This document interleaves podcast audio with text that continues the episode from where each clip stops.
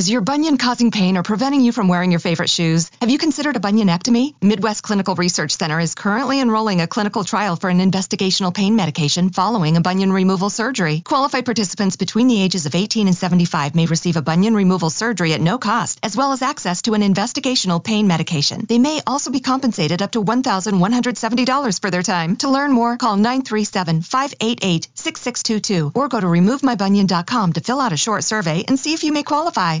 Carlos Alfredo, tu mamá vino por una semana. Ya hace un año que vive con nosotros. Hasta trajo sus gatos. ¿Y yo qué puedo hacer? Lo que puedes hacer, Carlos. ¿Y él quién es? Es Miguel, nuestro experto de TurboTax Live. Como tu suegra hace un año que vive con ustedes, you can claim her as a dependent y así obtener esa deducción de taxes extra. Hacer taxes puede parecer dramático. Por suerte, los expertos bilingües de TurboTax Live te ayudan a obtener el máximo reembolso sabiendo que tus taxes están bien hechos. You do your thing, we've got your taxes. Intuit TurboTax Live. La preparación de taxes y la aplicabilidad de las deducciones varían según el individuo.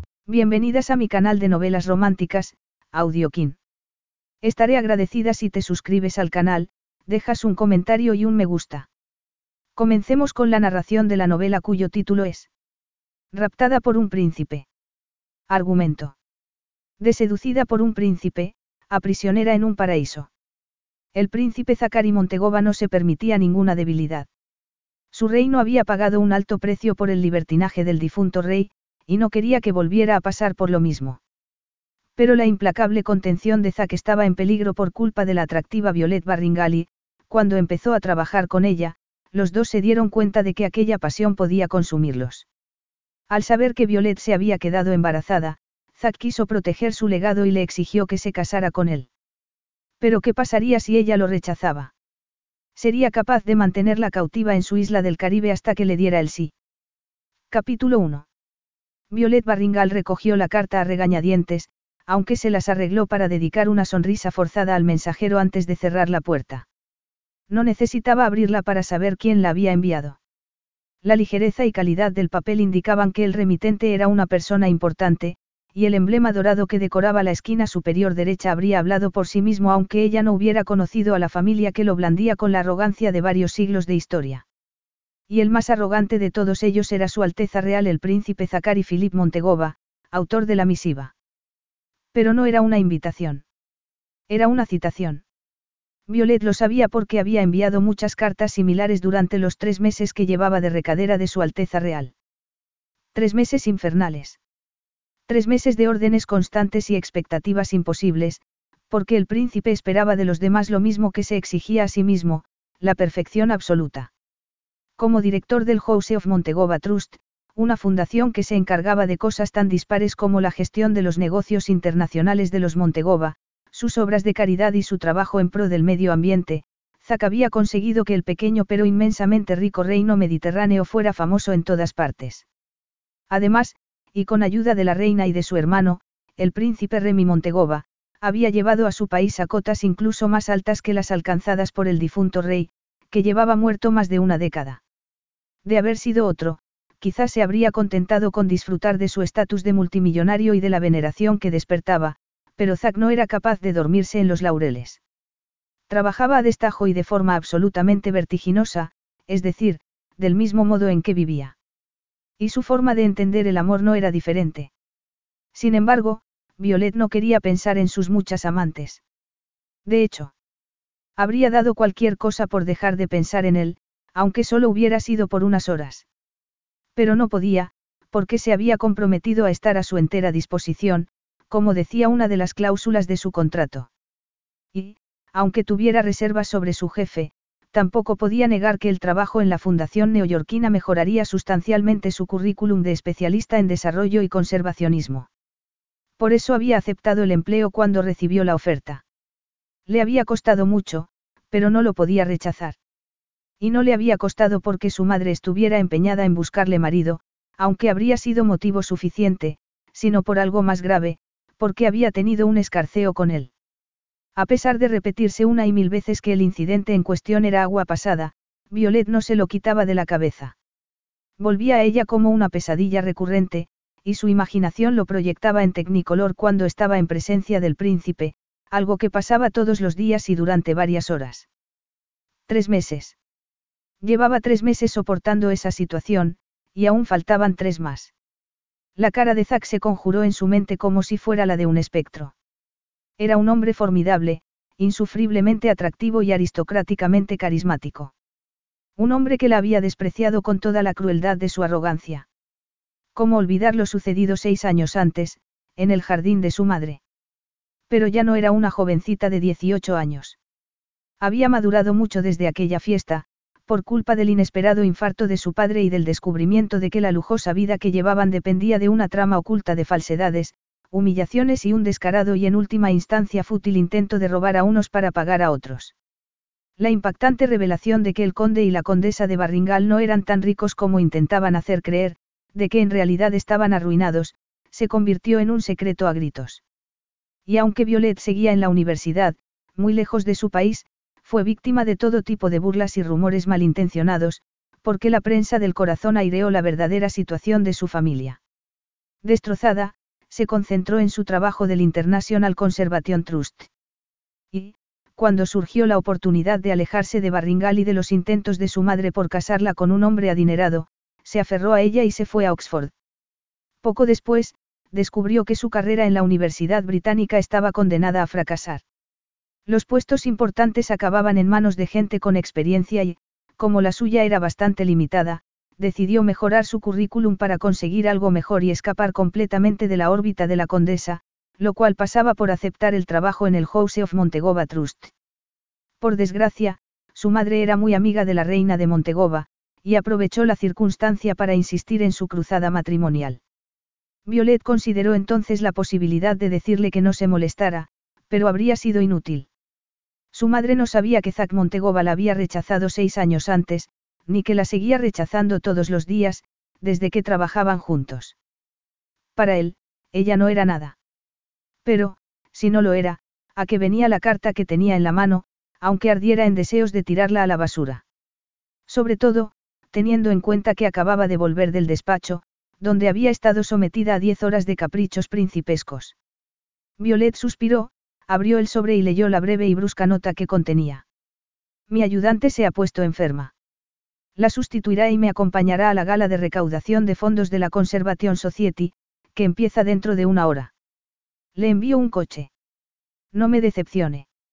Su Alteza Real Z. La amenaza intrínseca de esa manera de firmar, usando la sigla de Su Alteza Real Zakari, la había mantenido más noches despierta durante los tres últimos meses que en toda su vida anterior. Además, Violet se sentía obligada a ser ejemplar en todos los aspectos porque las fechorías de sus padres la hacían sospechosa de ser como ellos, y los medios de comunicación se encargaban de mantener vivo el escándalo cuando no era su madre la que empeoraba las cosas con su obsesión por el estatus social. Pero solo tenía que aguantar un poco más. Solo un poco más para ser independiente y dedicarse a lo que le gustaba. Solo un poco más para demostrar a los escépticos como Zakari Montegova que estaban equivocados con ella. Y si eso pasaba por sustituir al ayudante del príncipe, la sustituiría. En el peor de los casos, podría hablar con los conservacionistas que asistieran a la gala y ganar más experiencia. Entonces, ¿por qué se le aceleraba el corazón ante la perspectiva de volver a ver a Zack? porque ocupaba todos sus pensamientos. El teléfono sonó en ese instante, sobresaltándola. Y ni siquiera habría tenido que acercarse al aparato para ver quién llamaba, porque su piso de Greenwich Village era tan pequeño que pudo ver la pantalla desde su posición. Por supuesto, era Zack. Dígame. Ha recibido mi nota, ¿verdad? Violet se estremeció al oír su ronca voz, con la mezcla de acentos españoles, franceses e italianos que subyacían en el idioma y la historia de Montegova. ¿Por qué lo pregunta? Supongo que lo sabe, ¿por qué le habrá pedido al mensajero que se lo confirme? replicó ella, irritada. Y, por cierto, buenas noches. A decir verdad, la irritación de Violet no se debía a la mala educación de Zack, sino a que se había obsesionado con él. Sin embargo, no se podía decir que fuera algo nuevo. Estaba obsesionada desde que tenía 12 años, cuando lo vio por primera vez desde la ventana de su dormitorio, donde estaba con su hermana gemela, Sage. Y cada vez que leía un cuento de hadas, se imaginaba en el papel de la princesa y lo imaginaba él en el papel del príncipe. ¿Quién no se habría aferrado a ese recuerdo? Cuando se miraron a los ojos, se sintió como si todos sus sueños se hubieran hecho realidad. Como si ese acto fuera una compensación por las interminables discusiones de sus padres, las conversaciones que se detenían cuando ella y sus hermanas entraban en la habitación y la obcecación de su madre por establecer amistades estratégicas. Con el paso del tiempo, Violet se odió a sí misma por confundir los cuentos con la realidad. Los libros solo eran libros. No necesitaba que ningún hombre o jovencito la salvara. No podía vivir en función de un príncipe que se volvía frío y desdeñoso cuando la miraba desde alguno de sus brillantes deportivos. En cualquier caso, Zack no le dio el placer de replicar inmediatamente a su comentario, y eso la puso de los nervios. Siempre conseguía que se sintiera incómoda. Y lo conseguía porque ella le había dado ese poder. Si Violet hubiera tenido 12 o 18 años, habría caído en su trampa y habría perdido el aplomo, pero tenía 24, y se mordió la lengua como si su corazón no se hubiera acelerado ni sus manos estuvieran repentinamente húmedas, en recuerdo del breve escarceo que habían tenido hacía seis años. Las relaciones con los mensajeros están fuera de mi jurisdicción, así que tendrá que disculparme por mi ignorancia, replicó al fin, enfatizando que un hombre tan importante como él no se mezclaba con los trabajadores. Pero me alegra saber que ha comprendido la urgencia de la situación. Supongo entonces que estará preparada. No, no lo estoy. Su nota me llegó hace cinco minutos, y ni siquiera he decidido lo que me voy a poner. Pues decídalo deprisa, Violet. Estaré en su piso dentro de 20 minutos. ¿Cómo? No decía que la gala empieza dentro de una hora. Sí, pero ha habido un cambio de planes. El ministro de Defensa quiere hablar conmigo antes de que empiece. Eso no es problema mío. Lo es, porque va a sustituir a mi ayudante y tiene que estar presente en la reunión. Pero, si no se cree capaz. Alteza, está hablando con la persona que estuvo limpiando pájaros durante tres semanas por culpa de un vertido de petróleo. Y los limpié bajo un sol de justicia y prácticamente sin dormir le recordó. Estoy segura de que seré capaz de tomar notas en una reunión, Alteza. Salvo que no tenga intención de hablar en ninguno de los cinco idiomas que domino. Violet sonrió para sus adentros. Había aprendido que no podía ser tímida con Zack. Bajar la guardia con él era una forma perfecta de que se la comiera viva y escupiera sus huesos con absoluta indiferencia. Además, tenía que recordarle que no estaba dispuesta a saltar como un perrito cada vez que se lo pidiera. Soy muy consciente de su currículum, Lady Barringal. No es necesario que lo saque a colación. Especialmente, cuando vamos mal de tiempo. Por supuesto que no, Alteza. Y, por la misma razón, tampoco le recordaré yo que es usted quien me ha llamado y quien está perdiendo el tiempo hablando por teléfono, lo cual impide que me vista. Oh, vaya. Suponía que era capaz de hacer varias cosas a la vez, ironizó el príncipe. Pero, teniendo en cuenta que esa habilidad no aparece en su currículum, tendré que comprobarlo en la práctica. Le quedan 15 minutos, Lady Barringal. Zack cortó la comunicación, y Violet dejó escapar una palabrota. Esa pequeña catarsis la relajó un poco y la propulsó hacia el dormitorio, donde empezó a revolver su exiguo vestuario en busca de un vestido que no se había puesto desde el día que cumplió 21 años. Cuando lo encontró, frunció el ceño. La sencilla y elegante prenda de raso le recordó lo mucho que cambió su vida por entonces. Los 300 invitados de la fiesta de su decimoctavo cumpleaños pasaron a ser 25 en la del vigésimo primero. Sus supuestos amigos la abandonaron como ratas saltando de un barco que se hundía, y algunos fueron tan crueles que no lo había podido olvidar. Sin embargo, el origen del vestido no restaba un ápice a su belleza. De corpiño plisado y escote en forma de V, dejaba al desnudo los hombros y la parte inferior de la espalda, cayendo después hasta los tobillos. Era una pequeña maravilla que, por lo demás, enfatizaba suavemente sus caderas. Como se había duchado antes de que Zack llamara por teléfono, solo tuvo que vestirse, cepillarse el cabello y recogérselo en un moño antes de maquillarse, ponerse su perfume preferido y completar el conjunto con el collar de perlas que había heredado de su abuela. El timbre sonó por segunda vez en media hora cuando se disponía a meter las llaves en el bolso. Violet se sobresaltó, pensando que sería él, pero se dijo que el príncipe no era de los que se rebajaban a subir cuatro tramos de húmedas y oscuras escaleras para llamar a la puerta de un edificio de protección oficial. Y, cuando la abrió, se llevó una sorpresa. Siempre abre sin preguntar antes. Es que no le preocupa su seguridad. Dijo Zacari Montegova. Violet se quedó boquiabierta, contemplando sus intensos ojos grises y su alto e impresionante cuerpo. ¿Qué está haciendo aquí? No era necesario que subiera. Podría haber llamado al portero automático. O haber enviado a uno de sus guardaespaldas, dijo ella, girándose brevemente hacia los hombres que lo acompañaban. Él arqueó una ceja. Y perder la oportunidad de ver el sitio donde vive. Replicó. Por cierto, ¿para qué quiere una mirilla y una cadena si no las usa? Zack la miró de arriba abajo, haciéndola súbitamente consciente de todas las partes que acababa de escudriñar, incluidas las que no podía ver. Y esa sensación la irritó un poco más, porque también la volvió más consciente de lo bien que le quedaba el smoking a medida y de la potente e innata sensualidad que lo había convertido en uno de los hombres más deseados del mundo. Me dijo que estaría aquí en 15 minutos y, aunque solo hayan pasado 14, no necesitaba ser muy lista para saber que era usted quien había llamado, se defendió Violet. Pero, vamos a perder más tiempo con una discusión sobre protocolos de seguridad. ¿Por qué le aseguro que se me ocurren cosas mejores que hacer? Cosas mejores.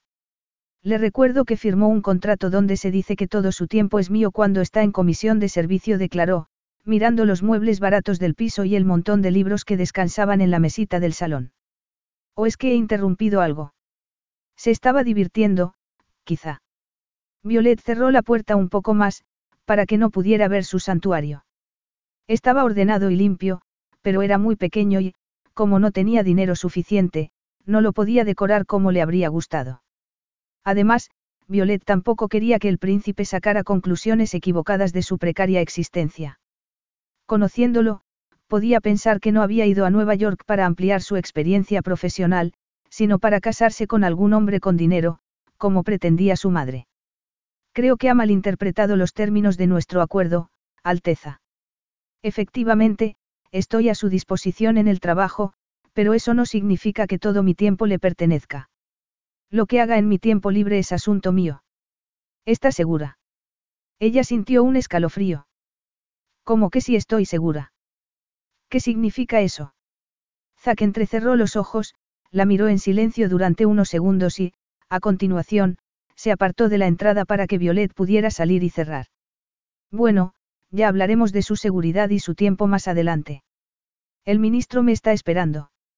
Violet se quedó sin saber qué había querido decir, pero optó por quitárselo de la cabeza y empezó a bajar, con el príncipe a su lado. Cualquiera se habría dado cuenta de que Zack no era un hombre corriente. Hasta su forma de bajar las escaleras, insufriblemente arrogante, era un testimonio de su origen aristocrático. Al llegar al portal, él admiró un momento la parte descubierta de su espalda, y sus ojos brillaron con deseo. Pero fue un momento tan breve que Violet se preguntó si se lo habría imaginado. A fin de cuentas, Zack Montegova no mostraba nunca lo que sentía. Su control emocional era absoluto, como si nunca hubiera dejado de ser el oficial de las fuerzas aéreas que había sido de joven. Pero había excepciones. Por ejemplo, la noche en el jardín de su madre, cuando su cuerpo se inflamó con una pasión tan desbordante que lo consumía todo.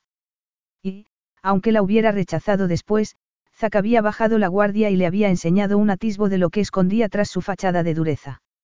Violet no había sido capaz de expulsar ese instante de sus pensamientos.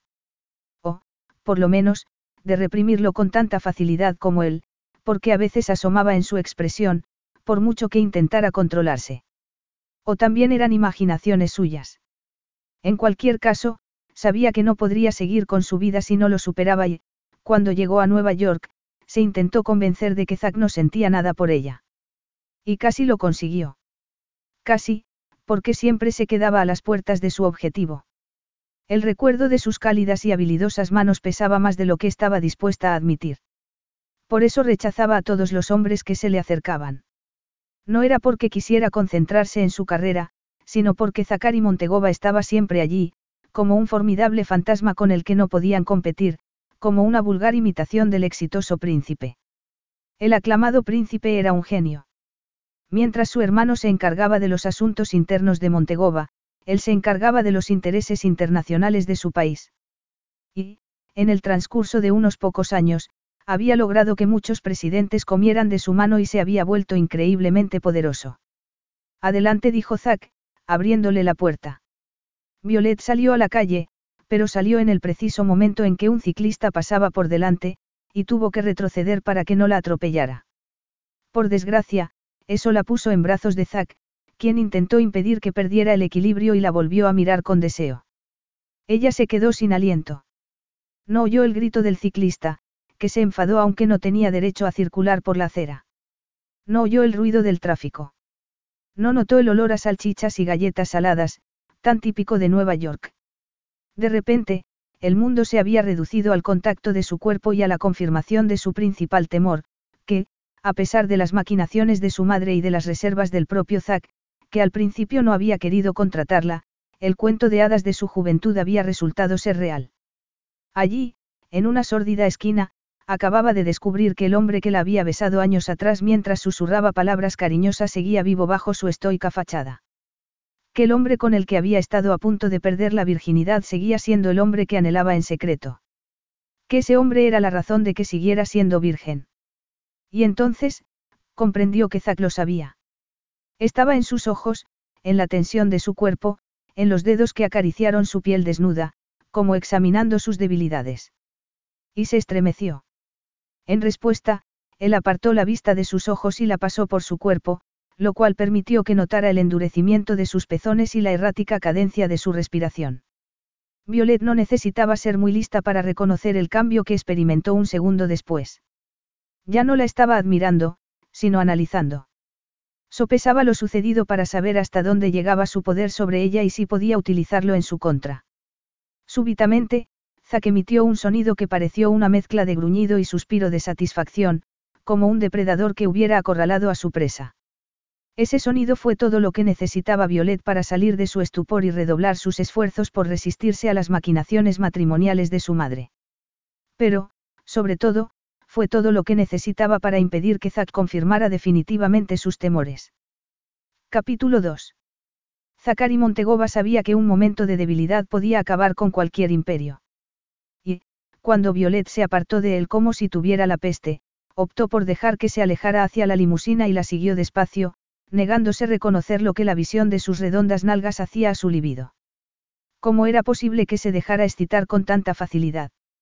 Es que no tenía suficiente con la lección que le recordaba su padre desde la tumba. Las repercusiones de su debilidad habían sido traumáticas, y seguían teniendo consecuencias en la Casa Real de Montegova, como demostraba su reservado y circunspecto hermano, Remy. O como demostraba también su madre, aunque escondiera su angustia tras el aplomo aristocrático de una mujer que no se acobardaba en ninguna circunstancia. Pero, sobre todo, como demostraba la existencia de Jules, su ilegítimo hermanastro. El reino había estado a punto de caer en manos de oportunistas y generales ambiciosos cuando se hizo pública la noticia de la infidelidad de su padre, pocas horas después de que falleciera. Isaac, que había sido testigo de todo ello, no olvidó lo que podía provocar la tentación. Además, él no era una excepción a la norma. Por eso había elegido una vida de trabajo duro. Por eso se negaba a caer en las garras de ninguna mujer. Por eso estaba encantado de dejar la producción de herederos a su hermano, el primero en la línea dinástica. Pero, en ese caso, ¿por qué se había obsesionado con Violet Barringal? No había olvidado lo sucedido seis años antes. Su madre le había pedido que asistiera al cumpleaños del adolescente, y había estado a punto de negarse. No quería apoyar la amistad de la primera con la cotilla de Margot Barringal, una famosa oportunista que adoraba la prensa del corazón. Pero su madre insistió y, cuando Zack puso la vista en Violet, no pudo apartarla. Ya no era la niña con la que había coincidido un par de veces. Se había transformado en una joven preciosa. Y la hora que pretendía dedicar a su fiesta se convirtió en cuatro. En determinado momento, la siguió al jardín de su casa, atraído por las tímidas pero seductoras artimañas femeninas que ella parecía decidida a practicar. Creía que se estaba probando a sí mismo, y se sometió a la tentación con la seguridad de que podría marcharse cuando quisiera y salir triunfante en la batalla contra el deseo de tocarla. Y la tocó. Descubrió por qué le intrigaba tanto Lady Violet Barringal. La tocó y la probó con todo el hambre que había acumulado durante varios meses, desde la muerte de su padre. Hasta llegó a coquetear con la idea de tener una aventura con ella, y quizá la habría tenido si no hubiera descubierto que su familia era cualquier cosa menos honrada. El conde había dilapidado su fortuna antes de morir, y la condesa se había zambullido en un desesperado y frenético plan por mantener su nivel de vida, que pasaba por dos estrategias a cual más vil, la primera, vender información a la prensa amarilla y la segunda, casar a sus hijas con cualquier hombre que tuviera una buena cuenta bancaria y quisiera acceder a un título nobiliario. El descubrimiento lo dejó pasmado, y se maldijo a sí mismo por haber estado cerca de caer en la trampa casamentera de Margot Barringal. Pero afortunadamente, se libró. Y no volvió a pensar en ello hasta que su madre le volvió a pedir un favor relacionado con Violet. Solo habían pasado tres meses desde entonces. Tres meses de fracasos continuados en su intento de conseguir que se rindiera y dejara el empleo. Le encargaba las tareas más aburridas. Le daba las más insignificantes. Pero no se rendía, así que puso más trabajo sobre sus pequeños hombros con la esperanza de que se derrumbara. Y no le salió bien. Violet era más dura de lo que había imaginado, y comprendía a la perfección los objetivos del House of Montegova Trust, sobre todo, en lo tocante a los programas de ayuda a los más necesitados. Además, su cercanía física había despertado en él el deseo de volver a tocar su cuerpo, de volver a oír sus gemidos, de volver a sentir sus caricias, de comprobar de nuevo que su tímida actitud ocultaba una lengua verdaderamente descarada. Pero no podía ser. No podía cometer el terrible error de dejarse seducir por una de las hijas de la condesa, comprometiendo con ello el futuro de su familia. Y esa era la razón de que mantuviera las distancias con la escultural criatura de cabello castaño y ojos de color turquesa, que siempre le recordaban el mar. A pesar de ello, lo primero que hizo cuando entró en el coche fue mirar las piernas de su acompañante, que las acababa de cruzar. Tenía una elegancia natural, y sus movimientos resultaban tan delicados como su pose, de espalda recta y manos cruzadas sobre el regazo. Era la quinta esencia del decoro. Salvo por la vena que latía en su suave y encantador cuello, que Zack deseó besar. Pero, ¿qué demonios estaba haciendo? ¿Por qué se empeñaba en jugar con fuego? No lo sabía, y se odió por ser incapaz de resistirse a la tentación de admirar su escote, que dejaba ver la parte superior de sus senos. Tendrá que tomar notas, pero no veo que haya traído su ordenador, dijo, irritado. No lo he traído porque no es necesario. Tengo una aplicación en el móvil que sirve para eso y que, si no recuerdo mal, es de uso corriente en la fundación, declaró ella. Si necesita algo, lo puedo tener en una hora. ¿Y si lo necesito antes? Entonces, me preguntaré por qué va a esa gala si tiene cosas más importantes que hacer, replicó. No me malinterprete. Sé que es un genio de la multitarea. Pero todo sería más fácil si supiera que es lo prioritario. Bueno, lo descubriremos pronto. Momentos después, el chofer detuvo el vehículo en el vado de la embajada de Montegova. Zack salió y le ofreció cortésmente una mano, que Violet aceptó. Pero, al sentir su contacto, él la apartó como si le hubiera quemado y entró en el vestíbulo del edificio, donde esperaba el general Pierre Albardo, ministro de Defensa. Gracias por recibirme, Alteza dijo el general. No quería interrumpirlo, pero se trata de un asunto importante. Eso lo decidiré yo. A decir verdad, Zack le había concedido audiencia porque sabía que Albardo era un hombre de gatillo fácil. Y, como su madre estaba ocupada en el Parlamento y su hermano se había ido a Oriente Próximo, no tenía más opción que recibirlo. ¿Y bien? ¿Qué ocurre? Continuó el príncipe. Albardo lanzó una mirada a Violet, como si no quisiera hablar delante de ella. No se preocupe por Lady Barringal, añadió Zack. Ha firmado un acuerdo de confidencialidad, y conoce las consecuencias de romperlo. No es necesario que me lo recuerde, intervino ella, sonriendo con frialdad. Lady Barringal no olvida nada, Alteza. Albardo se quedó asombrado con su descaro, pero no dijo nada. A fin de cuentas, no habría llegado a ministro si no hubiera sido un buen diplomático. Ya en la sala de conferencias, Zack esperó a que Violet se sentara y sacara su teléfono móvil antes de acomodarse a su vez. Entonces, se giró hacia el ministro y declaró, entrando en materia. ¿De qué se trata? Son los disidentes sobre los que alertó hace dos meses. Albardo asintió. El servicio de inteligencia afirma que cada vez son más, y que existe la posibilidad de que se rebelen en Playa Goba. La posibilidad. Dijo Zack, tenso. No está seguro. Bueno, es que no nos hemos podido infiltrar en el grupo. Es más difícil de lo que imaginábamos. ¿Y qué quiere? Que le dé permiso para perseguirlos abiertamente. El ministro asintió. En efecto.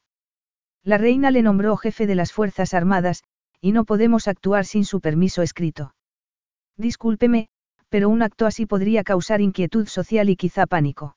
Is your bunion causing pain or preventing you from wearing your favorite shoes? Have you considered a bunionectomy? Midwest Clinical Research Center is currently enrolling a clinical trial for an investigational pain medication following a bunion removal surgery. Qualified participants between the ages of 18 and 75 may receive a bunion removal surgery at no cost, as well as access to an investigational pain medication. They may also be compensated up to $1,170 for their time. To learn more, call 937-588-6622 or go to removemybunion.com to fill out a short survey and see if you may qualify. Now through February 2nd, join a clean and spacious Planet Fitness for zero enrollment and only $10 a month. With tons of equipment and free fitness training, it's the perfect place for everybody to work out. Even me, mother of very fussy triplets and one very colicky husband. Especially you, Supermom. You'll release endorphins and have more energy. Ah, I remember having energy. Start feeling spectacular today. Join in club or at planetfitness.com. Zero enrollment, $10 a month, cancel anytime. Deal ends February 2nd. See club for details. Puede ser, pero el precio sería más pequeño que los beneficios.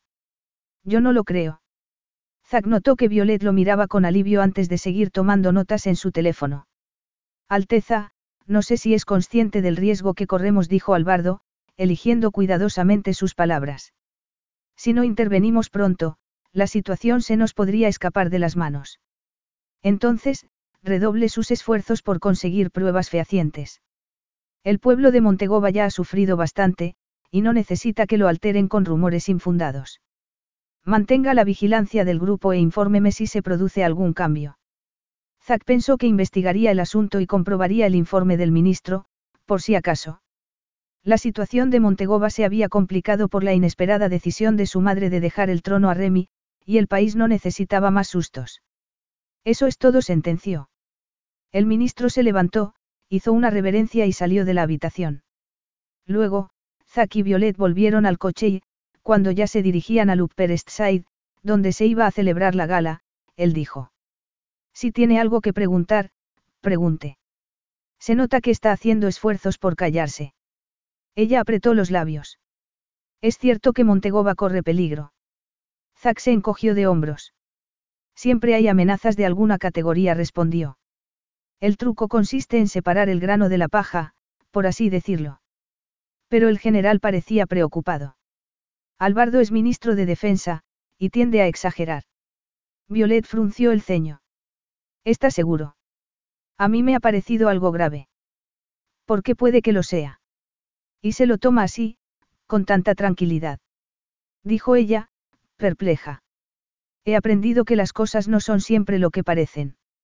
El ministro hace sus informes, y yo investigo por mi cuenta cuando es necesario. Al final, siempre se descubre la verdad. Zack se acordó del secreto que había guardado su padre durante 20 años, un secreto que estalló en la cara de su familia. Pero también se acordó de los planes matrimoniales de Margot Barringal, y se preguntó si sería realmente cierto que su hija estaba conchavada con ella. Tras mirarla de nuevo y ver que fingía estar interesada en el paisaje, se dijo que sí. Al parecer, Lady Violet quería echarle el lazo, y se había convencido a sí misma de que la farsa de su trabajo en la fundación le había engañado. Cree que la situación merece una investigación a fondo. Insistió ella. Es posible que alguien quiera acabar con el reino. Zack se encogió de hombros otra vez. Bueno, la era de las monarquías ha pasado, y hay quien piensa que el país estaría mejor sin la Casa Real. Pero Montegova no está gobernada por ningún dictador que se limite a sentarse en el trono y recaudar impuestos. Mi madre y mi hermano son miembros activos del Parlamento, y ninguno de los dos está por encima de la ley, respondió el príncipe. Si alguien quiere cambiar las cosas, debe usar las vías legales, sin levantamientos ni revueltas. Eso suena bien, pero no es verdad que sus antepasados aplastaron la disidencia a sangre y fuego. Él sonrió con frialdad. Lo es. Precisamente por eso, hay que impedir que se repita la historia. ¿Por qué tomar la vieja ruta de siempre, habiendo caminos nuevos? Se trata de innovar, no de imitar. Violet entrecerró los ojos. ¿Por qué finge que no le preocupa? Zack se puso tenso. Quizá, Porque desconfío de sus motivos para preguntar. Se supone que solo tiene que tomar notas. ¿A qué viene ese súbito interés por mi país? ¿A qué trabajo para usted? contestó, haciendo un esfuerzo por mantener el aplomo. ¿Qué tiene de extraño que me interese? Además, olvida que también tengo motivos personales. Mi madre es medio montegovesa. Zack no lo había olvidado. De hecho, le parecía gracioso que las Barringal solo mencionaran ese asunto cuando les convenía. Y dígame, ¿cuántas veces ha visitado Montegova? Porque, si su madre es medio hija de mi país, usted lo es un cuarto ironizó. Ella se ruborizó. No tanto como me habría gustado. Oh, vamos, confiese que no ha estado nunca. Confesarlo. No puedo confesar nada, porque usted lo sabe tan bien como yo. Efectivamente, lo sé. Según su currículum, ha viajado por todo el mundo y lo ha publicitado a lo grande en las redes sociales, pero nunca se ha molestado en visitar el hogar de sus ancestros mediterráneos, declaró. Discúlpeme entonces por desconfiar de su súbito interés. No parece sincero. Todos mis viajes han sido de trabajo, y los han financiado organizaciones no gubernamentales, se defendió. Y, en cuanto a las redes sociales, forman parte de mi profesión. Intento despertar la conciencia de la gente. Hay una gran diferencia entre despertar la conciencia de la gente y hacerse famosa a su costa contra Atakozak. ¿Y cómo lo sabe usted?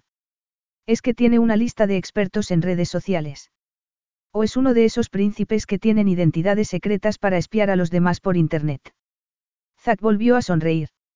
Si tiene algo que ocultar, no se preocupe. No pienso decir nada. Violet lo miró con ira. Sé que se han dicho muchas cosas sobre mi familia, Alteza. Pero me extraña que un hombre como usted se crea todo lo que le cuentan. Bueno, hay pruebas aparentemente irrefutables, replicó él. Aunque, si no lo son, estaré encantado de oír su historia. Ella apretó los labios de nuevo, y Zack se acordó del sabor que tenían y de los suspiros que dejaban escapar cuando Violet se excitaba. No, gracias, no quiero perder el tiempo en algo inútil. Además, ya hemos llegado. Zack se giró hacia su ventanilla y se maldijo. Estaba tan concentrado en la conversación que había perdido el sentido del tiempo y el espacio. Ni siquiera se había dado cuenta de que el chofer había salido del vehículo y estaba esperando para abrir la portezuela. Sin embargo, Violeta había conseguido despertar su interés. Se había negado a hablar de los rumores que afectaban a su familia, y no estaba acostumbrado a que las mujeres le negaran nada. Alteza. Zack. Ella lo miró con asombro. ¿Cómo? Me puedes tutear cuando no estemos en ámbitos excesivamente formales o profesionales. Si te apetece, claro. Violet no rechazó la oferta en voz alta, pero sus ojos la rechazaron con toda claridad.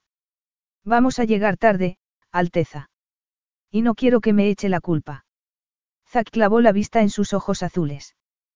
¿Con quién creía que estaba? Era príncipe. Era la segunda persona en la línea de sucesión de un pequeño pero muy poderoso reino. ¿Cómo se atrevía a desafiarlo? Durante unos instantes, estuvo tentado de ponerla en su sitio. Sin embargo, había otras formas de someter a los que sembraban disensión en el país o intentaban hacerse ricos a costa de los Montegova. ¿Por qué no utilizarlas entonces? En lugar de reprenderla, la seduciría de nuevo y la dejaría después, enviando un mensaje claro y definitivo a las Barringal. Sí, era la solución perfecta.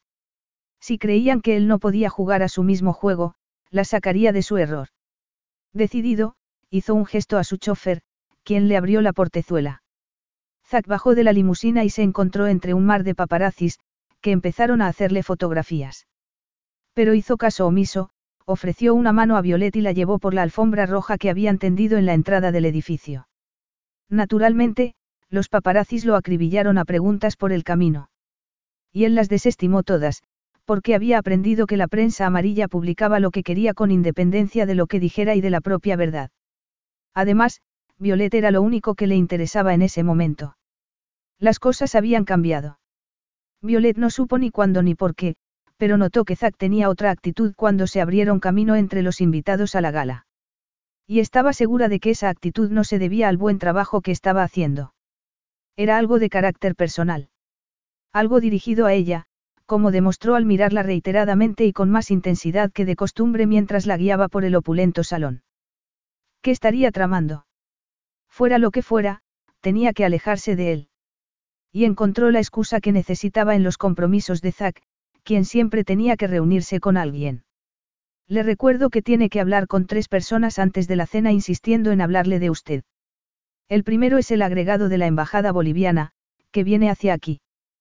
Zack asintió sin apartar la vista del caballero del que se estaba despidiendo en ese momento, y Violet se dispuso a marcharse.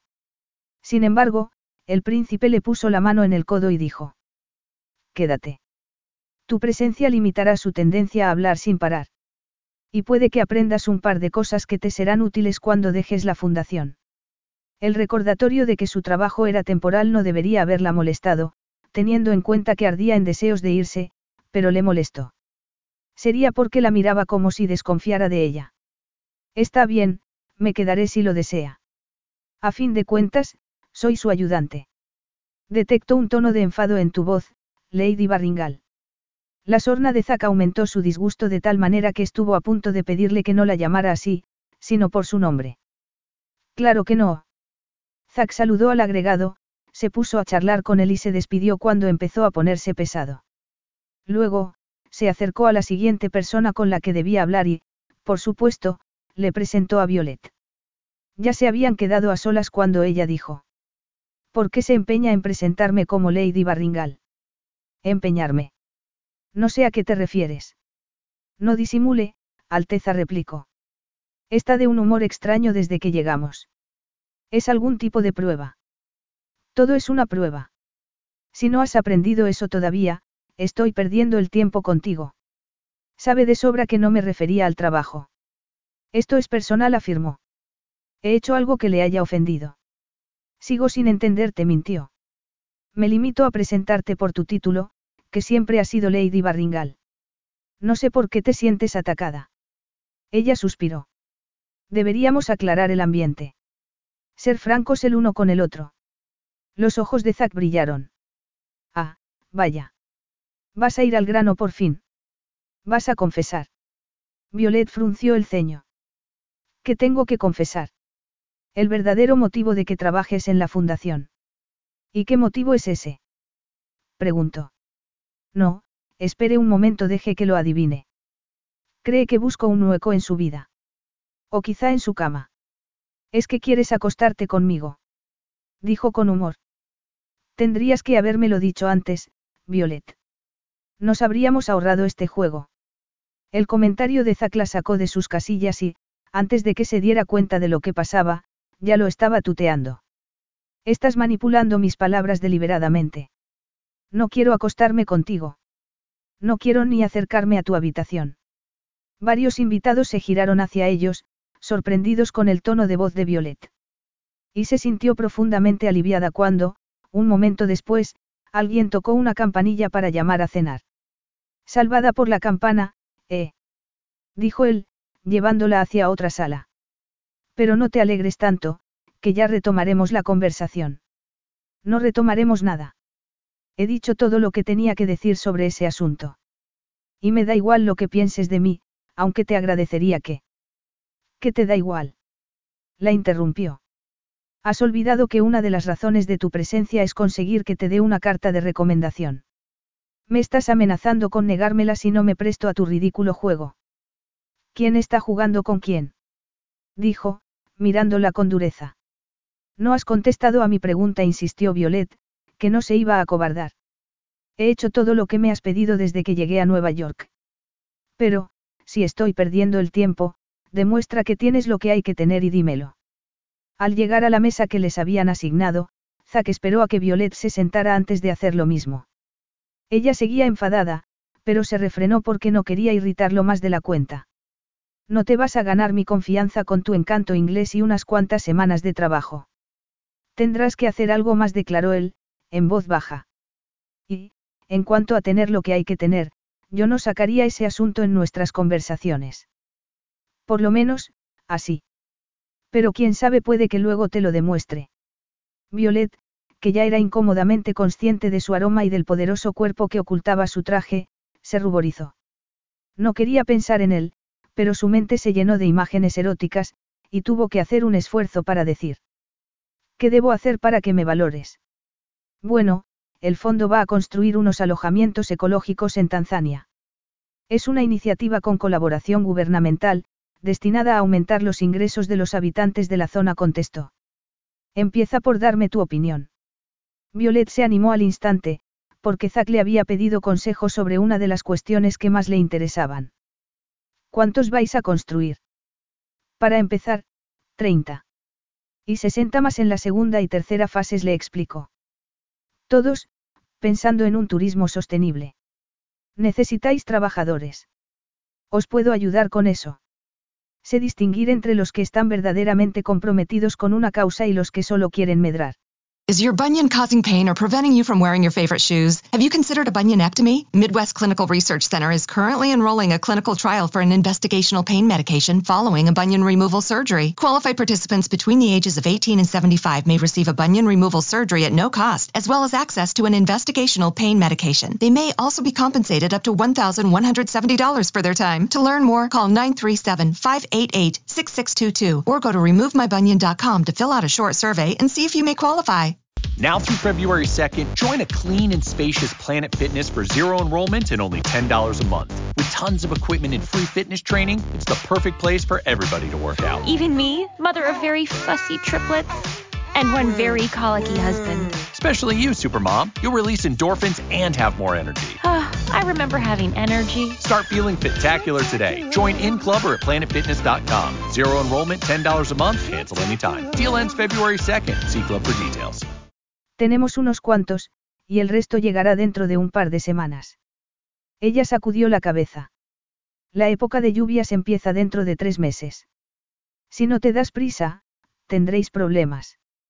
Zack sonrió, y Violet supo que la había estado probando. Pero, en lugar de enfadarse, lo miró a los ojos y preguntó. ¿Quieres probarme de verdad? Inclúyeme en el proyecto. Quiero demostrarte que no estoy jugando a nada. Él la miró con escepticismo. No serías la primera aristócrata que se suma a un proyecto de estas características para mejorar su imagen. Oh, vamos, solo te estoy pidiendo que suspendas tu desconfianza durante unas semanas y me permitas hacer mi trabajo. O eres tan canalla que ni siquiera me vas a conceder esa oportunidad. Le desafió. Él volvió a sonreír, aunque con más dureza. Ten cuidado con lo que dices, Violet. No pretendía insultarte, pero estoy defendiendo mi carrera. Soy muy buena en lo que hago, dijo. Si mi palabra no vale nada para ti, deja que mis actos lo demuestren.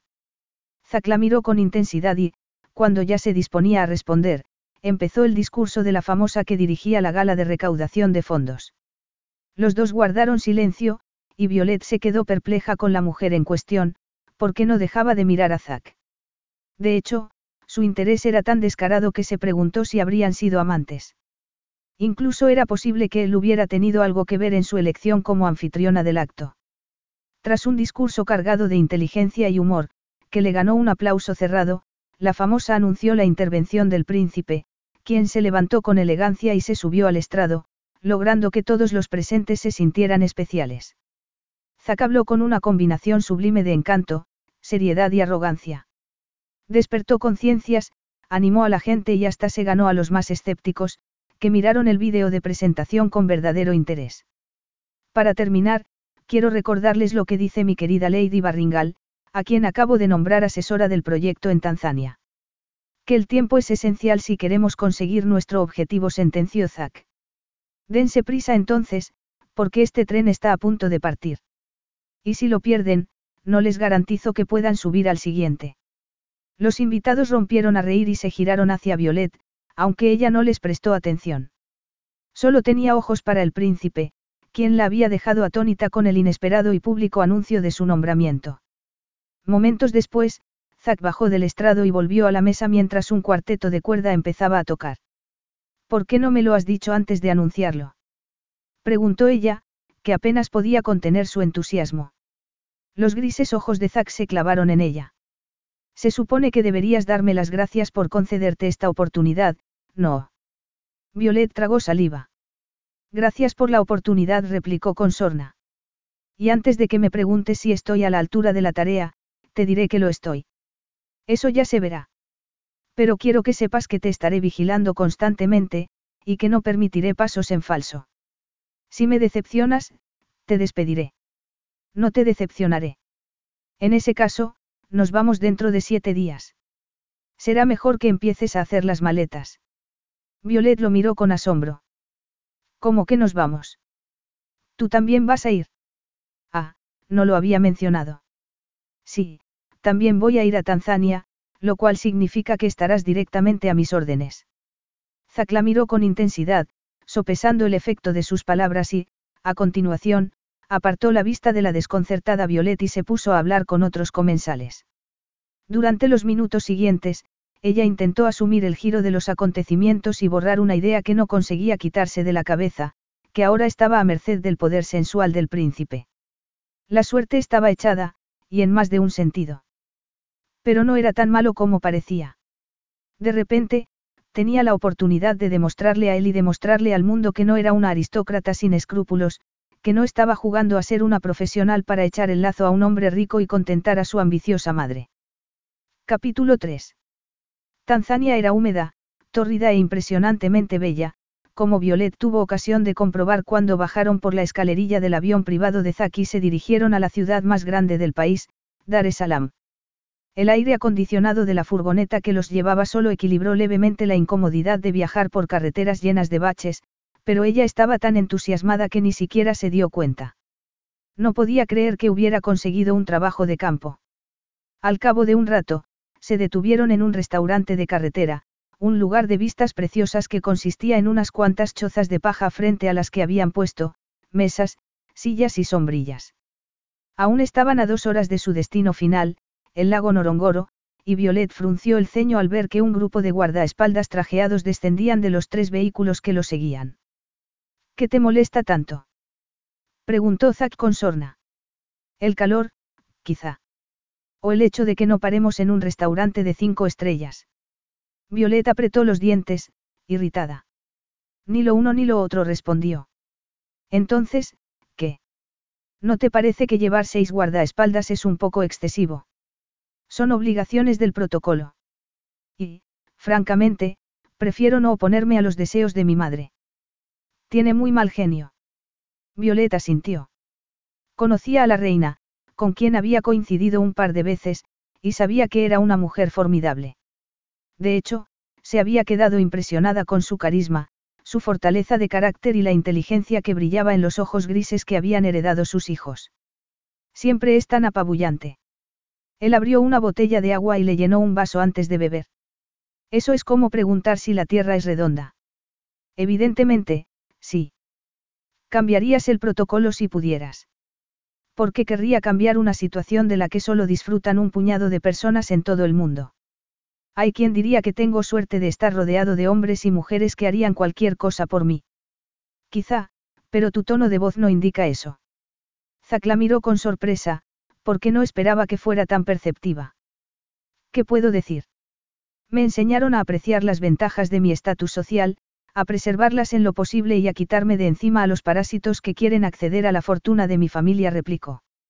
Violet supo que se estaba refiriendo a ella, y lo maldijo para sus adentros. Pero eso no impide que uses a la gente para alcanzar tus objetivos, ¿verdad? Zack entrecerró los ojos. Insinúas que me aprovecho de ellos. No lo sé. Te aprovechas. Soy generoso en los negocios y en el placer. Nadie se queda insatisfecho cuando está conmigo. Salvo que lo merezca, por supuesto. Violet tuvo que refrenar el impulso de quitarle las gafas de sol para verle los ojos y salir de dudas. Se estaba refiriendo a la noche en que cumplió 18 años. Y, si sus sospechas eran ciertas, porque insinuaba que se lo había merecido. La aparición de un camarero, que empezó a servir la cena, interrumpió sus pensamientos. Y, veinte minutos después, Zack miró su plato y preguntó. ¿No vas a comer más? Ella bajó la mirada. La comida estaba muy buena, pero no le apetecía. No tengo hambre. Zack frunció el ceño, pero guardó silencio. De vuelta en la furgoneta, él se sentó al volante y condujo con su elegancia habitual, cargado de un poder latente que la dejaba sin aire cuando le lanzaba una mirada. No podía negar que su cuerpo era extremadamente sensible a su cercanía. Dos horas más tarde, llegaron al lago Norongoro. Violet se sintió aliviada al ver los verdes paisajes de sus alrededores, que se combinaban con un aire fresco y limpio. Pero no tuvo tiempo de relajarse, porque se pusieron a trabajar de inmediato. Tal como imaginaba, los ricos y famosos les aseguraban un flujo constante de donaciones, suficiente para financiar cinco proyectos más ese mismo año. No tenían más problema que la inminencia de la temporada de lluvias, lo cual la llevó a acelerar las cosas. Leyó cientos de currículos, entrevistó a los candidatos por videoconferencia y se aseguró de que los trabajadores elegidos estaban a la altura del proyecto. Al día siguiente, mientras Zack y ella contemplaban la marcha de las obras, se les acercó un hombre de piel oscura, pelo castaño y ojos claros. Su camiseta estaba empapada de sudor, pero tenía una sonrisa encantadora. Soy Peter Abadi, capataz y representante de la Junta de Turismo, dijo, dirigiéndose a Zack. Hemos hablado un par de veces por teléfono, pero quería saludarlo en persona, señor Montegova. ¿O debo llamarlo Alteza? No, llámame Zack. Peter asintió y se giró hacia ella, que se apresuró a presentarse. Hola, soy Violet Barringal. Asesora, coordinadora y chica para todo del proyecto ironizó. Ah, estás a cargo de la plantilla. Me alegro, porque me gustaría hablar contigo dentro de un rato. Tengo que hacerte un par de preguntas. Por supuesto. Para eso estoy. Peter sonrió a Violet, y Zack lo miró con cara de pocos amigos. ¿Ya han montado las tiendas de campaña? Preguntó el príncipe. Peter se giró hacia el lugar donde estaban los vehículos, y habló en su agil y con uno de los trabajadores. Sí, parece que sí respondió momentos después. Me encargaré de que os lleven el equipaje. Excelente, dijo Zack. Se puede ver el piso piloto. Peter asintió. Está en el recinto del oeste, como pediste. Llévame. Quiero echarle un vistazo. Claro. Cuando hayamos terminado, me gustaría dar una vuelta, si no es demasiada molestia, intervino Violet. Zack frunció el ceño. ¿Estás segura de eso? Llegamos ayer, le recordó. Deberías descansar un poco. Ella sacudió la cabeza. No estoy cansada. Además, me gustaría estirar las piernas y familiarizarme con los terrenos antes de que lleguen los trabajadores que hemos contratado. Zack se giró entonces hacia uno de sus guardaespaldas y le dijo algo en voz baja. Segundos después, el hombre apareció con un sombrero de ala ancha y se lo puso a Violet, que se quedó atónita. ¿Y esto? Las insolaciones son habituales en esta zona, le explicó. No quiero tener que llevarte a un hospital en el helicóptero. Está bien. Gracias. Al cabo de unos momentos, se dirigieron al corazón de la propiedad, donde se alzaba el enorme edificio que albergaría la recepción, el restaurante y el spa. Los trabajadores que estaban allí desde el principio ya habían puesto los cimientos de las primeras cabañas ecológicas. Violet se alegró de lo bien que marchaban las obras, y pensó que irían aún mejor cuando llegaran los que había elegido ella. Justo entonces, vio el helicóptero al que Zack se había referido, y le sorprendió que llevara la pequeña Cruz Roja de los servicios médicos. ¿Por qué necesitamos un helicóptero médico? Se producen muchos accidentes. Preguntó a Peter. No es un helicóptero estrictamente médico. Pero nos viene bien, porque el ambulatorio más cercano está a 60 kilómetros de aquí, respondió. Violet supuso que Zack habría tenido algo que ver, y sus sospechas se confirmaron al divisar el emblema de la Casa Real de Montegova.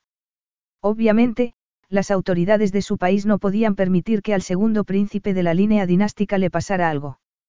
No es lo que estás pensando, dijo Zack, adivinando sus pensamientos.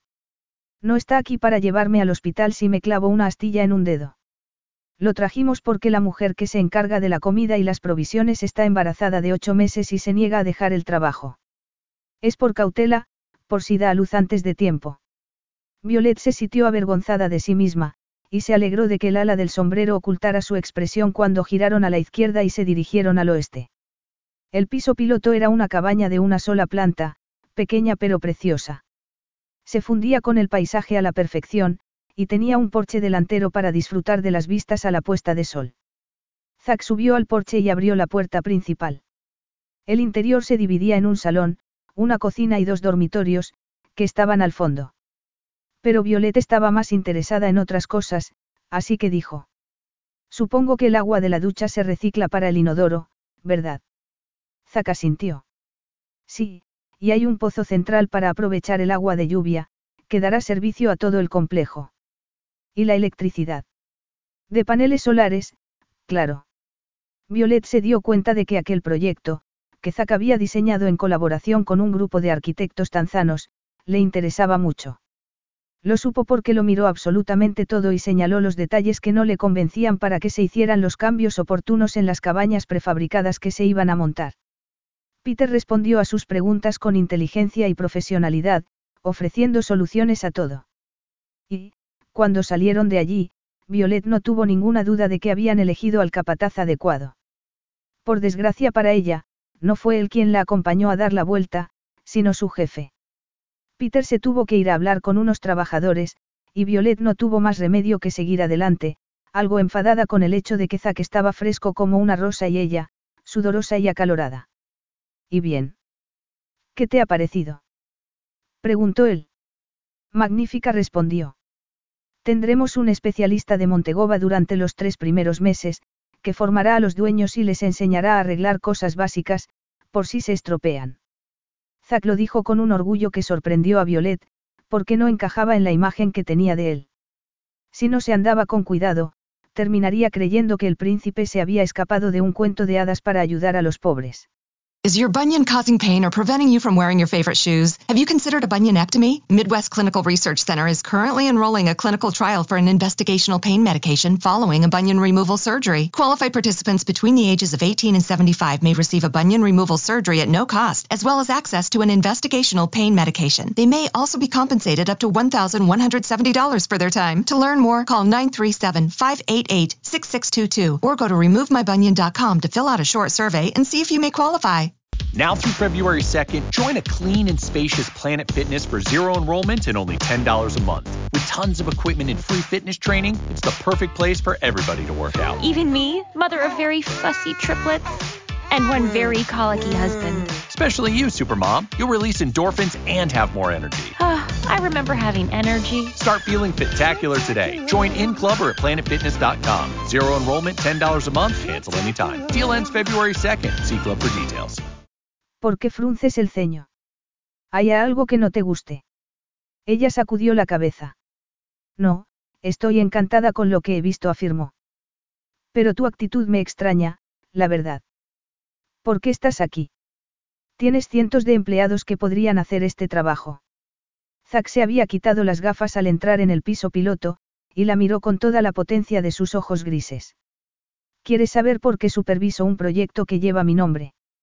No lo pregunto por eso, sino por lo que la gente pueda pensar.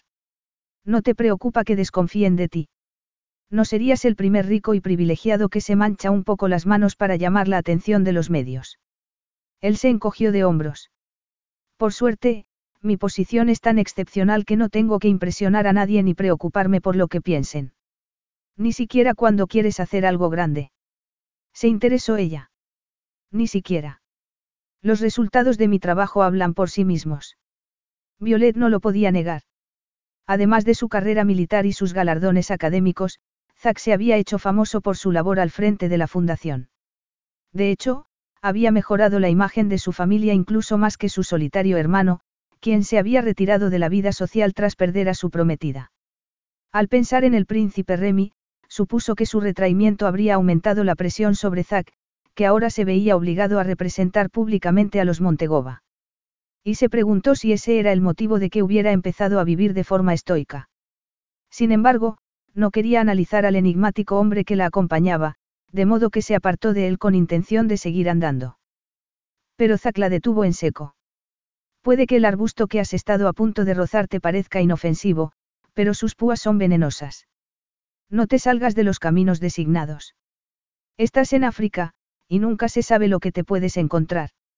Violet se dijo que Zack la incomodaba más que la posibilidad de toparse con una serpiente, y replicó.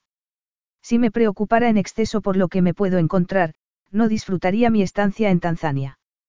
Bien dicho, sentenció Peter, quien apareció de repente. Zack le dedicó una mirada tan dura que Peter dejó de sonreír y se volvió a marchar. No has venido a disfrutar, sino a trabajar, declaró el príncipe, molesto. Esa es la diferencia entre nosotros. Yo me doy permiso para disfrutar de las cosas. Y eso no significa que no esté absolutamente comprometida con lo que hago. Puede que lo estés, pero no permitiré que un descuido tuyo cause problemas a los demás o interrumpa el programa de trabajo. Ella suspiró. Pero sí acabo de llegar. No he tenido tiempo de ser descuidada. Ah, no. Dijo, señalando el sombrero que le habían puesto. No soy tan frágil como cree, se defendió. Ni estamos en las horas más cálidas del día. Zack la miró de arriba abajo, causándole un estremecimiento que, desde luego, no tenía nada que ver con la temperatura. Cuando te has puesto crema protectora por última vez? Violet no lo pudo recordar, y reaccionó de mala manera. ¿Y a ti qué te importa? Soy una mujer adulta, que sabe cuidar de sí misma. Si quieres criticar a alguien, búscate a otra. Para entonces, ya habían regresado al lugar donde estaban los vehículos, y ella se alegró al ver que estaban sacando su equipaje. Era la excusa perfecta para quitarse de encima a Zack. Voy a guardar mis cosas. Si no tenemos que hacer nada más, te veré por la mañana. No, me verás dentro de una hora y media, cuando nos reunamos para cenar y hablar del trabajo, puntualizó él, tajante. Violet tuvo que recordarse que estaba hablando con su jefe, y que no tenía más remedio que obedecer. Además, su futuro profesional estaba en manos de Zack, lo cual la condenaba a ser paciente durante el tiempo que trabajaran juntos. Sin embargo, aún seguía enfadada cuando llegó a las tiendas de campaña, que habían instalado en el extremo este de la propiedad. Y no tuvo que esforzarse mucho para reconocer la del príncipe, que habían instado lejos de las otras, era la más grande con diferencia, y tenía dos guardias en la entrada. Señorita. Dijo el trabajador que la había acompañado. Su tienda es esa. Violet se quedó perpleja al ver la dirección que señalaba el hombre. ¿Sería posible que Zack quisiera vivir con ella? Pensaba que me darían una de las pequeñas. Y pensaba bien, aunque es de tamaño mediano. Está detrás de la del príncipe y, como podrá usar su ducha, no tendrá que asearse en la colectiva. Ella se sintió aliviada y decepcionada al mismo tiempo. Aliviada, porque no tendría que vivir con él y decepcionada, porque la idea de estar juntos le había parecido perturbadoramente atractiva. Pero se quitó el asunto de la cabeza y dio las gracias al trabajador, que dejó su enorme macuto en el suelo y se fue. Violeta arrastró su equipaje al interior y echó un vistazo. A un lado, habían puesto una silla y una mesa sobre la que había una jarra de agua y unos vasos, al otro, una cama de aspecto sorprendentemente cómodo, una mesita de noche con una lámpara y un pequeño armario con estantes, además de una palangana, que estaba en el suelo. Era un lugar tan sencillo como rústico. No se parecía nada a la opulenta sede del Royal House of Montegova Trust. No tenía ni el glamour ni el lujo de la Embajada de Nueva York. Y, por supuesto, tampoco se parecía a la mansión que su madre se empeñaba en mantener, a pesar de sus dificultades económicas. Pero, a pesar de ello, se sintió como si estuviera en casa. Tras guardar la ropa, puso el portátil en la mesa, lo conectó y comprobó el correo electrónico gracias al wifi, que habían instalado recientemente. Como no había nada urgente, se dirigió a la cama y se tumbó, deseosa de poner en orden sus pensamientos. Zack Montegova estaba allí, y lo iba a estar durante toda la duración del proyecto. Sería mejor que se acostumbrara, porque se iban a ver todos los días. Pero se dijo que, si mantenía una distancia profesional, no pasaría nada. Y entonces, se quedó dormida. Cuando despertó, no podía creer lo que había pasado. Evidentemente, estaba más cansada de lo que creía. Y ahora tenía un problema, porque llegaba tarde a la cena. Rápidamente, se levantó de la cama, abrió el armarito y sacó una camiseta blanca, unos pantalones militares y unas alpargatas de color beige. Luego, se lavó como pudo en la palangana, se cambió de ropa y se cepilló y recogió el cabello. Segundos después, salió de la tienda. Y se quedó perpleja al ver la espectacular puesta de sol, que había teñido el cielo de pinceladas naranjas y moradas. Era tan bonita que casi no podía respirar. Oh, Dios mío. Es tu primera vez. Violet reconoció la voz de Zack al instante, estremecida ante su tono casi amable. Era como si no quisiera estropear el momento con su animosidad anterior. ¿Mi primera vez? Preguntó, pensando que su magnetismo rivalizaba con el magnífico cielo. Sí, con las puestas de sol africanas. Ella asintió. Sí, lo es, replicó en un susurro. Él sonrió. Tienen la capacidad de emocionar a cualquiera. Violet sintió curiosidad sobre la primera vez de Zack. ¿Estaría solo? ¿O con alguien? Fuera como fuera, se dijo que no era asunto suyo. Y fue la primera sorprendida cuando abrió la boca y dijo. Me extraña que tú seas capaz de emocionarte. Si no te conociera bien, pensaría que me estás provocando, comentó él. Ella no lo pudo negar. Efectivamente, lo estaba provocando, pero, ¿por qué? Buscaba una demostración de la pasión de Zack. Quería que pronunciara su nombre en voz baja mientras la tomaba entre sus brazos. Violet sintió una oleada de calor que se concentró en sus senos y entre sus muslos cuando él la miró con intensidad. Estaba perdiendo el control de sus emociones. Estaba a punto de caer en la tentación y, como no podía arriesgarse a eso, le dio la espalda y clavó la vista en el cielo. Porque, si lo estás, solo tienes que decirlo, añadió él. En ese momento, Violet supo que le estaba tomando el pelo. Lo vio en el humor de sus ojos y en la postura desenfadada de su cuerpo. Pero también vio otra cosa, algo tan feroz que la perturbó, su maravillosa energía, una fuerza extremadamente peligrosa que despertaba su curiosidad y la atraía como el imán al hierro. Entonces, Zack le puso las manos en los hombros y la giró hacia él, es decir, hacia la fuente del peligro. No necesito una demostración, dijo ella, aterrada con lo que sentía. Prefiero que practiques tus dudosas habilidades con otra mujer desprevenida. Violet se alejó a buen paso, y él rompió a reír y la siguió, alcanzándola rápidamente con sus grandes zancadas. Yo no pierdo el tiempo con mujeres desprevenidas, Violet. Todas las mujeres que se acuestan conmigo saben lo que hacen. Ella se detuvo, presa de un ataque de celos. Tiendes a pensar que todas mis palabras son un desafío, pero te equivocas. ¿Cómo no lo voy a pensar, si tienes una forma tan curiosa de decir las cosas? Siempre parece que te callas algo, que hay algo más, afirmó Zack, escudriñándola. Ella tragó saliva, porque su mirada la volvía sensualmente vulnerable. ¿Y cómo hago eso, si se puede saber? Lo hacen tus ojos, Dolcella. Tienes los ojos más expresivos que he visto en mi vida. Y, por desgracia para ti, suelen decir lo contrario de lo que sale de tu boca. O tienes una imaginación desbocada o ves cosas que simplemente no existen, se defendió Violet. Ah, sí. En ese caso, tendremos que hacer algo para salir de dudas y saber si tengo o no tengo razón. No vamos a hacer nada salvo. Ir a cenar. La interrumpió, sonriendo con ironía. Violet pensó que tenía la sonrisa más bonita del mundo, y se maldijo a sí misma por ser tan fácil de contentar. Lo has vuelto a hacer, cara. Tus verdaderos pensamientos han brillado en tus ojos con la intensidad de esa puesta de sol. Ella se encogió de hombros. ¿Crees saber lo que me gusta? Y es posible que yo quiera saber lo que te gusta a ti, reconoció.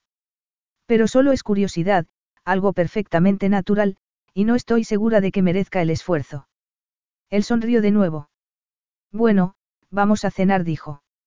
Y quién sabe puede que, cuando terminemos, ya hayas decidido lo que quieres. Violet deseó preguntarle por qué le interesaba tanto lo que quería. Pero la pregunta habría alargado más la conversación y, aunque le apetecía dar un paseo para disfrutar del crepúsculo, se dirigió a la enorme tienda que usaban de comedor y sala de reuniones. El olor del pescado y la carne despertó sus sentidos y le recordó que casi no había comido nada.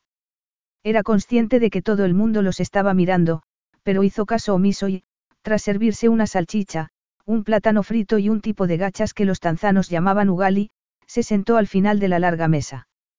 Zack charló unos segundos con Peter antes de unirse a ella, quien se tuvo que recordar que no estaba allí para coquetear con el príncipe, sino para trabajar. Decidida, encendió su tableta y miró el correo. Oh, vaya. ¿Hay algún problema? Preguntó Zack. Ella se mordió el labio y dijo. Dos de los trabajadores que iban a venir han cambiado de opinión. Una, por un asunto familiar urgente y otro, porque se lo ha pensado mejor. Ahora tendré que buscar otros, pero los nuevos tardarán en llegar. Menos mal que sirvo para todo. Echaré una mano a las cuadrillas hasta que aparezcan los sustitutos. Él asintió. Yo haré lo mismo. Y entre tú y yo, cubriremos el déficit. Violet lo miró con sorpresa. ¿Sabes de albañilería? No tenía ni idea. Tendrías otra imagen de mí si lo hubiera sabido antes. Ella quiso contestar, pero él siguió hablando. Diseñé los alojamientos y trabajé con la compañía que los desarrolló. Dudo que haya personas más preparadas que yo para cubrir temporalmente esas bajas. Ni siquiera tú. Violet no pudo hacer ninguna objeción. En primer lugar, porque era su proyecto, en segundo, porque era una solución razonable para un problema y, en tercero, porque no se trataba del típico príncipe mimado que estaba obsesionado con su aspecto y con salir en los medios a la menor oportunidad. Bueno, si estás tan seguro. Lo estoy, dijo, notando sus dudas. ¿O es que te parece mal? Ella sacudió la cabeza. No, en absoluto. Entonces, bienvenida a mi equipo. Zack enfatizó el, mi, al decirlo, reavivando la tensión sensual que había entre ellos. Y Violet le sostuvo la mirada hasta que la tensión se hizo insoportable, momento en el cual bajó la cabeza y se concentró en la tablet. El príncipe la había vencido otra vez y, al vencerla, la había empujado más hacia el borde de un abismo cuya profundidad ni siquiera alcanzaba a imaginar. Capítulo 4. Violet se levantó a las 5 de la madrugada, cansada de dar vueltas en la cama. Naturalmente, intentó achacar su desasosiego al cambio de país y de franja horaria, pero sabía que esa no era la razón de que no hubiera pegado ojo. Por si estar con Zack no fuera ya bastante inquietante, ahora tendría que trabajar con él todo el tiempo. Tras vestirse y ducharse en menos de media hora, salió de la tienda y se dirigió al comedor, donde ya estaban las cuadrillas de la obra. Luego, se sirvió el desayuno y se sentó con Peter, que la saludó con una enorme sonrisa. Buenos días. El escrutinio del capataz fue tan breve como apreciativo, demostrando un interés inocuo que era radicalmente contrario al que solía despertar en los hombres, el que su madre quería que sus hermanas y ella alimentaran para conseguir marido. De hecho, Sage se había marchado a trabajar a Nueva Zelanda para no tener que soportar las presiones de Margot. Al cabo de unos momentos, Zack entró en el comedor. Era la primera vez que Violet lo veía con ropa informal, aunque sus pantalones kaki y su camiseta blanca fueran de marcas buenas. Pero pensó que habría estado impresionante hasta en harapos, porque exudaba elegancia y refinamiento. Buongiorno lo saludó, estremeciéndola con su rasgado tono de voz. No esperaba verte tan pronto. Ella se encogió de hombros. No podía dormir, así que me he levantado. Cuanto antes me acostumbre a la rutina, antes se me quitará el desfase horario. Además, tengo ganas de ponerme a trabajar. Ah, eso es lo mejor de estos proyectos cuando termina la espera y se empiezan a poner las estructuras, intervino Peter. Violet sonrió, porque la alegría del capataz era contagiosa. Esperemos que ese entusiasmo no se debilite con el trabajo duro, declaró Zack, cruzándose de brazos. Ella tragó saliva al ver sus poderosos bíceps, y Peter frunció el ceño. Bueno, todo el mundo flaquea un poco ante proyectos tan ambiciosos como este, pero el objetivo final es premio más que suficiente. Por eso me gusta lo que hago. Violet volvió a sonreír, y aún sonreía cuando una de las trabajadoras se acercó a Zack y le ofreció una taza de café. Pero, lejos de responder al ofrecimiento, Zack la miró a ella, que se estremeció sin poder evitarlo y se giró hacia el capataz para romper el hechizo del príncipe. ¿Cuánto tiempo llevas en la industria del turismo? Toda mi vida. Empecé como voluntario y guía turístico. Luego, empecé a trabajar para la Junta y me especialicé en proyectos como el vuestro, destinados a ayudar a la gente de las zonas rurales. Se podría decir que lo llevo en la sangre. Es cosa de familia. De familia. Sí, mi madre es una noruega que se vino a trabajar al Parque Natural de Dodoma, donde conoció a mi padre, que es tanzano. Yo nací un año después de que ella terminara la carrera de veterinaria, explicó Peter. Y, cuando surgió la oportunidad de trabajar con Zack, no lo dudé. Acepté de inmediato. Justo entonces, el sonido de unos grandes motores interrumpió su conversación. Eran los camiones que llevaban los materiales de las primeras cabañas ecológicas, y todos se pusieron manos a la obra. El día estuvo marcado por el entusiasmo con el proyecto y el deseo de agradar al príncipe. Violet se dedicó a ayudar en lo que pudo, y se las arregló para mantener las distancias con Zack hasta que le tocó llenar botellas de agua para dárselas a los trabajadores. Habíamos quedado a las dos para comer, dijo él, acercándose. Lo sé, pero quería terminar antes con esto. Zack la miró con desconfianza. Rehuirme no servirá de nada, afirmó. No con lo que sientes. Violet sintió un cosquilleo en el estómago, pero alzó la barbilla orgullosamente y se hizo la tonta. Como no sé de qué estás hablando, tampoco sé qué decir. Él se acercó un poco más, rozándole el hombro. Estoy hablando de que te gusto, Violet. Te gusto desde hace mucho. Y estoy hablando de que te empeñas en negarlo y de que tus fracasados intentos solo consiguen enfatizar tu pequeño dilema. Violet se quedó perpleja. ¿Qué debía hacer? Negarlo de nuevo. O afrontar el problema de una vez por todas. Tras sopesarlo un momento, se dio cuenta de que la actitud que había tenido hasta entonces era contraproducente. Zack sabía que la llama de su primer encuentro no se había apagado y, si ella insistía en negar lo evidente, se seguiría burlando de su fariseísmo. ¿Y qué pasa si me gustas? replicó, decantándose por la segunda opción. Reconozco que no estás mal, y que me dejé llevar hace seis años, cuando nos besamos. Pero no hagamos una montaña de un grano de arena. ¿Que no estoy mal? Preguntó él, algo sorprendido.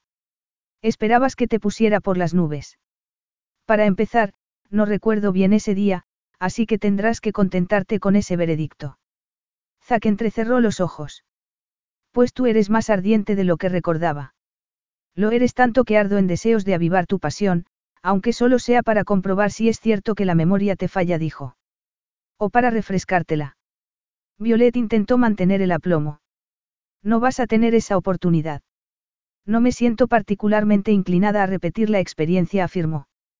Y ahora, vamos a repartir las botellas de agua. O seguiremos perdiendo el tiempo con insignificancias del pasado.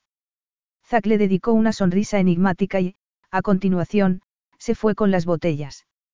Violet no tuvo más remedio que seguirlo, aunque se alegró de que la hubiera ayudado, porque tardó la mitad de lo previsto. Luego, él se dirigió hacia la cabaña que les habían asignado, donde los trabajadores estaban esperando a que les dieran la orden de empezar. Y, cuando llegó, demostró tal capacidad de mando que Violet se estremeció y se lo imaginó con su antiguo uniforme de piloto, dando órdenes o volando en un caza. ¿Vienes con nosotros? ¿O no? dijo él. Violet se ruborizó un poco, pero reaccionó y se acercó al grupo para que les explicaran cómo se montaba la estructura prefabricada. En cuanto comprendieron los conceptos básicos, todo fue coser y cantar. El tiempo se les pasaba volando, y ella no dejaba de asombrarse con la eficacia de Zack y con el hecho de que trabajara más que nadie, detalle que animaba a los demás a forzar el ritmo. Quería estar enfadada con él, pero la sensación que bullía en su interior no era de enfado, sino de admiración. No tenía miedo de mancharse las manos. Predicaba con el ejemplo y, por si eso no fuera suficientemente atractivo, se quitó la camiseta al cabo de un rato y mostró un pecho tan duro, perfecto y brillante que Violet perdió la concentración durante unos segundos. La boca se le había hecho agua, y notaba un calor preocupante entre las piernas. A última hora de la tarde, ya habían levantado la estructura exterior del edificio, y todo el equipo se sintió inmensamente orgulloso cuando contemplaron el fruto de su trabajo bajo los tonos rojos y naranjas de la puesta de sol. Terminado el trabajo, Violet se unió a los que se dirigían al comedor e hizo esfuerzos sobrehumanos por no mirar a Zack, que iba por detrás. Pero sabía que no podría dejar de mirarlos si se sentaban cerca, así que esperó a que él se acomodara y, tras servirse la comida, se sentó tan lejos como pudo. Peter llegó minutos después y se puso a hablar con ella, aunque no sirvió de mucho. Por interesada que estuviera en la conversación, era demasiado consciente de que la presencia del capataz molestaba al príncipe. Pero, ¿qué le importaba a ella? De hecho, le venía bien, porque así aprendería que no era una de esas mujeres que corrían a su lado cada vez que las llamaba, encantadas de gozar de su atención. Con eso en mente, se mostró más cariñosa con Peter que de costumbre y no puso ninguna objeción cuando se ofreció para acompañarla a su tienda, dando un rodeo por el lago. El capataz se portó como un caballero y se limitó a darle las buenas noches al llegar a su destino, aunque Violet no estaba contenta con su estratagema. Había irritado a Zack, pero tenía un vacío de insatisfacción en el estómago. Decidida a olvidar el asunto, se dirigió a la ducha, que le encantó. Consistía en una simple manguera con una alcachofa y, como no había techo que lo impidiera, pudo disfrutar del precioso cielo tanzano. Sin embargo, el placer de la sencilla experiencia se difuminó cuando se dio cuenta de que se había olvidado la toalla. A falta de otra opción, guardó su ropa interior en el neceser para no mojarla y se limitó a ponerse los pantalones cortos y la camiseta, tan deprisa como su húmeda piel se lo permitió. Y al salir de allí, se topó con Zack, que estaba apoyado en el tronco de una acacia, sin más prenda que una toalla enrollada a la cintura. Él se apartó del árbol, y ella se sintió desvanecer. ¿Cómo era posible que fuera tan atractivo? Empezaba a temer que gastaras todo el agua, porque me habría tenido que bañar en el lago, dijo Zack. Pues no la he gastado, replicó ella. Queda más que suficiente en el tanque. Él la miró durante un par de segundos inacabables, y ella fue dolorosamente consciente de que tenía la camiseta pegada al cuerpo y de que se transparentaban sus pezones. Pero eso no le incomodó tanto como el suspiro posterior de Zack. Ya se disponía a marcharse cuando él dijo. Puedo darte un consejo. No sé lo que pretendes con Abadi, pero no hagas nada de lo que te puedas arrepentir después. Eres mi jefe, y tienes derecho a darme órdenes en el trabajo, declaró ella, desconcertada con su preocupación. Pero no tienes poder sobre mi tiempo libre. ¿Te gusta? Preguntó él, directamente. ¿Por qué lo quieres saber? Es que estás celoso. Ironizó ella. Solo podría estarlo si él tuviera algo que yo no tengo. Entonces, ¿a qué viene tu interés? ¿Por qué estamos manteniendo esta conversación? Él se acercó un poco más, desestabilizándola con la cercanía de su potente cuerpo. Y ella deseó tocarlo, explorarlo, probarlo. Has malinterpretado las cosas, Violet. No se trata de lo que a mí me interese, sino de lo que él no puede tener, es decir, de ti. No lo permitiré. Sorprendida, ella soltó una carcajada. ¿Qué no lo permitirás? Menuda cara. ¿Quién te has creído que eres? ¿Cómo te atreves a decirme? El resto de su vehemente declaración se apagó cuando él le acarició el cabello, la apretó contra su cuerpo y, tras pasarle un brazo alrededor de la cintura, la levantó como si pesara menos que una pluma, dio tres largas zancadas y la apretó contra la pared prefabricada de la ducha, lejos de posibles miradas curiosas. Un segundo después, inclinó la cabeza y la besó, provocándole una dulce descarga de calor entre las piernas y poniendo fin a todas sus dudas. No, su memoria no le había fallado al decirle que Zack era todo lo que podía desear. Durante años, se había intentado convencer de que su primer encuentro no había sido para tanto, de que lo había magnificado porque en aquella época era una adolescente enamoradiza, pero la realidad demostraba lo contrario. De hecho, era aún mejor de lo que recordaba. Quizá, porque tenía la edad y el hambre suficientes como para apreciar más su crudo y embriagador contacto, que la empujó a ponerse de puntillas, acariciar los bíceps que había admirado tantas veces y pasarle los brazos alrededor del cuello. Excitada, dejó su cautela al margen y le mordisqueó el labio inferior. Zack soltó un sonido de deseo y susurró unas palabras en su idioma que habrían ruborizado a Violet si no las hubiera ansiado con locura, dominada por la tensión que crecía en su interior. En determinado momento, Zack se apartó de su boca y le pasó los labios por el cuello antes de cerrarlos sobre uno de sus pezones. Ella se estremeció de placer, y se sintió arder por dentro cuando lo succionó por encima de la tela, aferrándose a sus nalgas. Pero lo mejor estaba por llegar, como supo enseguida. Tras darse un festín con sus pechos, cambió de posición y le metió una mano entre las piernas, en busca de su objetivo. Violet gimió, incapaz de refrenarse, y él acarició su húmedo sexo mientras se apretaba contra su estómago, para que pudiera sentir la erección que le había provocado. Vaya, no llevas ni sostén ni braguitas. No sé si darte unos azotes por exhibirte así o aceptar el regalo que, por lo visto, pretendías hacerme. Violet volvió a gemir. ¿Qué es lo que te excita tanto? Continuó él en voz baja. Mis caricias. O la idea de que te dé unos azotes. Violet guardó silencio, porque no quiso confesarle que las dos cosas la excitaban. Y él, que se dio cuenta, sonrió con malicia. ¿Hay algo que quieras decirme, Violet? No sé a qué te refieres. Dijo, sin aliento. No. Pues yo creo que sí, porque tus reacciones son demasiado intensas para un placer tan ordinario, afirmó, apretándole otra vez las nalgas. Estás al borde del orgasmo, y apenas te he empezado a tocar. Las palabras de Zack rompieron el hechizo y, aunque ella ardía en deseos de dejarse llevar, se acordó de lo que había pasado en su primer encuentro y recuperó la cordura. La había rechazado, la había condenado a un sentimiento de humillación que le duró varias semanas. Y no iba a cometer el mismo error. Esta vez, sería ella quien lo rechazara a él. Decidida, le puso las manos en los hombros y lo empujó. Violet. No me importa lo que pienses. No quiero esto. Define, esto, dijo él, clavando la vista en sus ojos. No tengo por qué definir nada. No me interesa lo que tú me puedas dar. Ni ahora ni nunca.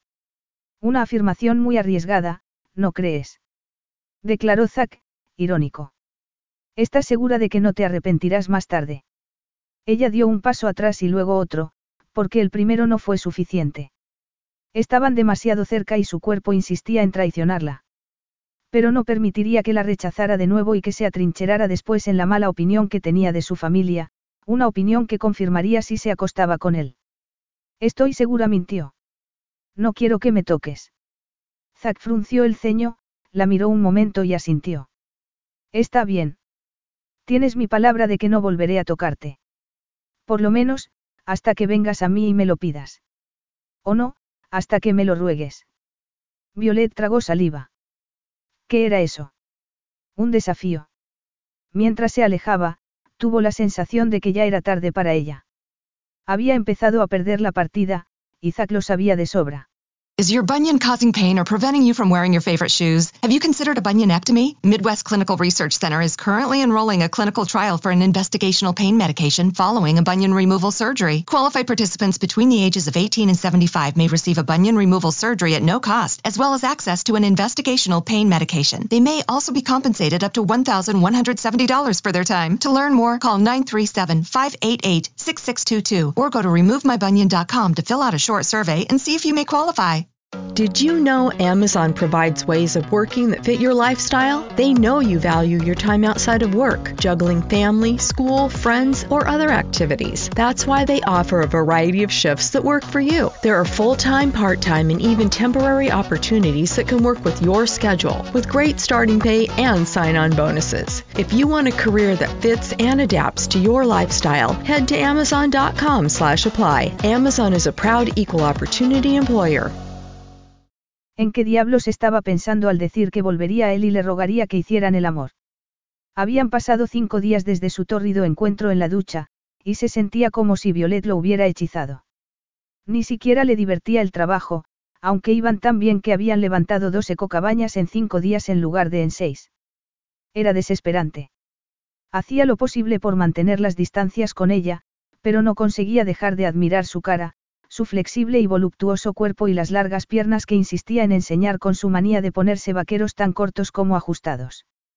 En cuanto a su ética laboral, no podía ser más admirable. Hacía lo que le pedían y lo hacía con entusiasmo, superando todas sus expectativas. Por supuesto, aún tenía reservas sobre lo que podía pasar a largo plazo, pero era evidente que se había equivocado al pensar que fracasaría. Violet era lo que decía y mucho más. Violet lo estaba volviendo loco. Aquella noche, cuando ya habían terminado de trabajar, ella soltó una carcajada que llamó su atención inmediatamente. La próxima vez, avisa dijo, rompiendo a reír de nuevo. Zack entrecerró los ojos al ver que uno de los trabajadores sostenía una botella de aspecto sospechoso mientras admiraba el trasero de Violet, que se había inclinado porque había empezado a toser. Y la causa de sus toses era más que obvia, el pombe, una bebida alcohólica de la zona. ¿Se puede saber qué estáis haciendo? Bramó, interrumpiéndolos. Todo el mundo se quedó helado. ¿A ti qué te parece? replicó Violet, enojada. Estamos de fiesta. Pues deberías divertirte con bebidas menos potentes. Los integrantes de la cuadrilla lo miraron con incomodidad, pero Violet lo hizo como tantas veces, con desafío. Isaac, que estaba acostumbrado a que todo el mundo lo tratara con deferencia, lo encontró interesante. Quizá, demasiado. Sería esa la razón de que no pudiera resistirse a incordiarla. ¿Y dónde estaría entonces la diversión? replicó ella. Zack la tomó del brazo repentinamente y dijo a los demás. Si os apetece, os podéis pasar por mi tienda. Pedí que me llevaran champán para celebrar el buen ritmo del proyecto. Tomad lo que queráis. Como era de prever, el anuncio fue recibido con entusiasmo, y la cuadrilla se dispersó enseguida. ¿Podrías dejar de manosearme? Preguntó Violet cuando se quedaron a solas. Él la soltó, pero se plantó delante de ella. ¿Cuánto pombe has bebido? Ya estás controlándome. Protestó. No, pero te arriesgas a sufrir una resaca tremenda si abusas de ese brebaje. Violet se limpió la boca con el dorso de la mano, concentrando la atención de Zack en sus lujuriosos labios. Gracias por tu preocupación, pero eso es problema mío. ¿O es que he hecho algo que comprometa mi trabajo? No, todavía no, aunque siempre hay una primera vez. Ella frunció el ceño. ¿Y qué pretendes? ¿Salvarme de mí misma? Preguntó. ¿Por qué? ¿Por qué nos vamos mañana a Nueva York, y prefiero que estés en buenas condiciones cuando nos subamos al avión? Violet lo miró con asombro. ¿Qué nos vamos? Tan pronto. A decir verdad, Zack no tenía intención de marcharse al día siguiente. Lo había dicho sin pensarlo, y él mismo estaba sorprendido con sus palabras. Pero se felicitó por haber tenido una idea tan inspirada. ¿Crees que vas a aprender algo más si nos quedamos aquí? Ella se mordió el labio. Supongo que no. Ahora podría montar una cabaña con los ojos cerrados. Pero di por sentado que supervisaría todo el proceso. Pues he cambiado de idea. ¿Por qué perder más tiempo en este proyecto cuando puedes aprender más con el siguiente? ¿Y a dónde vamos a ir? Él se encogió de hombros. Tengo que volver a Montegoba a finales de mes. Hasta entonces, estoy más o menos libre, y puedo ir a cualquiera de los que tengo en marcha, respondió. ¿Quién sabe? Quizá te deje elegir. Ella echó un vistazo a su alrededor. Este sitio es verdaderamente bonito. Quería explorarlo antes de marcharme. Bueno, podemos echar un vistazo a la zona de la fase 2, le ofreció. Zack. Si nos vamos enseguida, claro. Violet lo miró con sorpresa. Sí, claro que sí. Solo necesito unos minutos para asearme y cambiarme de ropa. Él sacudió la cabeza con impaciencia. No vamos a un acto oficial, Violet. No hace falta que te vistas para la ocasión.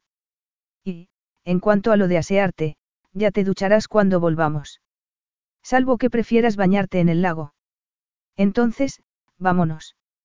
Ella se alejó hacia el lugar donde estaban los vehículos, y él habló brevemente con su guardaespaldas, que asintió y acató sus órdenes. ¿Cuánto tiempo tardaremos en llegar? Se interesó Violet cuando volvió con ella. Normalmente, tardaríamos alrededor de una hora. Pero no iremos en coche, sino en helicóptero. La cocinera tuvo dolores de parto hace un par de días y, como se la llevaron al hospital, no lo necesitará. Al llegar al aparato, él le abrió la portezuela y se rindió a la tentación de mirarle las piernas mientras ella se acomodaba. Luego, se sentó en el asiento del piloto y esperó a que sus tres guardaespaldas subieran a la carlinga. ¿Sabes pilotar helicópteros? Preguntó ella, escéptica. Él asintió y dijo. Es cortesía de las Fuerzas Aéreas, donde estuve unos cuantos años. El escepticismo de Violet desapareció, y él se habría sentido satisfecho si la visión de sus senos, que el cinturón de seguridad enfatizaba, no hubiera despertado su deseo. Aún se estaba preguntando si había hecho bien al ofrecerse a llevarla cuando despegó y tomó rumbo al este. Diez minutos después, aterrizó en las inmediaciones del volcán Lengai. Zack llevaba los cascos puestos, pero pudo oír el gemido de Violet, que no le sorprendió. Tanzania era un país precioso y, en aquella ocasión, les estaba regalando una puesta de sol tras las cataratas del río que vertía en un lago. Zack había elegido ese sitio porque tenía agua potable, pero se alegró al ver la alegría con la que ella bajó del helicóptero y corrió hacia la catarata, encantada con su belleza.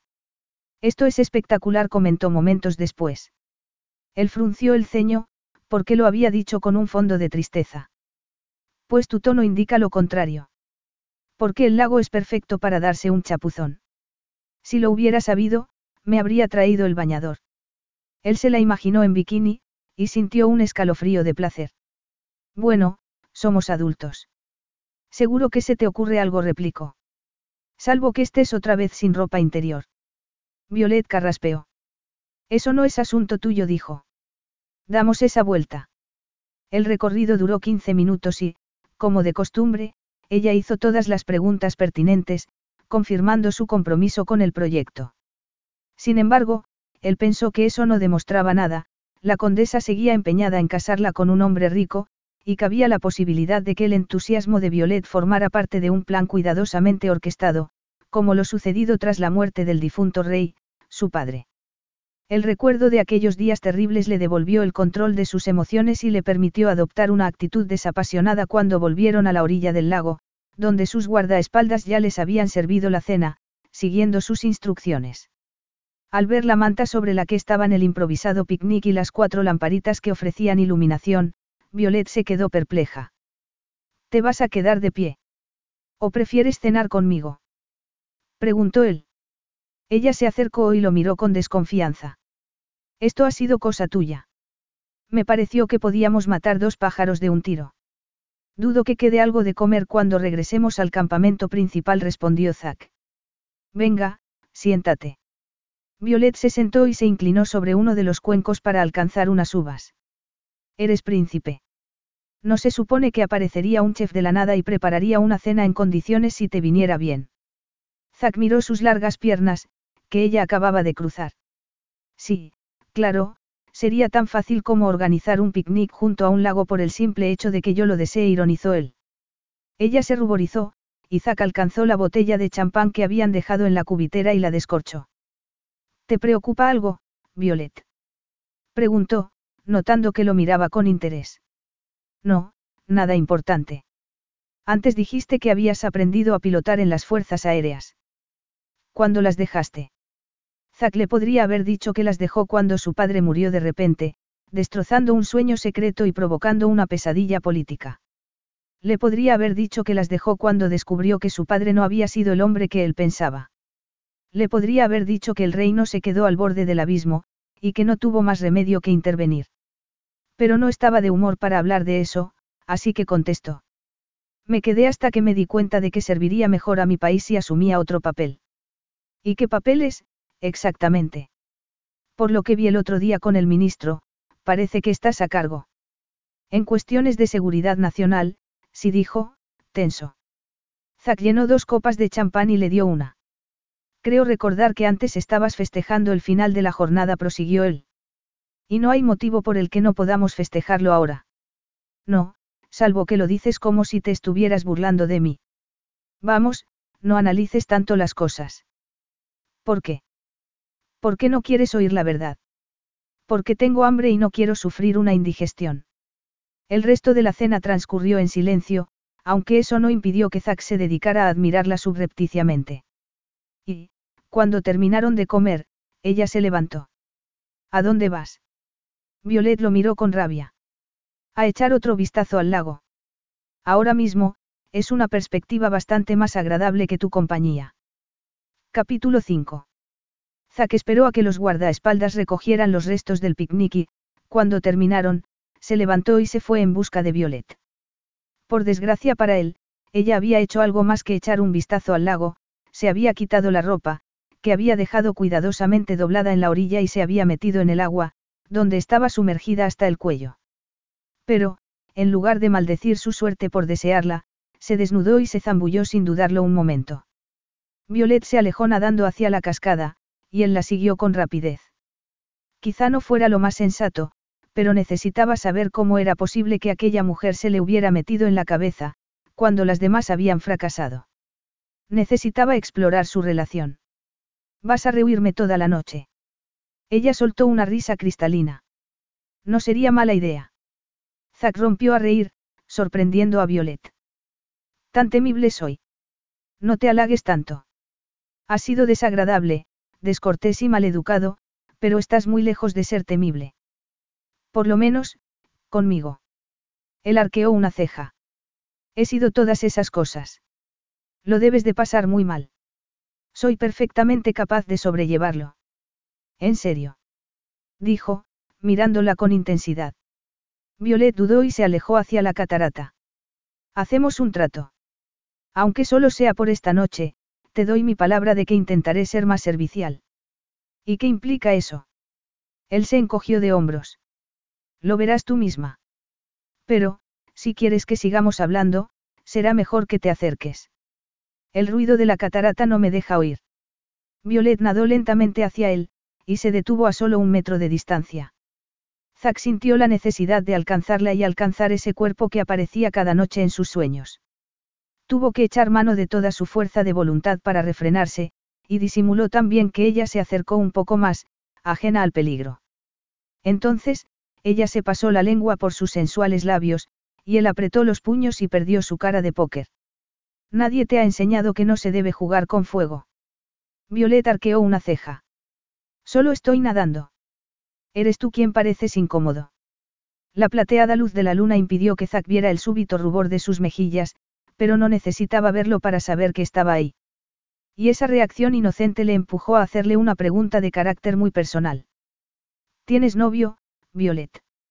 Zack sospechaba que no, porque habría complicado el plan de su madre de casarla con un hombre rico, pero eso no significaba que no pudiera disfrutar de la vida y, antes de que Violet pudiera responder, añadió.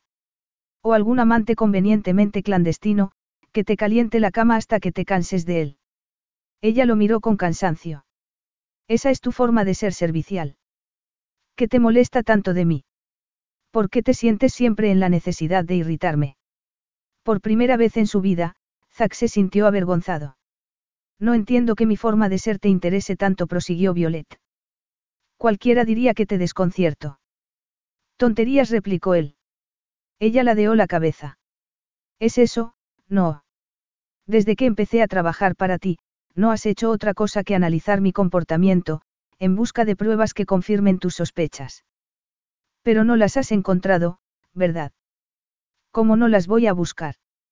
Tu madre me escribe constantemente, interesándose siempre por su preciosa hija. Ella se puso tensa. ¿Y qué le has dicho? Hasta ahora, nada. La condesa no está en mi lista de prioridades. Violet se giró para que él no pudiera ver su cara de alivio. Eso no quiere decir que no vaya a contestarle lo que merece, continuó Zack. Pero siento curiosidad sobre una cosa. ¿Cuál? Dijo, mirándolo de nuevo. Su constante insinuación de que tu presencia aquí es una especie de obligación, un paso lamentablemente necesario para acercarte a lo que buscas. Ella respiró hondo. Si crees que voy a hablar mal de mi madre para darte la razón, te recomiendo que esperes sentado. No querías demostrar que eres digna de confianza. Pues demuéstramelo. Tenía la sensación de que ya te lo había demostrado. No, solo has aliviado mis dudas sobre tu capacidad profesional. Pero esto es diferente, esto es personal. Demuéstrame que no se trata de ningún jueguecito. Violet entrecerró los ojos. ¿Qué quieres que haga exactamente? Que demuestre que puedo divertirme contigo unos minutos y marcharme después sin haberte sacado un anillo de compromiso, como crees que pretendo. Él sonrió. Bueno, puede durar bastante más que unos minutos. Solo tienes que probar que no eres un títere de tu madre. Bastaría con una o dos horas. Ella soltó un grito ahogado y, esta vez, su rubor fue perfectamente visible. Reconócelo, Violet. Tienes tantas ganas de besarme como yo de besarte a ti, declaró Zack. ¿Por qué te da vergüenza? ¿Por qué te dije que tendrías que rogármelo? Si es por eso, retiro la condición. Violet intentó fingirse ofendida, pero fracasó porque no se pudo resistir a la tentación de clavar la vista en sus labios. No te comprendo. Según los periódicos, te puedes acostar con todas las mujeres que quieras. Y, si eso es cierto, ¿Por qué te empeñas en coquetear conmigo? ¿Por qué no me puedo resistir a los desafíos? replicó él, deseándola más que nunca. Quiero saber hasta dónde llega tu pasión. Los ojos de Violet brillaron y, durante un momento, Zack pensó que había ido demasiado lejos. Pero luego, ella nadó hacia él, se puso en pie y llevó una mano a su nuca mientras le ponía la otra en el hombro. Él se quedó completamente inmóvil, por miedo a que cambiara de opinión. Y entonces, ella se apretó contra su pecho y lo besó. Zack se refrenó durante cinco largos segundos, hasta que la tomó entre sus brazos y se permitió el placer de acariciarla. Su boca sabía mejor que la primera vez, y los sensuales movimientos de su lengua lo estaban volviendo loco. ¿Cómo era posible que lo excitara tanto? La deseaba de tal manera que estaba al borde de perder el control de sus emociones. Y los gemidos de Violet no ayudaron precisamente a devolverle el aplomo, sino a provocarle una erección tremenda. Consciente del efecto que causaba en él, ella volvió a gemir y aumentó la intensidad del beso. Ya no sabían dónde empezaba el cuerpo de uno y terminaba el del otro. Se habían internado en terrenos peligrosos y, al darse cuenta de que sus pasos los llevaban a hacer el amor, Zack se preguntó si quería llevar las cosas tan lejos. La respuesta era evidente, sí. En primer lugar, porque Violeta había aceptado su desafío y, en segundo, porque necesitaba demostrar a las Barringal que jugar con los Montegova podía ser muy peligroso. Además, los dos eran adultos y sabían lo que estaban haciendo, aunque tenía la impresión de que ella no era tan experta como él. Ya estaba a punto de dejarse llevar definitivamente cuando Violet cambió de actitud, le puso las manos en los hombros y lo empujó. Ya tienes suficiente. Ya te he convencido. Preguntó ella, con voz ronca. No, en absoluto. No ha sido suficiente, bella mía, dijo Zack, recuperándose de su sorpresa inicial. No lo ha sido en modo alguno. Zack la abrazó de nuevo y bajó la cabeza. Violet ardía en deseos de volver a sentir los labios y la lengua que saturaban sus sentidos y avivaban el hambre de su cuerpo, debilitándolo tanto al mismo tiempo que, si no hubiera estado aferrada a él, habría acabado en el fondo del lago. Pero, ¿qué estaba haciendo? Si pretendía demostrar algo, ya lo había demostrado. ¿O no? No, ni mucho menos, porque Zack tenía razón al afirmar que no había sido suficiente. Se había limitado a derribar los muros que protegían sus emociones y a despertarlas de modo tan brusco y abrumador que ardía por dentro. Ahora, la simple idea de alejarse de él le parecía insoportable. Sería más fácil si se dejaba caer otra vez en la tentación. Violet ya había hecho oídos sordos a la voz de su razón, que intentó burlarse de su falta de lógica, cuando él la apretó un poco más, quizá, por seducirla de nuevo o quizá, porque estaba tan inseguro como ella. Decidida a descubrirlo, lo miró a los ojos. Y, al ver su destello de pasión, soltó un suspiro y lo volvió a besar. Solo quería un poco más. Solo un minuto más. Zack y Violet se fundieron en una batalla de besos y voluntades que exigía un vencedor. Y, al notar su dura erección contra el estómago, ella sintió la urgencia de tocarlo y llevó una mano a su entrepierna. Entonces, él la dejó de besar, la miró de forma extraña y la llevó nadando hacia la cascada, cuyo sonido era tan atronador que Violet tuvo miedo de quedarse sorda. Sin embargo, todos sus temores desaparecieron cuando Zack la agarró por la cintura al llegar a su objetivo, la sentó en una roca lisa y, a continuación, se puso entre sus muslos. Violet intentó comparar ese momento con el que había vivido seis años atrás, en el jardín de su madre. Y no pudo. Para empezar, porque no había distancia alguna en los ojos del príncipe, sino un destello de hambre sexual y, para continuar, porque sus caricias eran intensas, decididas, posesivas, como si intentara demostrarle que solo se detendría si ella se lo indicaba, que estaba dispuesto a aceptar lo que le diera.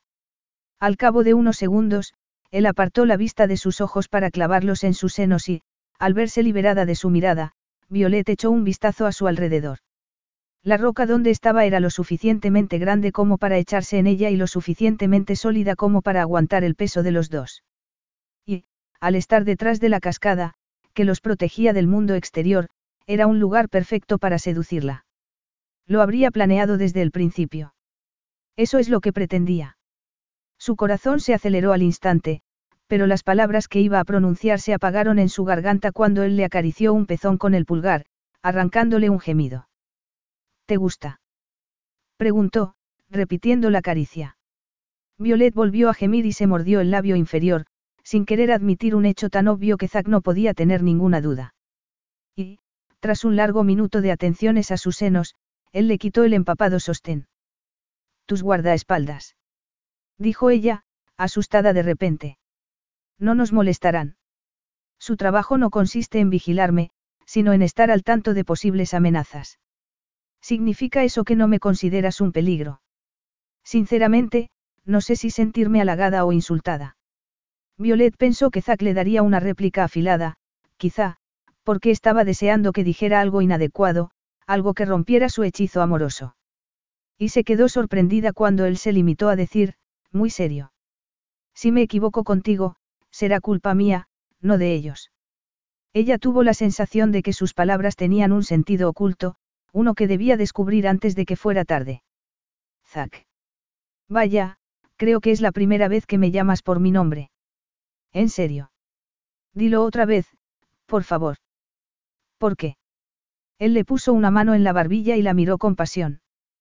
¿Por qué me encanta que pronuncies mi nombre? Es de lo más placentero. Zack repitió ella. Sus ojos brillaron al instante. Quiero probarte, Violet declaró. Si no quieres seguir, dímelo ahora. Ella abrió la boca con intención de decir exactamente eso o, por lo menos, de reducir la velocidad del implacable tren que los llevaba, pero, en el último segundo, la cerró. ¿Qué estaba pasando allí? Iban a hacer lo que no habían hecho seis años antes. ¿O solo era el preludio de otro rechazo? Violet necesitaba saberlo, porque no quería verse en la misma situación. Había soñado mil veces con él, y había deseado otras tantas lo que ahora le ofrecía, aparentemente. Decidida a salir de dudas, lo miró a los ojos. Y no encontró nada que no fuera deseo. Pero tampoco lo había encontrado en el jardín de su madre. Al notar su reticencia, Zack la dejó de tocar y apoyó las manos en la roca. No lo pienses tanto. Lo que hagamos aquí, se quedará aquí. ¿Quieres decir que mañana nos comportaremos como si no hubiera sucedido? Si es lo que quieres, sí. Pero, en cualquier caso, tienes que saber que esto no llevará a nada más. Violet estuvo a punto de preguntar por qué, pero se abstuvo porque conocía la respuesta. Los Montegova no mantenían relaciones con personas como ella. Remy se había comprometido con una mujer de pasado impecable, aunque fuera de origen plebeyo y, en cuanto a la reina, procedía de una familia de lo más prestigiosa. De hecho, se rumoreaba que el príncipe heredero ya estaba buscando otra novia impecable para sustituir a su difunta prometida. No, Zakari no se complicaría la vida con una aristócrata de segunda categoría cuya familia había estado al borde de la bancarrota y cuya madre se dedicaba a vender primicias a la prensa del corazón. ¿Por qué le das tantas vueltas? insistió él. No es tan importante. Violet se volvió a morder el labio, presa de los nervios. Por mucho que quisiera entregarse a Zack, no podía hacerlo sin confesarle antes su secreto, que seguía siendo virgen. Y tenía miedo de que, al saberlo, la rechazara otra vez. Sé que me deseas, Violet. Yo no lo he negado. Entonces, ¿qué te preocupa? Ella suspiró y guardó silencio. ¿Hay alguien más en tu vida? Preguntó él. Por eso dudas. ¿Crees que me habría puesto en esta situación si estuviera saliendo con alguien? Dijo, ofendida. ¿Por quién me tomas? No pretendía insultarte, replicó Zack. Y, aunque quisiera dar por buena tu respuesta, sigues sin contestar a mi pregunta. ¿Hay alguien más? No, claro que no. No he tenido ni el tiempo ni las ganas necesarias para mantener una relación, dijo al fin. De ninguna clase. Está bien, pero era importante que aclaráramos las cosas antes de seguir. Siempre soy sincero con mis amantes, y espero de ellas la misma sinceridad. Si no quieres hacer el amor, dilo, si quieres, tócame. Violet supo que estaba a punto de dar el paso. La invitación de Zack era tan irresistible que olvidó la idea de confesarle su virginidad. Ya lo descubriría y, si no se daba cuenta, tampoco cambiaría nada, cuando hicieran el amor, ella volvería a su vida normal e intentaría sacarlo de sus pensamientos. Dios mío, me vas a obligar a rogártelo. Insistió él. Puede que sí. Puede que no quiera perderme un acontecimiento de tal calibre. Él sonrió, pero sin dejar de mirarla con deseo, y ella se rindió y le pasó los brazos alrededor del cuello. Segundos más tarde, Zaca saltó su boca con un beso arrebatador que la dejó sin aire. Pero duró poco, y sus labios se apartaron enseguida para iniciar una senda descendente cuyo destino estaba anunciado, sus senos. Entonces, mordisqueó suavemente un pezón y le arrancó un nuevo gemido. Y, antes de que el sonido se apagara, empezó a lamer y succionar el otro, provocándole sensaciones que Violet no había experimentado nunca. Las llamas de placer que surgían de sus pechos se fundían entre sus piernas y hacían que apretara las caderas contra él en busca de satisfacción. Por suerte, Zack no le hizo esperar demasiado. Sus largos dedos se deslizaron por la sensible piel del estómago de Violet, llegaron a sus braguitas y se introdujeron por debajo de la tela. Luego, alcanzaron la suave piel de su sexo y, tras separarle las piernas un poco más, la empezó a acariciar.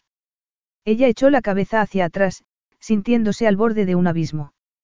Él soltó un suspiro de gozo ante la húmeda evidencia de su necesidad, y durante los minutos siguientes se dedicó a darle placer mientras su lengua jugueteaba con sus pezones.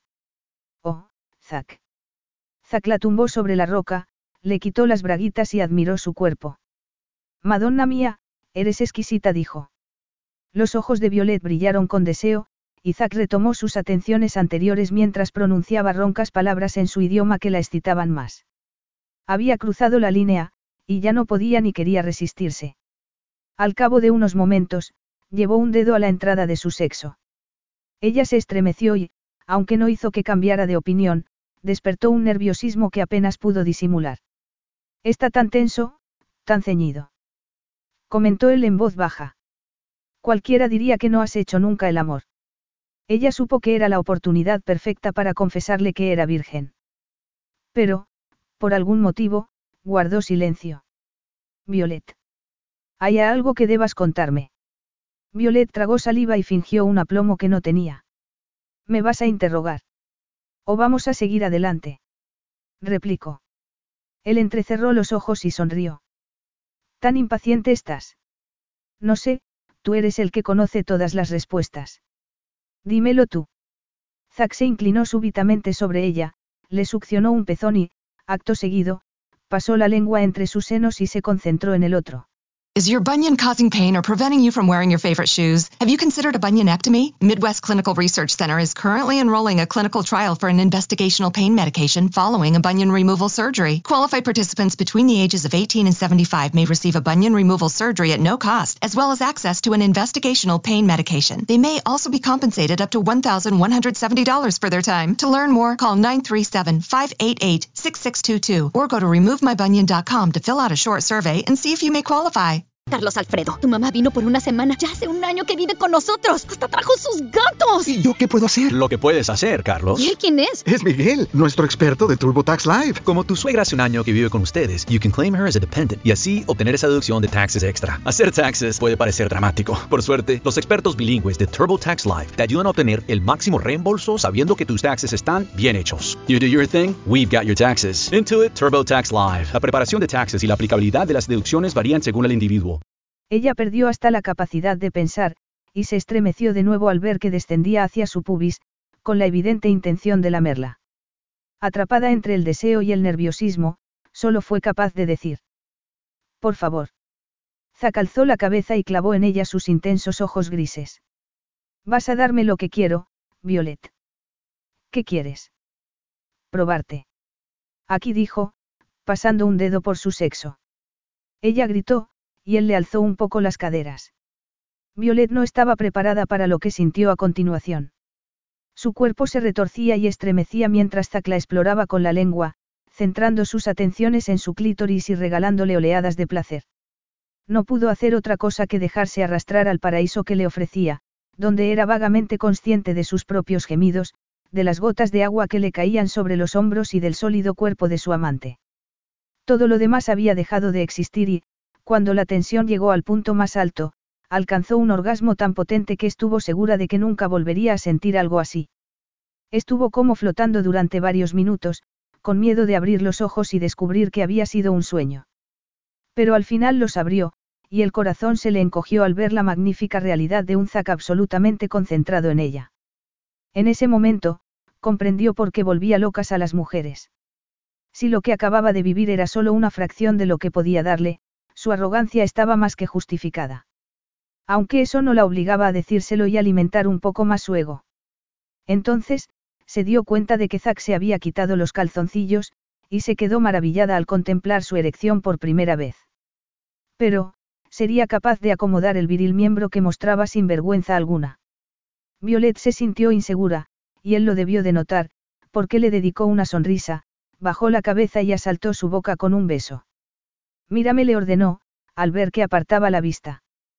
Tócame. Ella pensó que se había equivocado al creer que podía sobrevivir a esa experiencia y seguir con su vida como si no hubiera pasado nada. Zack le gustaba demasiado. Quiero ver tus ojos cuando te tome, insistió él. Los pensamientos de Violet se esfumaron cuando Zack la penetró, rompiendo la última barrera de su inocencia. Y, al notar lo sucedido, él la miró con asombro y con algo que se acercaba bastante a la recriminación. Capítulo 6. Madre de Dios. Eres virgen. Violet hizo un esfuerzo por respirar, por apartar su mente de las sensaciones que dominaban su cuerpo, por someter la ansiedad sexual que Zack había despertado, tras una punzada inicial de dolor. Una ansiedad que corría el riesgo de quedar insatisfecha, porque él estaba empezando a salir. No, por favor le rogó. Zack sacudió la cabeza. ¿Por qué no me lo habías dicho? ¿Tan importante es? ¿Crees que no? Bueno, puede que no quisiera darle importancia. Zack intentó salir un poco más, y ella cerró las piernas alrededor de su cintura, impidiéndoselo. Esto es algo serio, Violet. ¿Por qué? Él la miró con asombro. Pensaste que no me importaría que fueras virgen. Tan mala opinión tienes de mí. Violet apretó las piernas un poco más. Ya está hecho, Zack. No le des más vueltas, declaró. Querías que fuera tuya, y lo has conseguido. Zack gimió, se liberó de sus últimos conatos de duda y se empezó a mover. Una acometida, dos, tres, abriéndole un mundo de sensaciones nuevas que la convencieron de que, pasara lo que pasara al final, nada podía ser mejor que eso. ¿Por qué soy incapaz de alejarme de ti, por mucho que lo intente? Dijo él, deteniéndose un momento. Es que me has hechizado. Si te hubiera hechizado, no te detendrías. Él respiró hondo y se movió de nuevo, sin pronunciar más palabras. Y cada uno de sus movimientos la fue acercando a un clímax que Violet recibió casi con miedo, porque fue tan intenso que tuvo la sensación de que la consumiría. Aún sentía sus salvajes olas de placer cuando él llegó al orgasmo y salió de su cuerpo. Había sido una experiencia inmensamente reveladora para ella, y su injustificado temor dio paso a uno más terrible y real, que le hubiera entregado algo más que su virginidad. Segundos después, Zack se apartó y se alejó un par de metros, nadando. Ella quiso rogarle que se quedara a su lado, que le diera más de lo que acababa de darle, pero no se lo rogó y, tras unos instantes de silencio, él la miró con perplejidad. Oh, Dios mío, dijo, horrorizado. No he usado preservativo. Violet se quedó helada. Necesitaba unos momentos para pensar. O una semana. O un mes entero. ¿Cómo era posible que hubiera sido tan irresponsable? Además de robarle su inocencia, se la había robado sin protección alguna. ¿Cómo podía haber sido tan estúpido? Había cometido el mismo error de su padre. Se había dejado dominar por el deseo y había perdido hasta el último ápice de su sentido común. Desesperado, se giró hacia Violet, que se estaba poniendo su mojada ropa interior. Y le pareció tan bella que ni siquiera notó que lo miraba con furia. Si piensas que te he tendido una trampa para quedarme embarazada, te equivocas, declaró. Estoy tomando la píldora. La declaración de Violet no le causó ningún alivio, quizá, porque seguía atónito con su propia ceguera. Tendría que haberse dado cuenta de que era virgen. Le había dado señales de sobra, pero no había prestado atención. ¿Por qué me sorprende que me rechaces? Continuó ella. Todo lo que has dicho es mentira, no. No recuerdo haber dicho nada, replicó, intentado recuperar el aplomo. Tu lenguaje corporal es de lo más explícito. Ah, sí. ¿Y qué has entendido, exactamente? No te hagas el tonto, protestó ella. Además, no dijiste que lo que pasara aquí se quedaría aquí. He hecho algo que indique lo contrario. En lugar de responder a su pregunta, Violet contraatacó con otra acusación.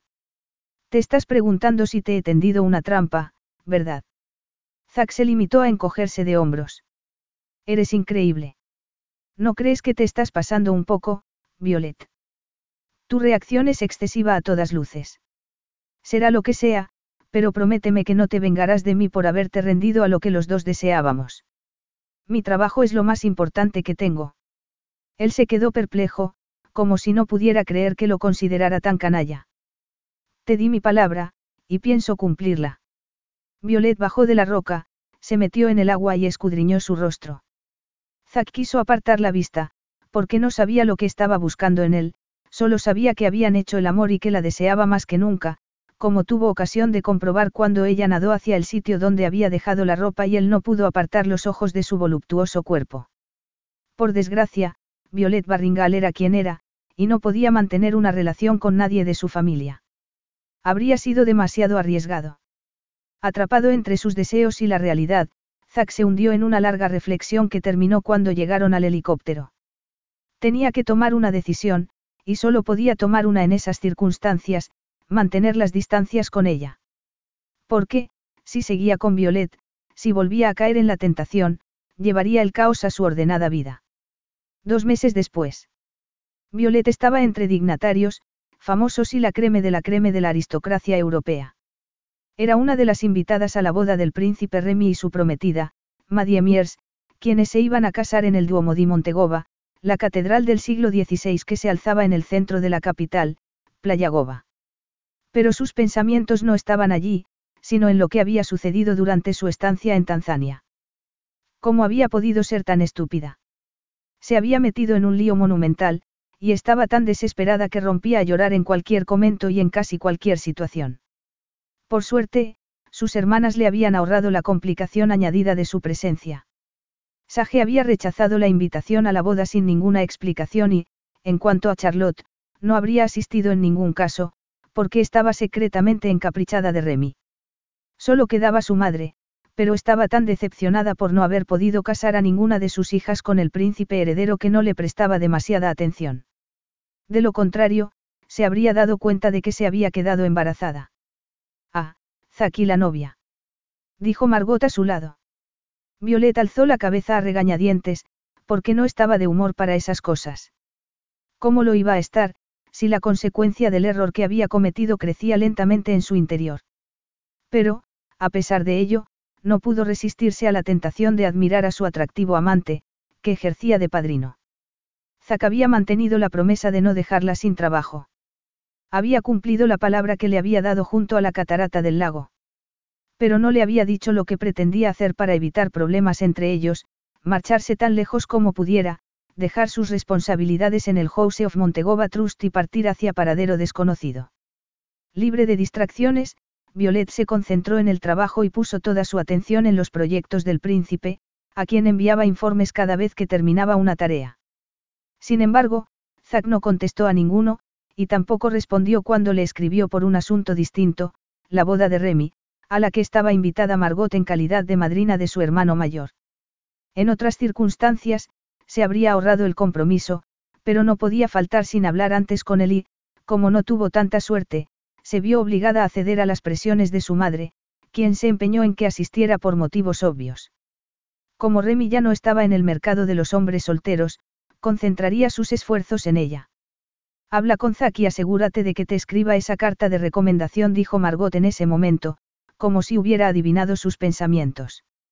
No tiene sentido que trabajes tanto para él y no saques nada. Violet se mordió la lengua para no responder de mala manera. No iba a perseguir a Zack por una simple carta de recomendación, sobre todo, cuando tenía asuntos más importantes que tratar con él. A fin de cuentas, era el padre del hijo que llevaba en su vientre y, aunque no estuviera precisamente preparada para decírselo, tenía derecho a saberlo.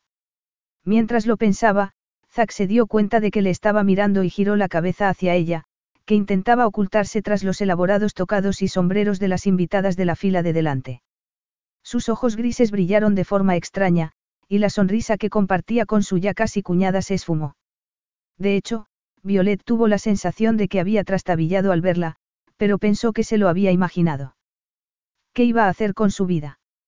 Preocupada, se llevó las manos al estómago, en un gesto que repetía con frecuencia y que disimuló de inmediato, porque no se podía arriesgar a que Margot adivinara lo sucedido. Ya tenía bastantes problemas. Por suerte, no iba a estar mucho tiempo en Montegova. Su madre creía que iba a asistir a los festejos organizados por la reina, pero Violeta había comprado un billete de avión para marcharse al día siguiente, convencida de que Zack no reaccionaría bien cuando supiera que estaba esperando un hijo suyo. Hasta era capaz de echarla personalmente del país. Violet. Dijo su madre, entrecerrando los ojos. ¿Te pasa algo? No, en absoluto mintió ella, haciendo un esfuerzo por recuperar el control de sus emociones. La novia está preciosa, ¿verdad? La ceremonia empezó en ese momento, ahorrándole el peligro de mantener una conversación con ella. Pero Violet, que estaba sumida en sus pensamientos, no prestó atención al acto ni a la sesión fotográfica posterior, y se limitó a saludar, sonreír cuando debía y dejarse acompañar al impresionante salón de baile del igualmente impresionante Palacio Real de Montegova. Durante los largos discursos y la interminable cola que tuvieron que hacer para felicitar al príncipe heredero y a su flamante esposa, Violet fue más que consciente de la abrumadora presencia de Zack y de su intención evidente de no hacerle caso, pero, sobre todo, lo fue del montón de solteras que gravitaban a su alrededor, acaparando su atención, lo que casi la puso enferma. Por supuesto, intentó convencerse de que solo estaba enfadada porque lo mantenían tan ocupado que no podía acercarse a él para darle la noticia de su embarazo y marcharse a continuación, pero no lo consiguió.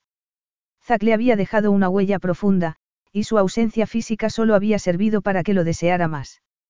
De hecho, era incapaz de dejar de mirarlo mientras charlaba o reía con sus despampanantes admiradoras. Decidida a recuperar el aplomo, se excusó y se dirigió al cuarto de baño, donde se retocó el maquillaje y respiró hondo durante unos segundos, intentando disminuir del desenfrenado ritmo de su corazón.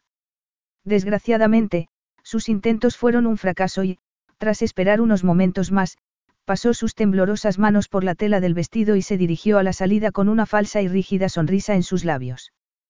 Pero su sonrisa desapareció cuando abrió la puerta y se encontró ante el objeto de sus preocupaciones, que estaba apoyado en la pared exterior. Hola, Zack acertó a decir. No pareces precisamente contenta de verme, teniendo en cuenta de que me has estado buscando por todas partes. A ella se le encogió el corazón. Ah, sabías que te estaba buscando. Entonces, ¿por qué no te has molestado en llamarme por teléfono o responder a mis mensajes? Zack se encogió de hombros. Porque los informes que enviabas estaban tan bien que no había nada que decir. Además, no sé de qué tenemos que hablar, replicó él, muy serio. Pero has insistido tanto que he decidido salir de dudas. Violeta apretó los puños. Pues lo has disimulado bastante bien. Llevo dos días en Montegova y cuatro horas en la boda de tu hermano, le recordó. Zack la miró con intensidad, y el pulso de Violet se aceleró al instante. No cambies de conversación. Él se puso tenso. Como ya he dicho, tus informes eran correctos. Y, como no tenías nada más que contarme, saqué mis propias conclusiones sobre tu obsesión por verme. ¿Qué conclusiones? Que debía ser algo de carácter estrictamente personal.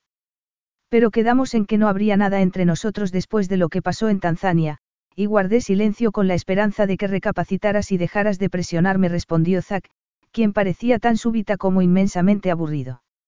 Ahora bien, es evidente que no tienes intención de hacerlo, así que dime lo que tengas que decir. Espera un momento. ¿Piensas que quería verte para hacer el amor otra vez? Preguntó ella con sarcasmo. Él entrecerró los ojos, la tomó del codo y se la llevó. ¿A dónde vamos? dijo ella. A un lugar donde la escenita que intentabas montarme no cause demasiado revuelo. Violet soltó una carcajada. Escenita. Te lo tienes muy creído, no. Zack no dijo nada. La llevó hacia una puerta frente a la que hacían guardia dos uniformados, que se la abrieron inmediatamente. Y Violet se derrumbó cuando se quedaron a solas en lo que parecía ser una versión pequeña del salón de baile. No había cambiado nada. Seguía tan carismático y atractivo como siempre, aunque tenía el pelo un poco más largo. Me encanta que se interesen por mí, pero tu elección del momento y el lugar no puede ser más inadecuada, declaró entonces. ¿De qué estás hablando? Mi madre me ha pedido que no llame la atención ni alimente rumores durante la boda de mi hermano. Y estar a solas con una mujer bella no es la mejor forma de conseguirlo. Violet se ruborizó, pensando que Zack no quería saber nada de ella. E incluso consideró la posibilidad de dar media vuelta, marcharse de allí y dejar que descubriera las consecuencias de su encuentro amoroso ocho meses después. Sin embargo, se quedó clavada en el sitio. Llevaba varias semanas durmiendo mal, y seguiría en la misma situación si no afrontaba definitivamente su problema. Violet. Dijo él, frunciendo el ceño. No te preocupes por mí, Zack. No estaré en Montegoba más tiempo del que tú quieras. He venido por ser cortés con tu hermano, y porque necesito hablar contigo. ¿De qué? De trabajo. No, el trabajo no tiene nada que ver.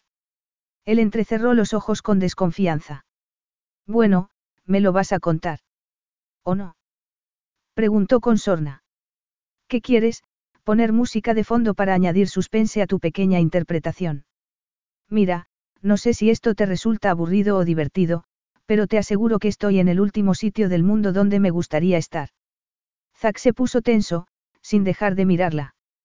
Entonces, explícate. Ella respiró hondo, intentando controlar su desbocado corazón. Luego, suspiró lentamente y dijo. Estoy embarazada. Zack se la quedó mirando, desconcertado con lo que acababa de oír. Repite eso, le ordenó. No sé si te he entendido bien. Me has entendido perfectamente. Tras unos segundos de silencio, él le lanzó una mirada de asombro que se transformó en furia contenida. Supongo que no eres tan estúpida como para intentar engañarme, así que daré por sentado que estás hablando en serio. No sé si darte las gracias por creerme, porque tu actitud resulta vagamente insultante. Pero los hechos son los hechos. Ella se llevó las manos al estómago como tantas veces, y él bajó la mirada y, a continuación, la volvió a clavar en sus ojos. Violet no tenía forma de saber lo que estaba pensando, y se llevó una sorpresa cuando sacó el teléfono móvil y habló con alguien en Montegobés, lo cual impidió que entendiera la conversación. Por desgracia, su madre era de cultura inglesa, y había impedido que aprendiera el idioma del país cuando era niña. ¿Se puede saber qué estás haciendo? Preguntó cuando colgó el teléfono. Conoces la historia de mi familia, ¿verdad?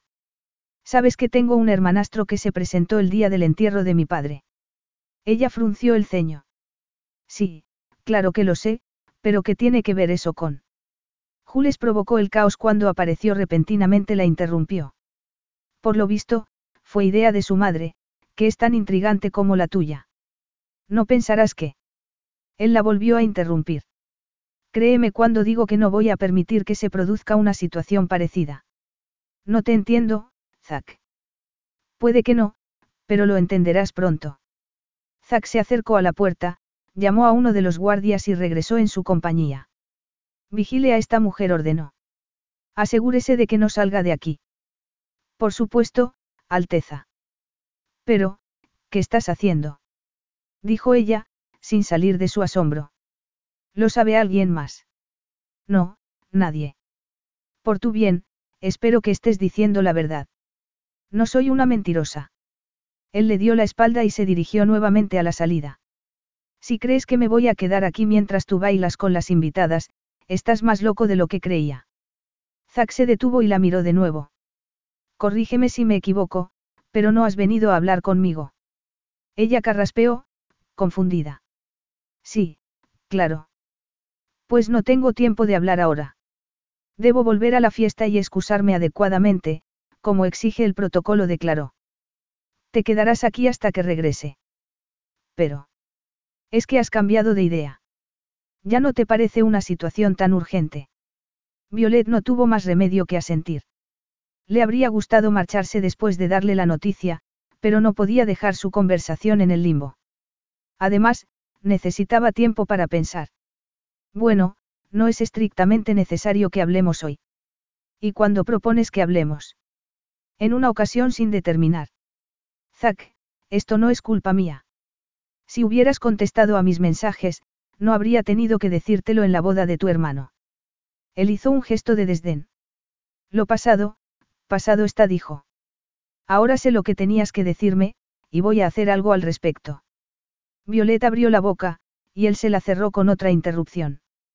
Conociendo a mi madre, habrá notado mi ausencia y habrá enviado a alguien a buscarme. ¿Quieres que solucione el asunto y vuelva contigo? ¿O no?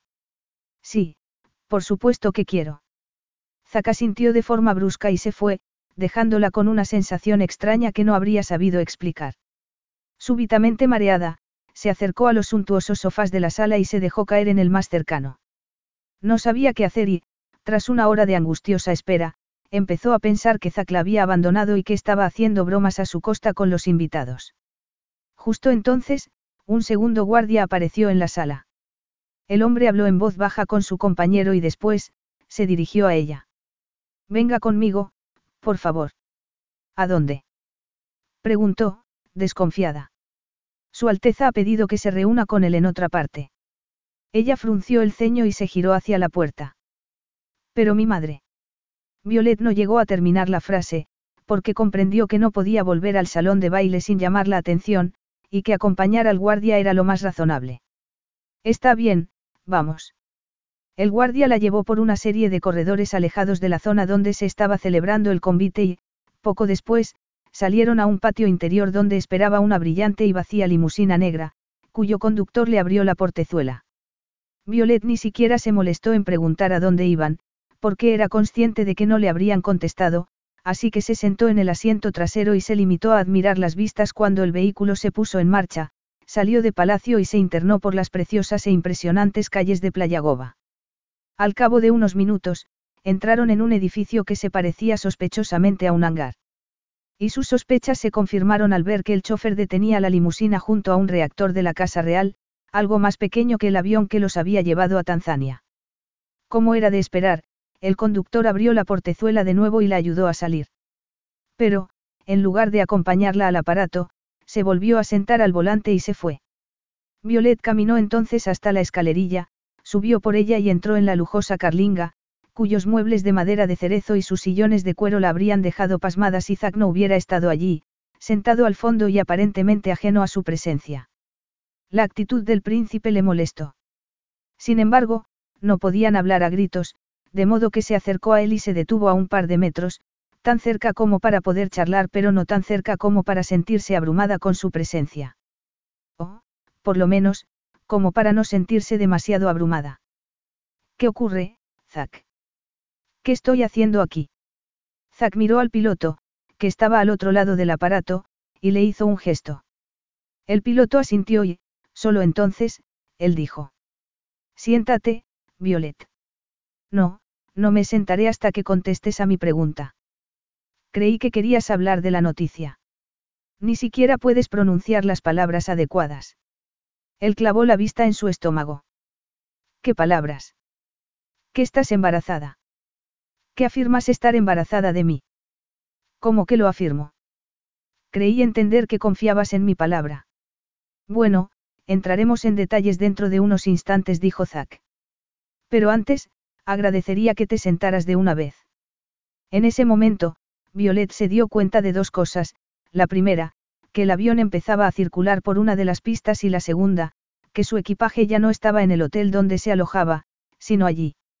La enormidad de lo que estaba pasando hizo que se le doblaran las piernas y, como no quería perder el equilibrio y hacerse daño, se sentó en el sillón más cercano, el que estaba enfrente de Zack. Entonces, él se levantó con un movimiento felino, le ajustó el cinturón de seguridad y se quedó de pie, pegado a ella, como si tuviera miedo de que saliera corriendo y se bajara del avión. Y desde luego, Violet deseaba huir. Pero no podía, porque el avión ya estaba en marcha. ¿Qué diablos estás haciendo? Acertó a preguntar, espantada. Querías llamar mi atención, no, replicó él. Pues lo has conseguido. Capítulo 7. Zack miró a la mujer dormida que llevaba un hijo suyo en su vientre. Se había retirado a descansar tras someterlo a un castigo de varias horas de silencio, que en otras circunstancias había encontrado divertido. Pero no estaba precisamente de buen humor.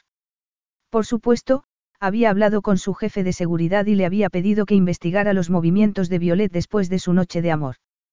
Y los informes preliminares indicaban que se había limitado a trabajar y a estar en su apartamento neoyorquino. No tenía amantes secretos. No hacía nada sospechoso. Hablaba de vez en cuando con su madre, pero con tan poca frecuencia que Zack se reafirmó en la conclusión que había sacado durante la boda de Remy, al notar la tensión que había entre ellas, que Violet intentaba evitar a la condesa. Una conclusión que parecía definitiva desde que Margot lo había acorralado con la excusa de felicitar a los novios y le había preguntado qué le pasaba a su hija. Sería verdad que no lo sabía. Zack sacudió la cabeza y se maldijo a sí mismo por estar postergando el verdadero problema, sus propios sentimientos. No en vano, iba a ser padre. Iba a tener un hijo. Iba a tener un heredero. Era algo tan abrumador que no había tenido un minuto de paz desde que Violet le dio la noticia. Pero no se arrepentía de los pasos que estaba dando, decidido a impedir que la Casa Real se viera envuelta en otro escándalo de consecuencias imprevisibles. Su madre acababa de anunciar que renunciaba al trono y, como aún no se había celebrado la coronación de Remy, la situación podía ser nefasta para su familia. En tales circunstancias, no había tenido más remedio que secuestrar a Violet. Quizá fuera demasiado drástico, pero los acontecimientos posteriores a la muerte de su padre lo habían aleccionado contra los peligros de aplazar las decisiones. Mientras la miraba, se metió las manos en los bolsillos para no caer en la tentación de acariciarle la mejilla y el cabello. Estaba más pálida de lo habitual, y sus sensuales labios tenían una tensión que ya había notado en la boda.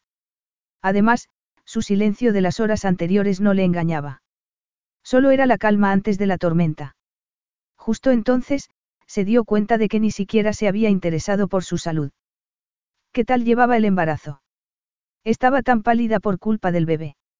Fuera como fuera, Violeta había sellado su destino al informarle de que estaba embarazada, porque la Casa Real de Montegova no admitía hijos ilegítimos. De hecho, se habían visto obligados a reconocer a Jules cuando las indiscreciones de su padre se hicieron públicas, aunque eran conscientes de que dicho reconocimiento provocaría un caos en palacio. Isaac no quería que la historia se repitiera. Preocupado, se asomó a la ventanilla y apretó los dientes. Tenía que atar todos los cabos y asegurarse de que su plan saliera bien, pero faltaban varias horas para que llegaran a su destino, así que se relajó un poco y coqueteó con la idea de tumbarse junto a Violet. Coqueteó con ella y la rechazó. A fin de cuentas, no habría estado en esa situación si no se hubiera rendido al deseo.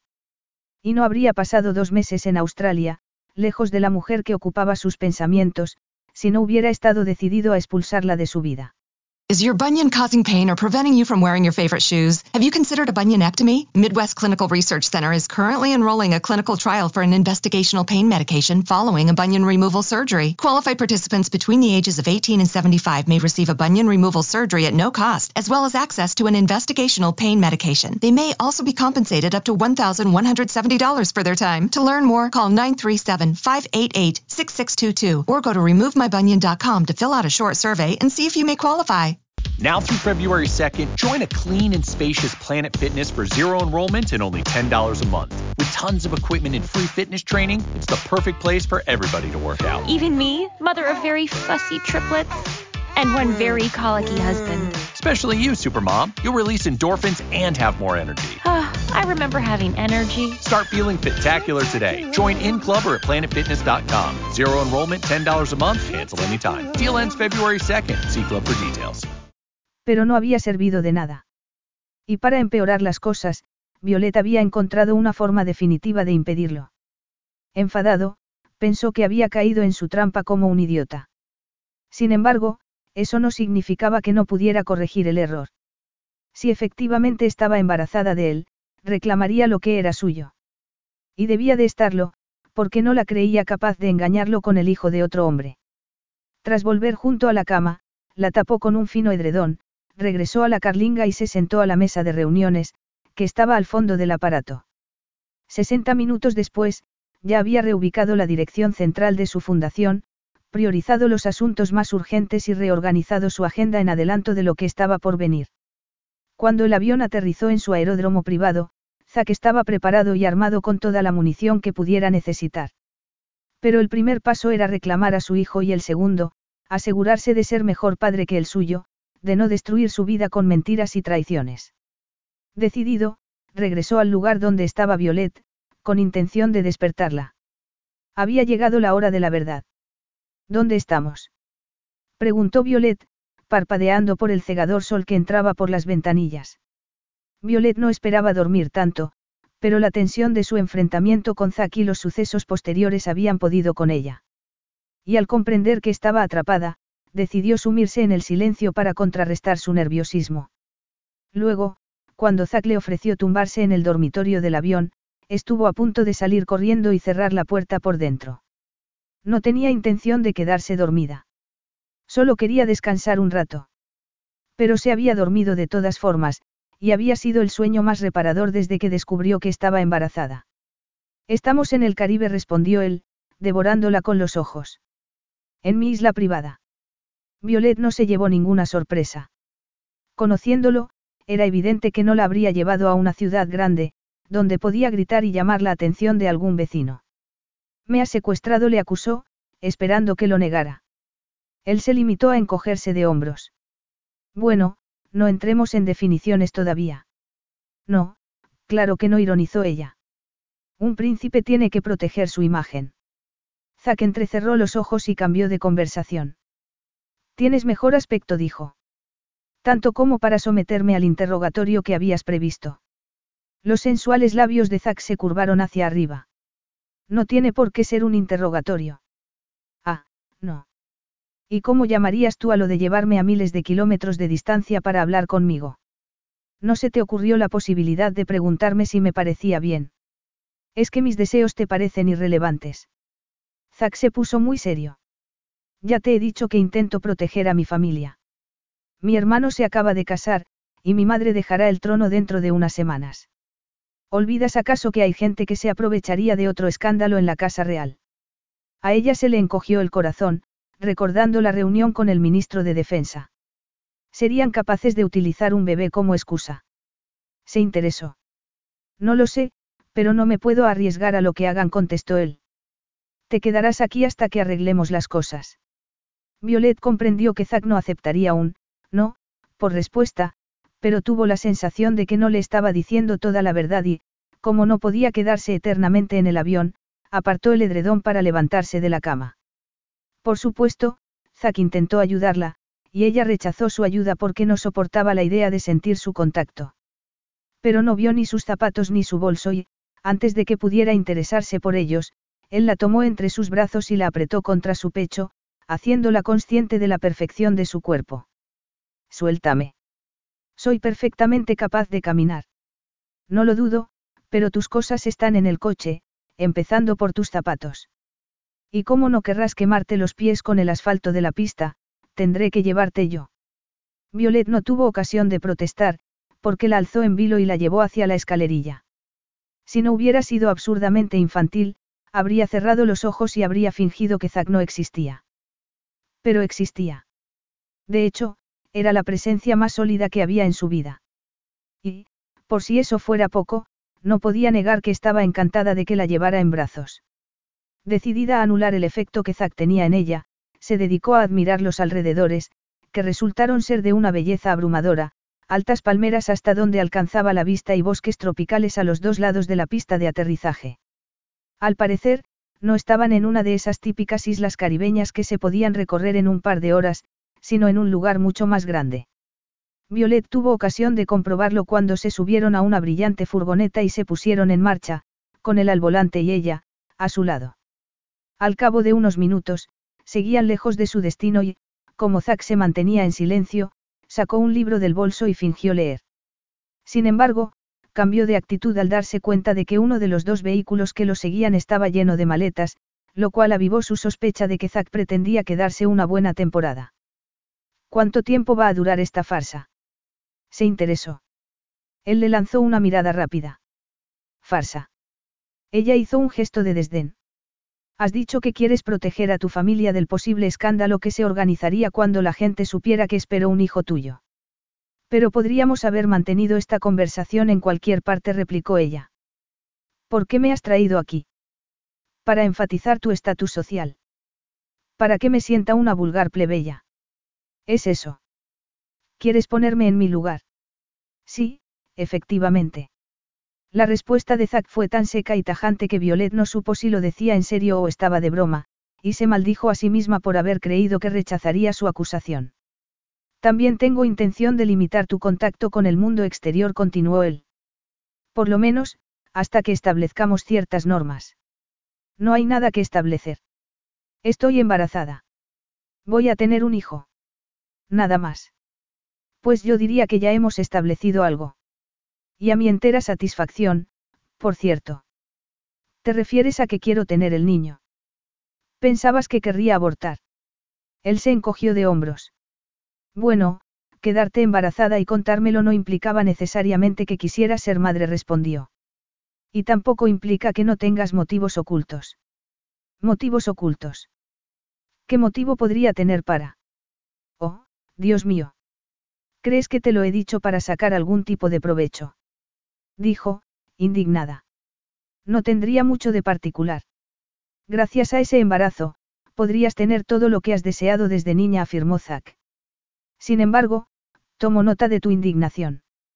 Y de tus sentimientos maternales. Zack añadió esa última frase porque acababa de ver que Violet se había llevado las manos al estómago. Pero esta vez, no las apartó. A fin de cuentas, estaban a solas y, por otra parte, se había cansado de disimular su embarazo. Al cabo de unos momentos, la furgoneta empezó a ascender por un tramo empinado, al final del cual se atisbaba una mansión. La zona era tan frondosa como la del aeródromo, aunque una de las arboladas pendientes terminaba en una playa de límpidas arenas blancas y refulgentes aguas azules. Todo era tan bonito que casi no parecía real. Tan bonito, que casi olvidó que Zack la había secuestrado. Tan bonito que, si las circunstancias hubieran sido diferentes, habría sido incapaz de no expresar su admiración. Pero no lo eran. El príncipe Zacari Montegoba la había llevado allí sin más propósito que el de alejarla del mundo y ocultar la mancha que su embarazo suponía. La angustia de su pecho se volvió tan intensa que apenas podía respirar, aunque se las arregló para mantener la compostura. Se había mostrado débil demasiadas veces, y no quería darle ese gusto. Además, aún tenía que librar las batallas más importantes, y no podía si no conseguía dos cosas, recuperar el aplomo y encontrar la forma de escapar. En cuanto la furgoneta se detuvo, cerró los dedos sobre la manilla de la portezuela. Espera, Violet. Ella hizo caso omiso. Se bajó a toda prisa, corrió hacia la entrada de la mansión y abrió la puerta principal. Y se encontró ante una docena de hombres y mujeres que, por el uniforme que llevaban, debían de ser los empleados de la casa. Sus miradas de asombro le recordaron que aún llevaba el vestido de la boda de Remy, cuya larga cola no podía estar más fuera de lugar en una isla caribeña, donde los bikinis y los bañadores eran la norma. Pero, a pesar de su incomodidad y del agravante de seguir descalza, se las arregló para sonreír. Zack apareció entonces a su lado y la presentó como Lady Violet Barringal, disimulando su sorna a duras penas. Y no era extraño que lo encontrara divertido, porque estaba muy lejos de parecer una dama. Pero Violet pensó que no era culpa suya, sino de él. Al cabo de unos instantes, se quedaron a solas con el mayordomo. Sírvenos algo de beber en el comedor, Patrick. Por supuesto, Alteza. Zack la tomó entonces del brazo y se la llevó, sin que Violet opusiera resistencia. No quería discutir con él delante de un empleado. Bueno, ya estamos donde querías, declaró ella al llegar. Di lo que tengas que decir y libérame. Quiero irme de la isla. Siéntate, Violet. Me estoy cansando de que me des órdenes, Zack. Órdenes. Estás en mi casa y eres mi invitada. Es lógico que te ofrezca un asiento. No soy tu invitada, sino tu prisionera. Él suspiró. Está bien. Si insistes en considerarte prisionera, tienes que saber un par de cosas relevantes. En primer lugar, que no hay forma de salir de la isla si no tienes un barco o un avión, y los dos que hay son míos. En segundo, que si pides ayuda a alguno de mis empleados, solo conseguirás quedar en ridículo. ¿Lo has entendido bien? Ella tragó saliva, y él arqueó una ceja. No dices nada. Continuó Zack. ¿Qué pasa? Que he destrozado tus esperanzas. Violet soltó una carcajada. Ya te gustaría, se burló. Zack la miró con desconcierto, pero se recompuso al instante. ¿Te apetece que te enseñe la propiedad? La mayoría de la gente estaría encantada de disfrutar de sus lujos. Puede que cambies de opinión cuando la veas. Si querías que disfrutara de tu casa, tendrías que haberme invitado. Ser una rehén no ayuda mucho. Oh, vamos. Seguro que no quieres verla. Seguro. Él se encogió de hombros. Bueno, al menos me has dado una respuesta. No te entiendo. No entiendo nada de nada, declaró ella. Dices que intentas proteger a tu familia, pero esto complicará las cosas. ¿Qué impedirá que vaya a las autoridades o hable con la prensa cuando me liberes? ¿O vas a tenerme aquí indefinidamente? No lo había pensado, aunque es una buena idea, bromeo. Violet suspiró. No tiene gracia, Zack. Ni yo me estoy riendo, replicó. Venga, siéntate. Justo entonces, el mayordomo apareció con una bandeja de bebidas. Tras aceptar un zumo, Violet se acomodó en el asiento más alejado de Zack, consciente de que su proximidad física era un peligro. ¿Cuánto tiempo me vas a tener aquí? Preguntó cuando Patrick se fue. Eso depende.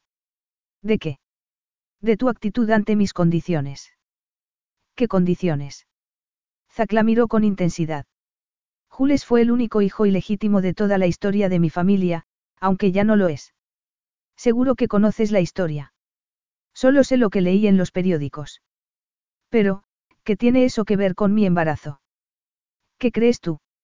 Violet había empezado a sospechar lo que pasaba, así que dijo. Sea lo que sea, mi respuesta es, no. Aún no he preguntado nada. Insisto, dijo. No. Sí, Violet. Cometí un error al hacer el amor contigo sin preservativo, pero tú cometiste otro al afirmar que no te podías quedar embarazada. Y, aunque me parece curioso que tu método anticonceptivo fallara de repente, lo voy a pasar por alto. Te has quedado embarazada de mí, y voy a reconocer a nuestro hijo. Ella se puso en tensión. ¿Qué quieres decir, exactamente? Que mi hijo llevará mi apellido, crecerá en Montegova, aprenderá a sentirse orgulloso de su herencia y tendrá todos los privilegios y todas las responsabilidades de un miembro de la Casa Real, respondió el príncipe. Pero solo será posible si es oficial, y solo será oficial si te casas conmigo. Violet, que estaba al borde de la histeria, se sintió extrañamente tranquila cuando Zack pronunció las palabras que tanto le asustaban. Sin embargo, eso no le hizo cambiar de actitud. No dijo, rotunda. Él parpadeó, completamente sorprendido. No. Eso es todo lo que vas a decir. No. Oh, discúlpame, por olvidar mis modales. No, gracias, ironizó ella. Puede que no me hayas entendido bien. Te estoy pidiendo que te cases conmigo, Violet. Serás princesa, tendrás más dinero del que puedas desear y, si quieres, podrás seguir trabajando en mi fundación. Te he oído perfectamente, y mi respuesta sigue siendo la misma. Zack se la quedó mirando durante un minuto entero y, a continuación, se sentó en uno de los sillones y cruzó las piernas con toda naturalidad, aunque Violet no se dejó engañar por su relajación aparente. Han sido 24 horas complicadas, dijo entonces. Is your bunion causing pain or preventing you from wearing your favorite shoes? Have you considered a bunionectomy? Midwest Clinical Research Center is currently enrolling a clinical trial for an investigational pain medication following a bunion removal surgery. Qualified participants between the ages of 18 and 75 may receive a bunion removal surgery at no cost, as well as access to an investigational pain medication. They may also be compensated up to $1,170 for their time. To learn more, call 937-588-6622 or go to removemybunion.com to fill out a short survey and see if you may qualify. Deberías descansar y reflexionar un poco. Ella sonrió. Evidentemente, me has tomado por una frágil damisela que se hunde a las primeras de cambio, incapaz de afrontar la realidad. Los de tu clase sois todos iguales. Él frunció el ceño. Los de mi clase. Sí, los hombres convencidos de que solo tienen que agitar un dedo para que las mujeres se pongan a sus pies. Haces generalizaciones demasiado arriesgadas, teniendo en cuenta que yo soy el primer hombre con el que has tenido una experiencia amorosa, observó él. Violet se ruborizó, consciente de que tenía razón. Pero hizo un esfuerzo y mantuvo la compostura. ¿Cómo puedes estar seguro de que eso es cierto? No sabes nada de mí. ¿Quién te dice que no estuve con alguien en Nueva York mientras tú viajabas por por donde estuvieras? Estuve en Australia, le informó, intentando refrenar su ira. Y por tu bien, espero que solo estés intentando que mejore mi oferta. Cambiaría la situación en ese caso. ¿Permitirías que me fuera? Él apretó los dientes. No, aunque la situación puede empeorar si me dices que te acostabas con otros estando embarazada de mí. Violet clavó la vista en sus ojos. No he estado con nadie, Zack. Pero, si insistes en encerrarme en tu isla, no tendrás a la prisionera más obediente del mundo, ni mucho menos. De hecho, puedo afirmar que te arrepentirás si no me pones en tu avión inmediatamente. Zack respiró hondo, esperó un momento y dijo con humor. Tenemos tiempo de sobra. Por favor, dime qué harías para amargarme la vida durante tu estancia. Descuida, que ya lo descubrirás si te empeñas en seguir por ese camino. Y no tendrás que enfrentarte solo a mí, ¿sabes? ¿Qué crees que hará mi madre cuando se dé cuenta de que he desaparecido? ¿Piensas que se quedará cruzada de brazos mientras mantiene secuestrada a su hija? Él se encogió de hombros. Tu madre no me preocupa. Violet supo que su despreocupación era sincera, y se maldijo para sus adentros. Efectivamente, no tendría que hacer mucho para que Margot Barringal comiera de la palma de su mano. De hecho, estaba segura de que aplaudiría su secuestro a cambio de que le permitieran jactarse en las fiestas a las que asistía. Por fortuna, había tenido el sentido común de no decirle que estaba embarazada de Zack. Cualquiera sabía lo que Margot habría hecho si hubiera sabido que iba a ser abuela de un miembro de la Casa Real. Pero ni eso solucionaba su problema ni podía mantener el secreto eternamente. ¿Y qué me dices de tus empleados? replicó con firmeza. Dudo que estén acostumbrados a participar en secuestros. La lealtad de mis empleados es absoluta. Si no lo fuera, no estarían aquí. En ese preciso momento, se oyó el inconfundible sonido de un avión que despegaba. Violet se levantó del sofá y corrió al balcón, desde donde vio que el reactor de Zack se alejaba entre las nubes. No.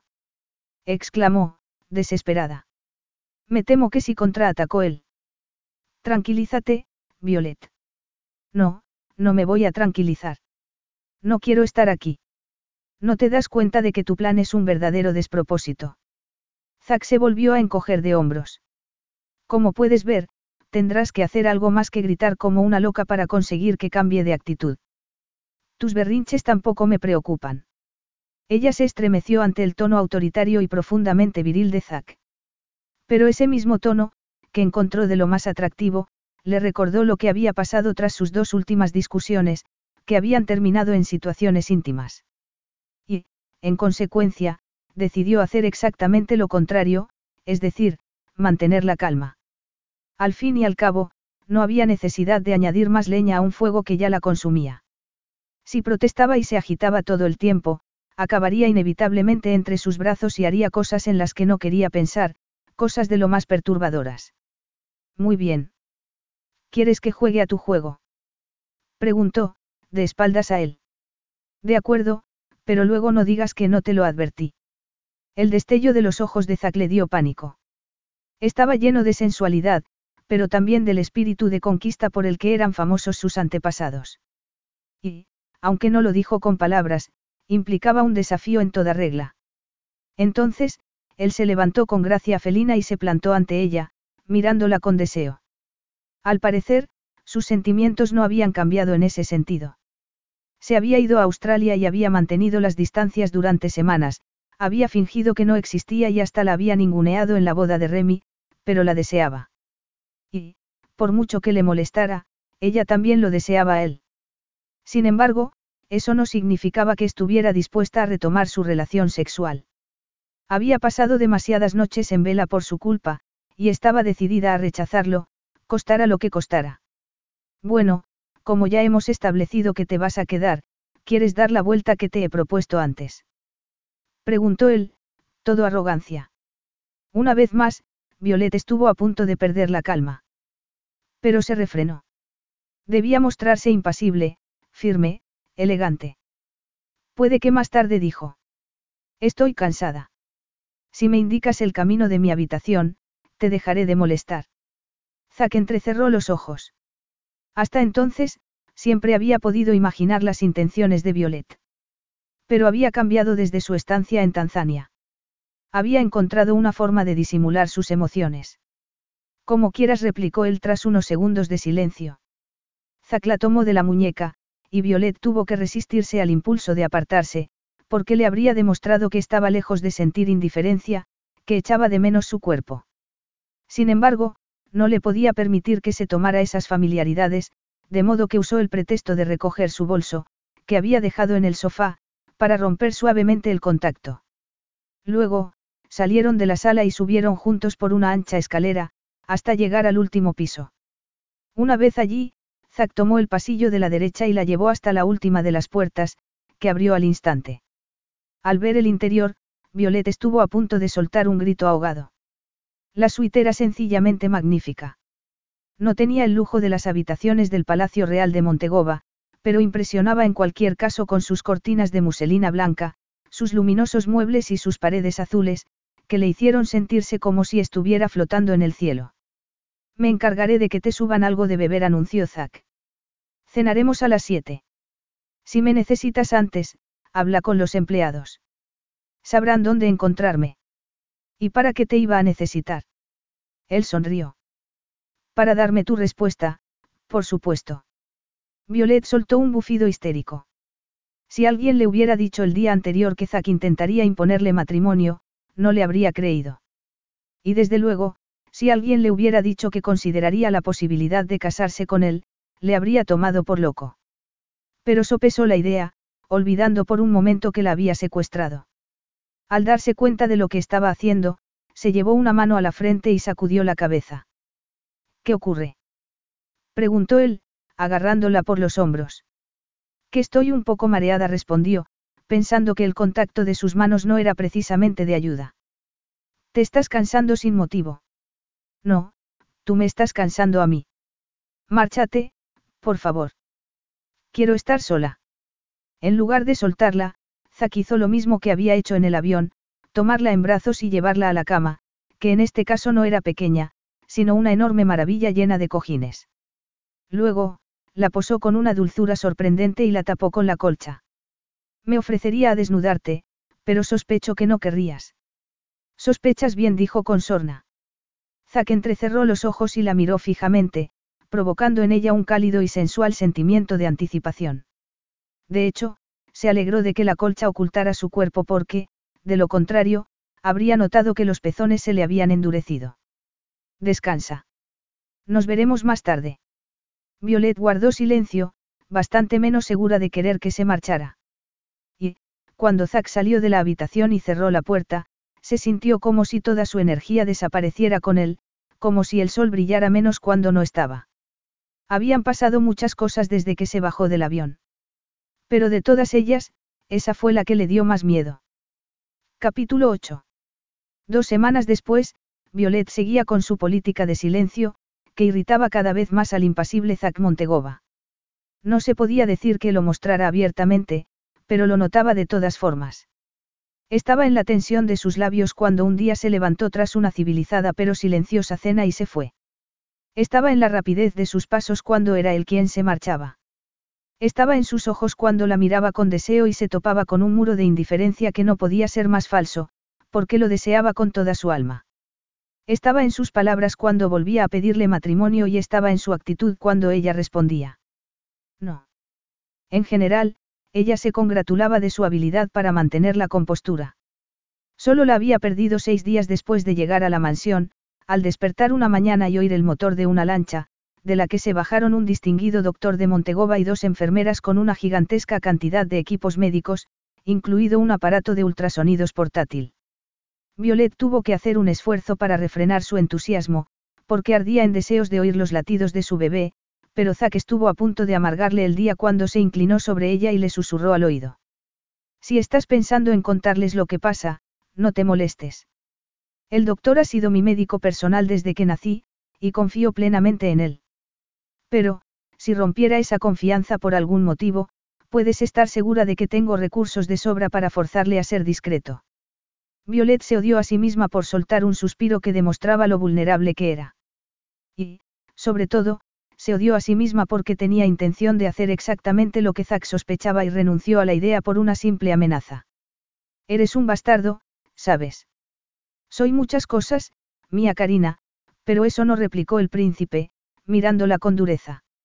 Y si entras en razón, nuestro hijo tampoco lo será. Su voz sonó extrañamente sensual, y Violet recuperó la esperanza al sentirse deseada, una esperanza que aumentó cuando el médico le pidió que se tumbara en la cama y, tras conectar el aparato, le enseñó la granulosa imagen de su bebé. Entonces, ella se giró hacia Zack y vio que no miraba la pantalla con su habitual gesto impasible, sino con arrobamiento. El corazón se le encogió y, Cuando él la tomó inconscientemente de la mano, Violet se aferró a sus dedos. Todo está como debe. Felicidades, Alteza dijo el médico momentos después. Y felicidades también a usted, Lady Barringal. Zack apartó la vista del monitor, frunció el ceño al ver que la había tomado de la mano y rompió el contacto. Luego, se cruzó de brazos y empezó a interrogar al médico. Sin embargo, su súbito cambio de actitud no alteró el humor de Violet. Había visto a Zack con la guardia baja, y tenía la sensación de que estaba verdaderamente encantado con la perspectiva de ser padre. Pero, eso era todo. Le había ofrecido matrimonio pensando exclusivamente en el futuro de su hijo. O también estaba pensando en ella. Era una cuestión relevante, como bien sabía por las maquinaciones de mujeres como Margot, que se empeñaban en casar a sus hijas por dinero y las condenaban a situaciones insostenibles. En pocos años, los desgraciados cónyuges se tiraban los trastos a la cabeza, se lanzaban a infidelidades de todo tipo y, al final, se divorciaban u optaban por seguir casados a efectos legales, pero no prácticos. Y Violet no quería eso. Ahora bien, estaba a tiempo de impedirlo. Y, en cualquier caso, tenía derecho a anteponer sus necesidades a las del bebé. ¿Qué diría su hijo o su hija cuando creciera? La apoyaría por haber tomado su propio camino. O la condenaría por haber rechazado la oferta de su padre. Tras sopesarlo unos segundos, llegó a la conclusión de que las madres siempre estaban condenadas a tomar decisiones por sus hijos. A fin de cuentas, la maternidad consistía en decidir por alguien que no podía decidir por sí mismo, y hacer lo que consideraran mejor. Pero, si eso era cierto, también lo era en el caso de los padres, empezando por Zack. Al pensarlo, se dio cuenta de que todo lo que sabía sobre el príncipe eran informaciones ajenas, cosas que había leído o le habían contado. Todo, menos aquel beso. Todo, menos el inolvidable episodio de Tanzania.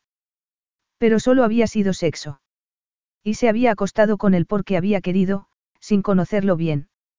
De hecho, lo conocía tan poco que ni siquiera sabía nada de su infancia. Definitivamente, Zack no era el único culpable de lo que había pasado. Además, tampoco se podía decir que su secuestro fuera una pesadilla, porque todos los días la cubría de regalos, vestidos de diseñadores, perfectos para una isla tropical, zapatos, sandalias y gafas de sol, bikinis maravillosos y pamelas de todos los colores, cubriendo todas las necesidades que pudiera tener. Y todos los días, le llegaba un ramo de flores con algún detalle añadido, desde brazaletes de diamantes hasta velas aromáticas, pasando por cosas tan curiosas como un lápiz USB que contenía una vista aérea del proyecto de Tanzania y una cesta con ovillos de lana, que le había comprado después de que Violet hablara con el ama de llaves y le comentara su intención de retomar su antiguo pasatiempos. Did you know Amazon provides ways of working that fit your lifestyle? They know you value your time outside of work, juggling family, school, friends, or other activities. That's why they offer a variety of shifts that work for you. There are full time, part time, and even temporary opportunities that can work with your schedule, with great starting pay and sign on bonuses. If you want a career that fits and adapts to your lifestyle, head to Amazon.com slash apply. Amazon is a proud equal opportunity employer. You coming to bed, hon? Yep, honey, I'll be, I'll be right there. Just gotta turn out the light. Ow! Ow! Ow! Some things never change. Like your kids always leaving tiny toys on the floor for you to step on. And Geico saving folks lots of money on their car insurance. Sweetie, I think I left the downstairs light on. P- please don't make me go. 15 minutes could save you 15% or more. Pero el mejor regalo de todos era una foto enmarcada de la imagen del bebé en el monitor de ultrasonidos, una imagen que ella había puesto en la mesita de noche, para verla cada vez que se despertaba. Quizá fuera eso lo que la estaba llevando a replantearse su negativa a casarse con él. O quizá, que llevaba tres días sin pedírselo. Violet se frotó las sienes, confundida. Estaría sufriendo el famoso síndrome de Estocolmo. Estaría bajando la guardia en el momento más inapropiado. Enojada con ella misma e incapaz de concentrarse en el libro que supuestamente estaba leyendo, echó un vistazo a su alrededor y se levantó de la tumbona donde estaba. No sabía qué era más bonito, si las aguas resplandecientes de la piscina o la playa que se veía al fondo, pero nada encajaba con la idea de estar en una prisión. Ni siquiera los empleados de Zack, que la trataban como si fuera una princesa. Sin embargo, Violet estaba lejos de haberse rendido. Se seguía negando a hacer excursiones por la isla, aunque hacía uso de la impresionante biblioteca que estaba pegada al despacho. Y no perdía ocasión de demostrarle indiferencia, como había hecho la primera vez que le llegó una caja de ropa, le dio las gracias con frialdad, subió a su habitación, se puso el bikini más provocativo del lote y, tras pasar por delante de sus narices, alcanzó un libro y se fue. Pero no podía mantener esa actitud eternamente. En primer lugar, porque no tenía ni fuerzas ni ganas y en segundo, porque su madre no dejaba de enviarle mensajes que la obligaban a contestar con evasivas. Más tarde o más temprano, Margot ataría cabos y cometería alguna estupidez, como llamar por teléfono a una revista del corazón y confesarle sus temores sobre el paradero de su hija. Violet sacudió la cabeza al pensarlo y se dio la vuelta. Y justo entonces, se encontró ante Zack. Los dos se miraron a los ojos, pero no fue una mirada normal, fue como si se estuvieran devorando, absorbiendo el uno al otro, y el ambiente se cargó de una tensión sexual que aceleró el pulso de Violet. Aunque quizá no fue por eso. Quizá se aceleró por la energética, pura y animal virilidad que Zack exudaba, o porque ardía en deseos de asaltar su boca. Pero, fuera cual fuese la razón, se quedó con el corazón en un puño y completamente inmóvil hasta que él avanzó hacia ella con determinación. Solo entonces, reaccionó y pasó por detrás del sofá en un intento de huida que fracasó segundos después, cuando Zack la acorraló a un par de metros de la puerta. Deja que me marche, dijo ella, con voz más ronca que de costumbre. No, cara, no te dejaré. Zack apoyó las manos en la pared, atrapándola entre sus brazos y haciéndola dolorosamente consciente de que solo llevaba un bikini de color naranja y un pareo a juego que apenas cubría sus caderas y la parte superior de sus muslos. ¿Se puede saber qué estás haciendo? Basta ya, Violet Bramuel. Ya han pasado dos semanas. Bueno, ya sabes lo que tienes que hacer si tanto te disgusta esta situación. Replicó ella, recobrando a duras penas la compostura. Zack la devoró con los ojos y dijo. ¿Por qué te empeñas en torturarnos de esta manera? ¿A qué te refieres? A lo que sentimos. O a que me niegue a hablar contigo. Él le dedicó una sonrisa tan sexy como arrogante. Comprendo. ¿Quieres que te abra mi corazón para apuñalarlo después? Si fueras tan amable. La sonrisa de Zack desapareció. No has aprendido la lección de lo que pasó en Tanzania. Violet se estremeció. ¿Me estás amenazando, Zack? Sí, por supuesto que sí respondió él, inclinándose sobre ella. Te estoy amenazando con la reacción con la que has estado soñando desde que empezó esta aventura. Zack se sintió como se había sentido en Tanzania, como se había sentido todas las veces que se acercaba a Violet. Estaba nervioso, abrumado, perturbado. Su vida siempre había estado calculada al milímetro. De niño, se había esforzado por ser un hijo perfecto para un padre perfecto que quería que hiciera carrera en el ejército. Y de mayor, había esmerado tanto su discreción que, a pesar de cambiar de amantes constantemente, no había causado ningún drama o incidente que pudiera avergonzar a su familia o avergonzarlo a él. Por desgracia, su padre no era el hombre honorable que Zack creía, y su legado había manchado la imagen de los Montegoba y desestabilizado el país, lo cual lo llevó a extremar sus precauciones. Con el tiempo, se volvió inmune al halago y a las palabras cariñosas. Desconfiaba de todos y, por supuesto, nunca caía en las trampas del amor. O casi nunca, porque había dos excepciones, el beso que había dado a Violet en el jardín de su madre y la situación en la que ahora se encontraba. Por lo visto, aquella mujer era su punto débil.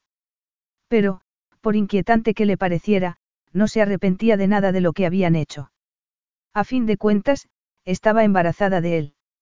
Le iba a dar un hijo, carne de su carne, sangre de su sangre. E incluso cabía la posibilidad de que también le diera otra cosa, una oportunidad de cambiar la historia. Donde estaba escrito que no pudiera tener éxito donde su padre había fracasado.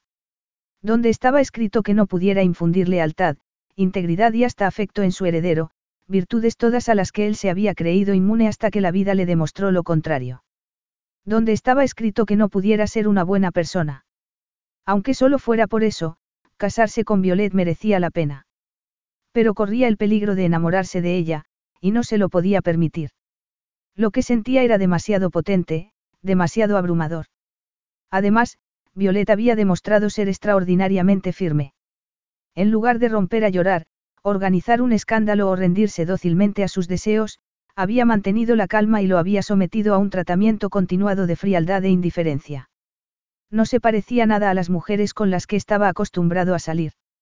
Era distinta y, por esa misma razón, más interesante. Sin embargo, la necesidad de acariciar su piel y arrancarle una sonrisa que no empezara ni acabara en desdén se estaba volviendo insoportable. Cada vez que miraba sus azules ojos o atisbaba sus largas y preciosas piernas, perdía el control de sus emociones. Y ya se había hartado. De un modo u otro, pondría fin a la tortura de su silencio y su desinterés. No tenía más remedio, porque la alternativa era volverse loco. Violet sabía que su embarazo tendría efectos desagradables, como las náuseas matinales, pero no se había planteado que también agudizaría su sentido del olfato, amenazando su equilibrio emocional. Y, en cuanto notó el masculino aroma del príncipe, los pezones se le endurecieron y el fuego de su pelvis se transformó en incendio. Desesperada, se pasó la lengua por los labios y, al ver su gesto, Zack respiró hondo y la miró con más intensidad. Tendremos que hablar más tarde o más temprano, Violet. ¿Por qué quieres casarte conmigo, Ni tú sabes nada de mí ni yo sé nada de ti, salvo lo que he podido leer en los periódicos. Podría ser tu peor pesadilla, alegó ella. Deja que me vaya, por favor. Y, dentro de unos meses, hablaremos sobre la custodia del bebé y... No la interrumpió. Pero... ¿Qué te parece si cambiamos el guion de esta historia? Ella frunció el ceño. El guion. Sí, exactamente. Declaremos una tregua temporal, respondió Zack. Dices que no te conozco, y no te falta razón. Enséñame a la verdadera Violet Barringal, la mujer que se oculta tras esa actitud fría y silenciosa. El desafío de Zack pareció tentador, así que dijo. ¿Y qué saco yo a cambio? Reciprocidad. Hasta cierto punto. Ya estás limitando tu oferta. Preguntó Violet, decepcionada. Mira, no tengo la costumbre de extender cheques en blanco. Y no voy a empezar ahora, replicó Zack. Violet se llevó una decepción, y se preguntó por qué le sorprendía su actitud. Era una plebeya más, un ser sin importancia, solo le había ofrecido matrimonio porque se había quedado embarazada de él. Sin embargo, estaba decidido a hacerse cargo de su hijo, y eso le ofrecía la posibilidad de conocerlo mejor. Ya estaba a punto de aceptar la tregua cuando le vino un olor. Por lo visto, Geraldine, el ama de llaves, estaba preparando alguno de sus deliciosos platos. Pero el efecto que tuvo sobre Violet no fue precisamente bueno, le provocó una náusea tan intensa que salió disparada hacia el cuarto de baño para no vomitar allí mismo. Violet. Preguntó él con preocupación. Violet sacudió la cabeza sin detenerse y no se detuvo hasta llegar a uno de los muchos servicios de la mansión, donde se inclinó sobre el lavabo y vació todo el contenido de su estómago. Segundos después, Zack apareció a su espalda y se la acarició. Tranquila, Karina. Ella soltó algo parecido a una carcajada. ¿Cómo quieres que esté tranquila? Las náuseas matinales no son ninguna broma. Es algo horrible, humillante. Sí, ya lo imagino. Violet lo miró. Pues no me ayudas mucho estando aquí. Entonces, haré lo posible por sentirme culpable, dijo él, en tono exageradamente solemne. Violet sonrió a su pesar. No tiene gracia, Zack. No, no la tiene. Pues deja de intentar animarme. Zack asintió. ¿Qué puedo hacer por ti, Violet? Ya te lo he dicho, marcharte. No me voy a ir. Tengo la sensación de que, antes de que sufrieras este desafortunado incidente, te disponías a aceptar la tregua. Estábamos avanzando, y no quiero que la esperanza descarrile por tan poca cosa. Violet no supo por qué, pero le puso una mano sobre el brazo. Quizá, porque estaba muy débil o quizá, porque se había empezado a cansar de la situación. A fin de cuentas, no había ganado nada con ese punto muerto de silencios y frialdades. Fuera como fuese, él la apartó delicadamente del lavabo, alcanzó un colutorio, llenó un vaso y se lo dio. Gracias. Mientras Violet se enjuagaba la boca con el líquido mentolado, él humedeció una toalla y le frotó las sienes.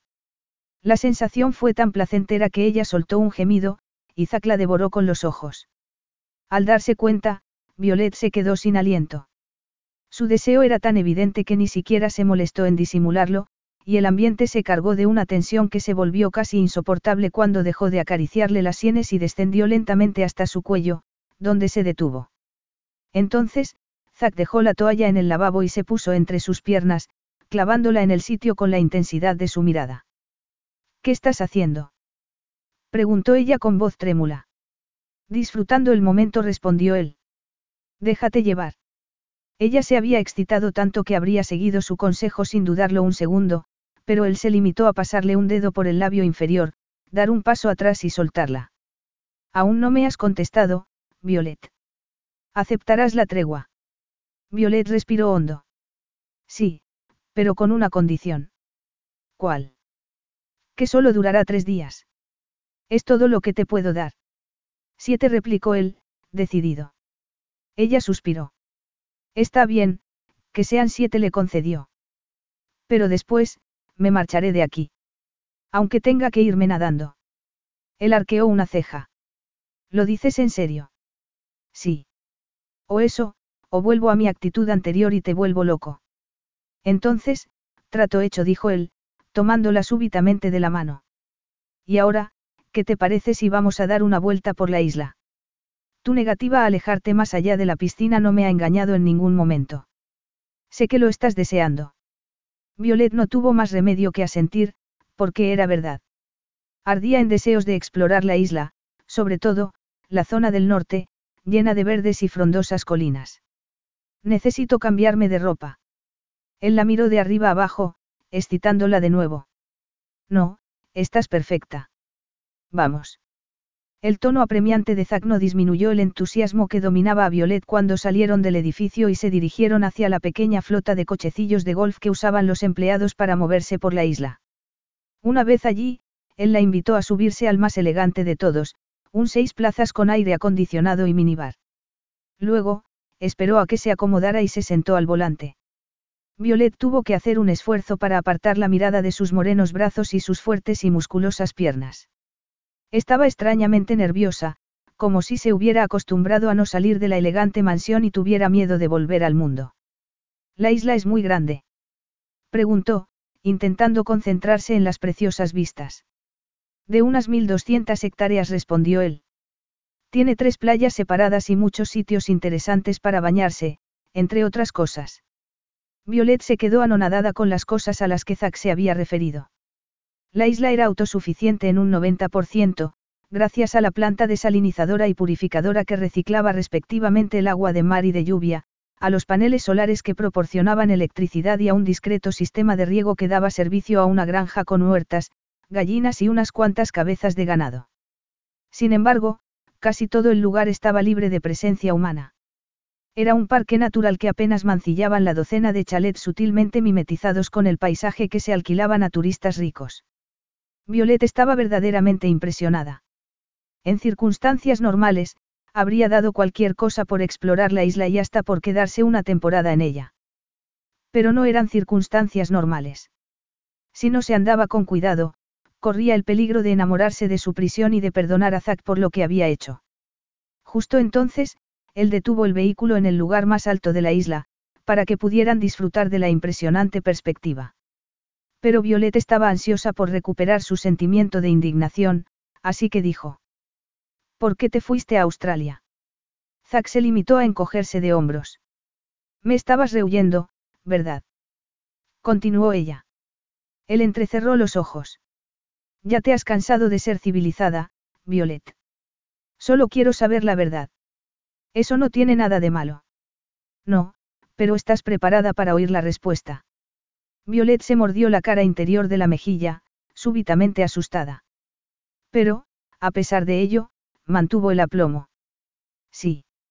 Tras unos instantes de silencio, Zack se giró hacia ella y la miró con deseo. Sé que eres consciente de tu belleza, Violet. Me fui porque no estaba seguro de poder refrenarme. ¿Refrenarte? Preguntó, nerviosa. Él le apartó un mechón de la cara. Sí, en efecto. Si me hubiera quedado en Nueva York, te habría llevado a mi cama y te habría hecho el amor una y otra vez. Violet tragó saliva. Zack, yo. No tenía más remedio que marcharme, siguió hablando. Necesitaba recuperar el control de mis emociones. Seguro que fue por eso. Insistió ella. Te lo pregunto porque, a pesar de lo que dices ahora, no me hiciste ni caso en la boda de tu hermano. Él soltó una carcajada y le acarició el pelo. ¿Crees que te podría olvidar con tanta facilidad? replicó, tomándola entre sus brazos. No, mía Karina. Eres embriagadora. Zack le puso las manos en la cintura, apretó el pecho contra sus senos y la besó, despertando en ella un deseo absolutamente animal. Cuando se quedaron sin aliento y rompieron el contacto, Violet solo notaba dos cosas, su dura erección contra el estómago y la húmeda y cálida sensación que tenía entre las piernas. ¿Tú serías capaz de controlar esto? preguntó él. Te he estado mirando mientras ibas y venías por la mansión con tu gesto altivo y tu cuerpo pecaminoso, y no he hecho otra cosa que imaginarte desnuda. Violet abrió la boca, pero no dijo nada. Los pezones se le habían endurecido, y no encontraba la forma de apagar el fuego que ardía en su interior. No intentes disimular, continuó Zack. Sé lo que sientes. Y si fuera un hombre sin escrúpulos, me aprovecharía de ello. Violet sacó fuerzas de flaqueza y se apartó de él. Un hombre sin escrúpulos. Discúlpame, pero raptar a una mujer encaja bien en esa descripción. Esto no es exactamente un secuestro. Y, aunque lo fuera, era necesario. ¿Por qué? Zack frunció el ceño. Tenía que proteger a mi hijo. ¿Te parece poco? Violet se quedó perpleja con su repentino tono de desconfianza, y se preguntó qué habría hecho para merecerlo. Dijiste que, si aceptaba tu tregua, me ofrecerías reciprocidad. Es que has cambiado de idea. Contraatacó ella. Los ojos de Zack brillaron con algo parecido a un destello de aprobación, como si le hubiera gustado que le plantara cara. Muy bien, Violet. Pregúntame lo que quieras. Una vez más, ella tuvo miedo de las respuestas que Zack pudiera darle. Y no le asustaba la posibilidad de que le disgustaran, sino la posibilidad de que reforzaran lo que ya sentía por él. Pero no se pudo resistir. Cuando te dije que me había quedado embarazada, me hablaste de tu hermanastro y del efecto que tuvo su aparición en tu familia. Pero las casas reales de Europa son un foco constante de escándalos, y ya no llaman la atención de nadie, afirmó. ¿Qué me estoy perdiendo, Zack? ¿Qué no me has contado? Zack pensó que, cuando Violet disparaba, apuntaba al corazón y vaciaba el cargador entero. Si hubiera podido, habría desviado la conversación para no tener que contestar, pero la tregua era idea suya, y no podía echarse atrás. ¿Tan terrible es? insistió ella. Él apretó los puños. Bueno, todas las familias tienen sus problemas, no. replicó él, tenso. Empezando por la tuya. Sí, pero los de la mía son un secreto a voces, aunque te confieso que no lo puedo soportar. Cuando descubrí que mis padres eran capaces de hacer cualquier cosa con tal de ascender en la escala social, me llevé un disgusto del que estoy lejos de haberme recuperado. No es agradable que se burlen de ti constantemente y te consideren poco menos que escoria. Y tampoco lo es que te hagan desfilar como si fueras una res en un mercado de ganado. No, supongo que no. Ella alzó la barbilla, intentando mantener su orgullo. Ni puedo escapar de mi pasado ni renegar de mis padres, pero, al contrario de lo que algunos puedan pensar, no tengo intención alguna de seguir sus pasos, afirmó. Sé que no confías en mí, pero te ruego que me creas ahora, porque te estoy diciendo la verdad. Zacla creyó. Durante las dos semanas anteriores, se había dado cuenta de que Violet no guardaba ases en la manga.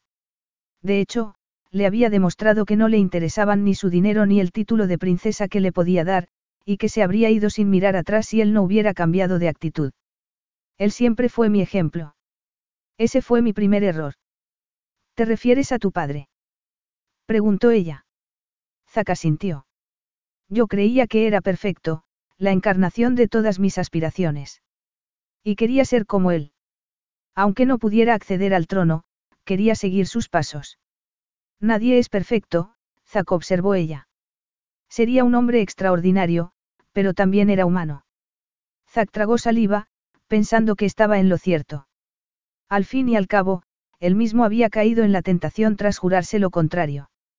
Sería posible que lo hubiera idealizado hasta el extremo de juzgarlo de forma excesivamente estricta. Mi padre era rey, Violet. Su comportamiento debía ser irreprochable. Sobre todo, en lo tocante a lo que pudiera hacer daño a su familia.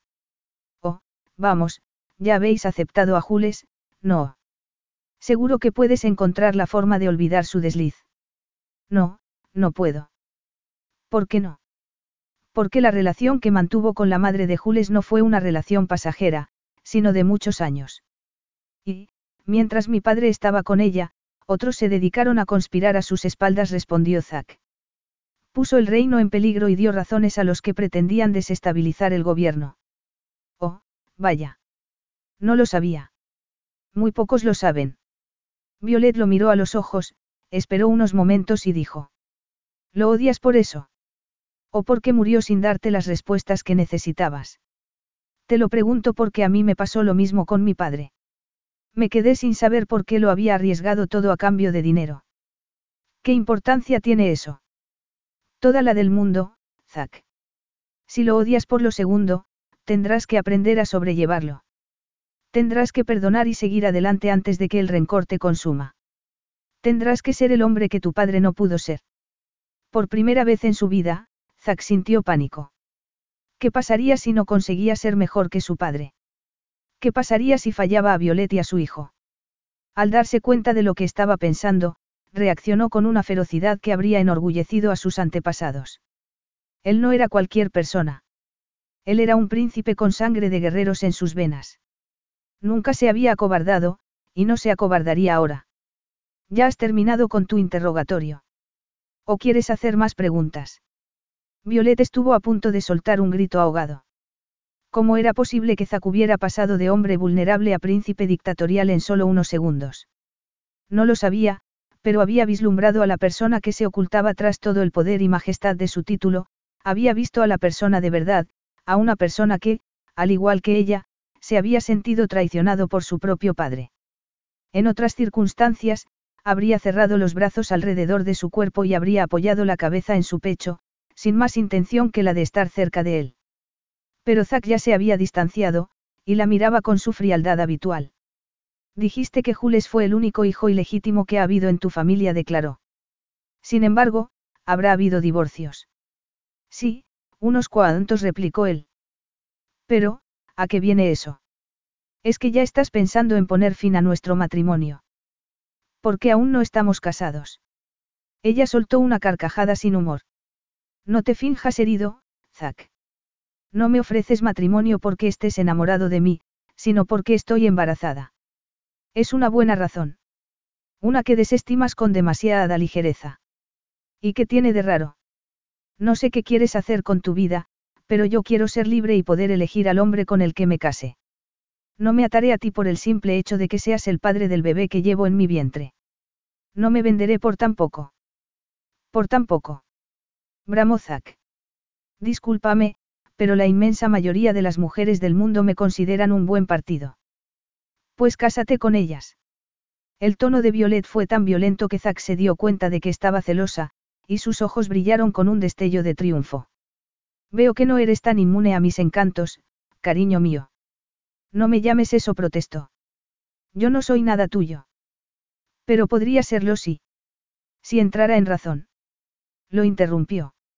Si me alegrara de que tu oferta de matrimonio incluya la ventaja de una relación sexual apasionada. Vaya, admites que sería una relación apasionada, dijo él. Gracias por reconocerlo, Violet. Y sí, es una ventaja inmensamente placentera. Deberías reconsiderar tu decisión. ¿No crees que olvidas algo? ¿Qué? Que la atracción física no dura mucho tiempo. Hasta es posible que se haya acabado antes de que firmemos el certificado de matrimonio, respondió Violet. Y, en cualquier caso, no voy a comprometer mi futuro con una base tan endeble. Zack se pasó una mano por el pelo y sonrió con sorna. Menuda manera de empezar una tregua, comentó. Ella se encogió de hombros. Parece que saca lo peor de cada uno. Bueno, yo no diría tanto, dijo él, echando un vistazo a su carísimo reloj. Pero ya hemos hecho bastante por un día. Volvamos a la casa. La cena se servirá en una hora. Violet sintió una mezcla de placer y temor. La cena implicaba la posibilidad de pasar más tiempo con Zack, y ella ardía en deseos de volver a ver al hombre que se escondía tras una rígida fachada exterior. Quería compartir sus sueños, calmar sus miedos.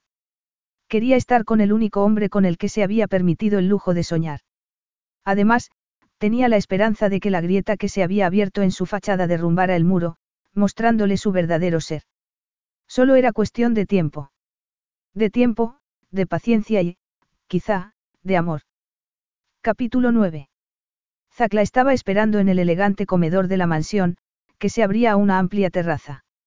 La brisa marina refrescaba el ambiente, en recordatorio de que se encontraban en un verdadero paraíso tropical y, aunque Violet no estuviera en él por voluntad propia, las cosas habían cambiado tanto que se sintió mejor. Habían declarado una tregua, la excusa perfecta para suspender su indignación. Estás exquisita, dijo él, admirando el vestido de raso verde que se había puesto. Gracias. Ella sonrió mientras lo admiraba a su vez. Zack llevaba unos pantalones oscuros y una camisa blanca que enfatizaba su atractivo. Prueba esto. ¿Qué es? Un ponche de frutas que ha preparado Geraldine. Dice que hace maravillas con las náuseas matinales. Violet se preguntó qué habrían estado hablando Zack y el ama de llaves para que ésta le preparara una bebida con semejantes virtudes, pero alcanzó el vaso de todas formas y se lo llevó a la boca. El ponche estaba sencillamente delicioso. Sabía a coco y a jengibre. ¡Guau! Dijo ella, sorprendida. Parece que te ha gustado, comentó él con humor. Desde luego que sí. Zack le rellenó el vaso, se sirvió un vino blanco y la llevó a la mesa, donde la cristalería fina y los cubiertos de plata compartían espacio con dos candelabros idénticos. Los empleados se habían tomado muchas molestias aquella noche, como si su jefe les hubiera dicho que era una noche especial. Y Violet se sintió como si lo fuera. Ya les habían servido el primer plato, consistente en un guiso de pescado con arroz, cuando ella se dio cuenta de que Zack estaba más interesado en mirarla que en comer, así que buscó un tema de conversación relativamente insustancial. ¿Qué hay al otro extremo de la isla? Preguntó. Una sorpresa. Si no me lo dices, tendré que preguntárselo a tus empleados, le advirtió. Zack se encogió de hombros.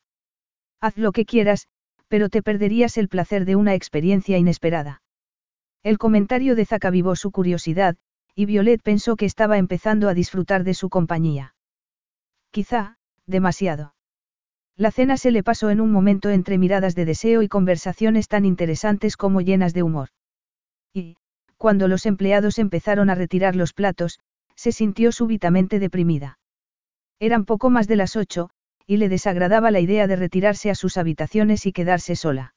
Is your bunion causing pain or preventing you from wearing your favorite shoes? Have you considered a bunionectomy? Midwest Clinical Research Center is currently enrolling a clinical trial for an investigational pain medication following a bunion removal surgery. Qualified participants between the ages of 18 and 75 may receive a bunion removal surgery at no cost, as well as access to an investigational pain medication. They may also be compensated up to $1,170 for their time. To learn more, call 937-588-6622 or go to removemybunion.com to fill out a short survey and see if you may qualify.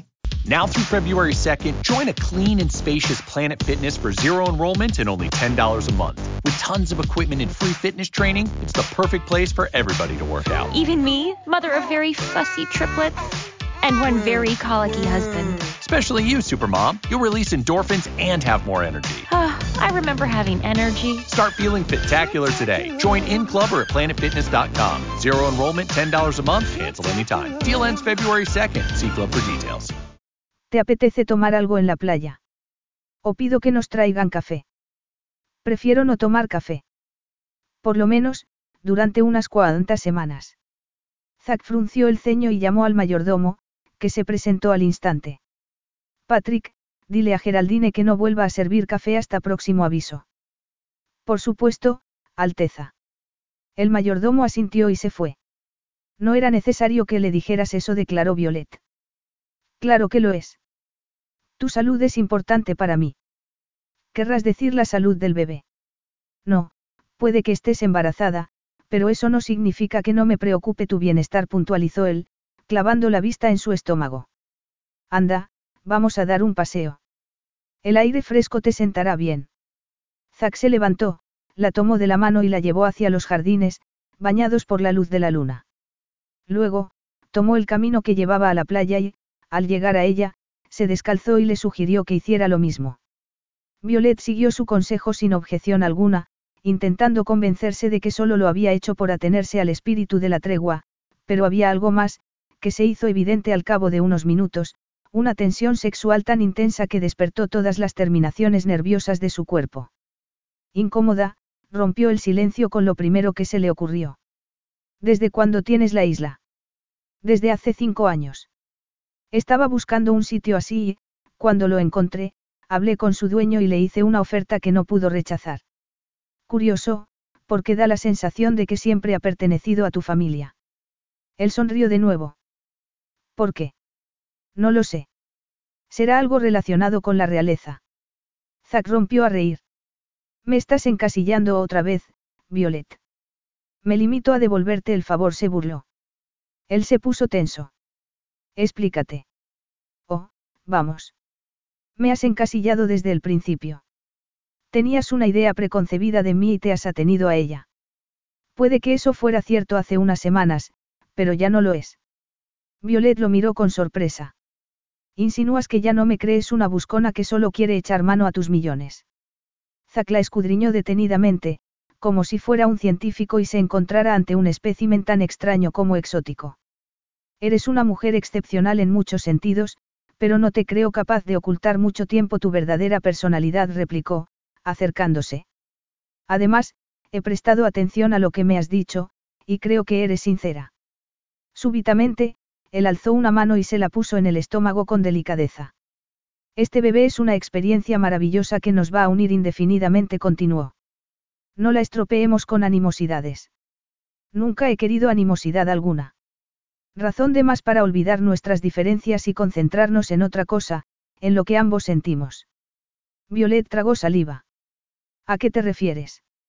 Zack le puso la otra mano en la nuca y la apretó contra él. Te llevo en la sangre, Violet. Estoy desesperado por tumbarme junto a ti y satisfacer todos tus deseos. Yo. Antes de que niegues lo que sentimos, piénsalo un momento, la interrumpió.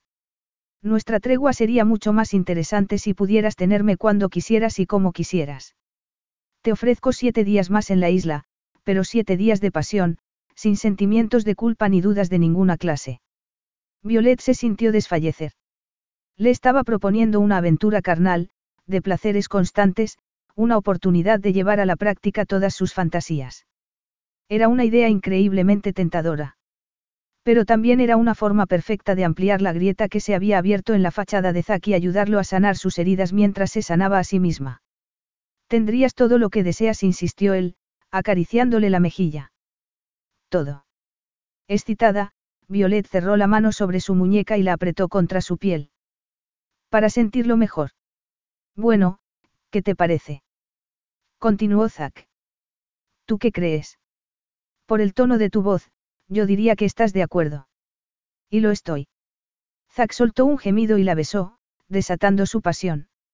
Violet le pasó los brazos alrededor de su cuello y, apoyándose en él, cerró las piernas sobre su cintura. Me gustaría tumbarte en la playa, desnudarte y hacerte el amor a la luz de la luna, dijo él, con voz ronca. Pero esta noche no me parece adecuada. Esta noche, prefiero llevarte a mi habitación.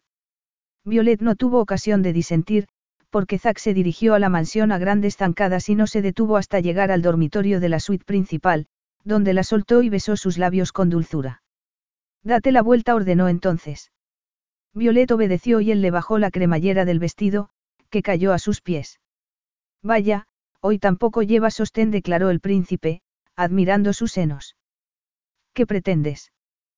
Torturarme todo el tiempo. ¿Crees que eso es una tortura?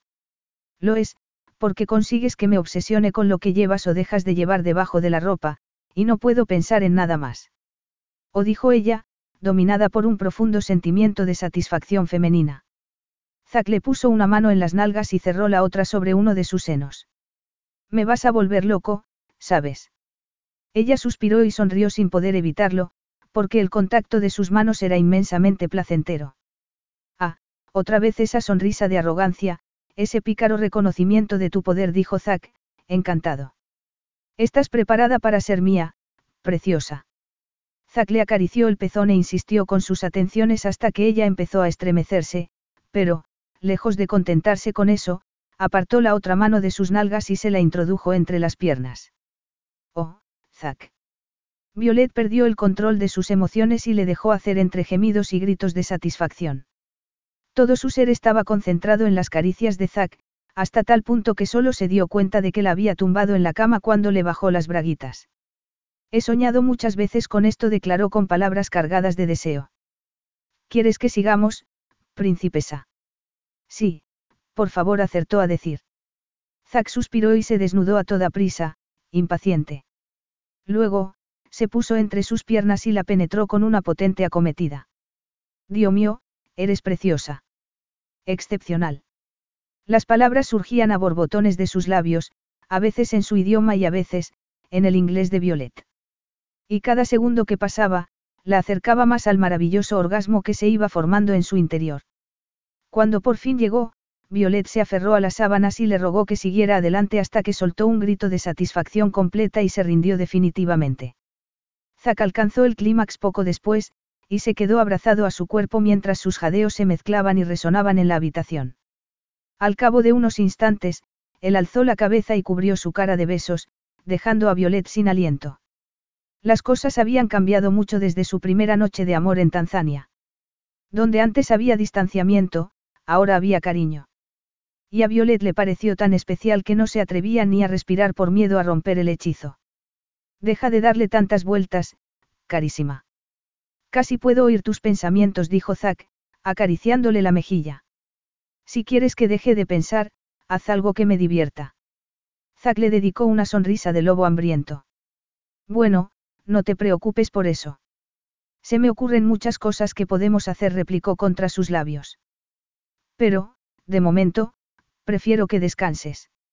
El cuerpo de Violet reaccionó como si estuviera diseñado para obedecer las órdenes del príncipe, con una súbita e intensa somnolencia.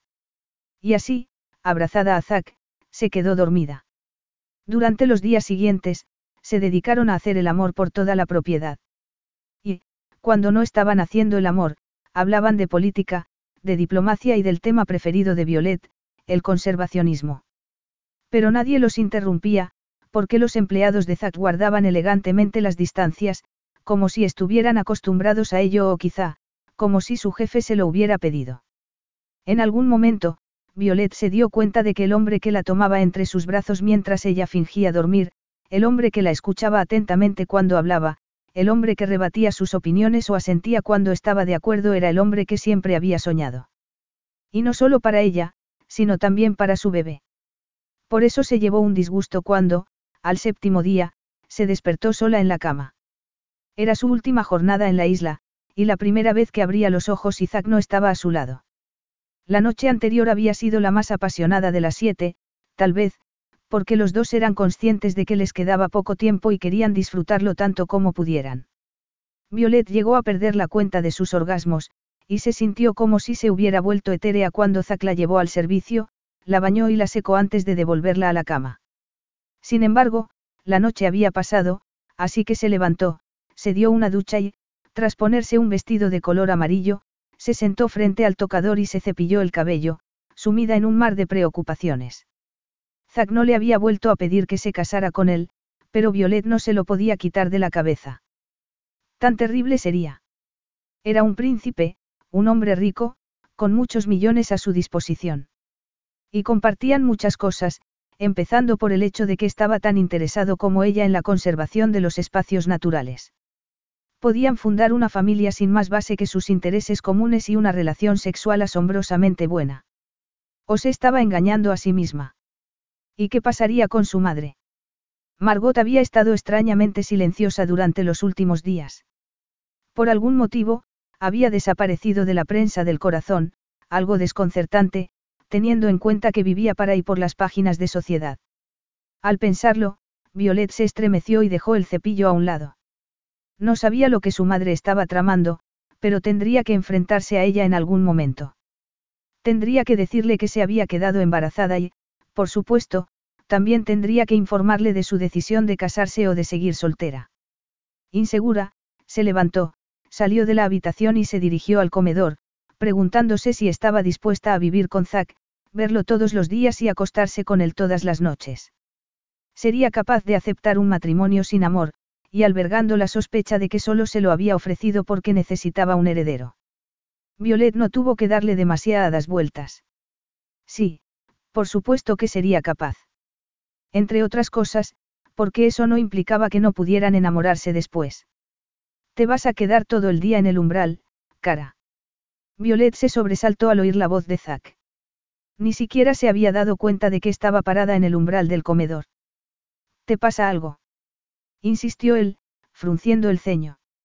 Ella suspiró, se acercó a la mesa y se sentó a su lado. Tenemos que hablar, Zack. ¿En serio? replicó, arqueando una ceja. Violet se mordió el labio inferior, abrumada por la enormidad del paso que estaba a punto de dar. Sí, en serio. Oh, vamos. Geraldine ha preparado todas las cosas que te gustan, dijo él, señalando la comida. Sería una pena que no lo disfrutaras. Violet se sirvió un té y bebió un poco, consciente de que Zack solo pretendía evitar una conversación que, en principio, podía resultar problemática. Pero ya había tomado su decisión, y tuvo que hacer un esfuerzo para no decir directamente que estaba dispuesta a casarse con él. Ya han pasado los siete días que me ofreciste, Zack. Técnicamente, no. Terminarán esta tarde. Aún así, quiero que sepas que. Justo entonces, se oyó la voz del mayordomo. Alteza. Sí. Preguntó Zack, entrecerrando los ojos. Siento interrumpirlo, pero su hermano está al teléfono. En ese caso, tendré que hablar con él, dijo, levantándose. Discúlpame un momento, Violet. Pero.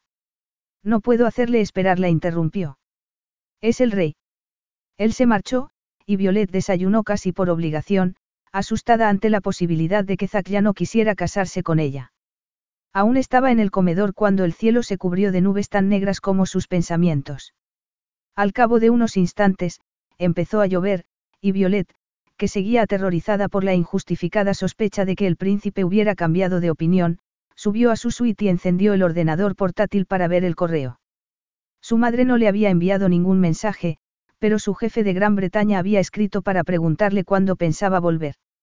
La necesidad de informar a Zack de su decisión se volvió más perentoria y la impulsó a salir de la habitación y entrar en sus dominios por la biblioteca, como tenía por costumbre. Zack estaba en el despacho contiguo, hablando por teléfono y, como había puesto el manos libres, Violet pudo oír a su interlocutor. Pero la voz que oyó no era la de su hermano, sino la de una persona que reconoció al instante, Margot. Te doy mi palabra, Zack dijo la madre de Violet en ese momento. Seré discreta durante la entrevista, y puedes estar seguro de que no diré ni una palabra más sin consultarlo antes. Y el acuerdo de confidencialidad. Violet estuvo a punto de soltar un gemido. Mi abogado lo miró ayer, y le pareció bien. Pero no era necesario. Ha sido muy generoso conmigo, pagando mis deudas y ofreciéndome una casa en Montegova para que pueda estar allí cuando nazca mi nieto. De hecho, me debería ofender que te hayas empeñado en que firme ese acuerdo, dijo, restándole importancia.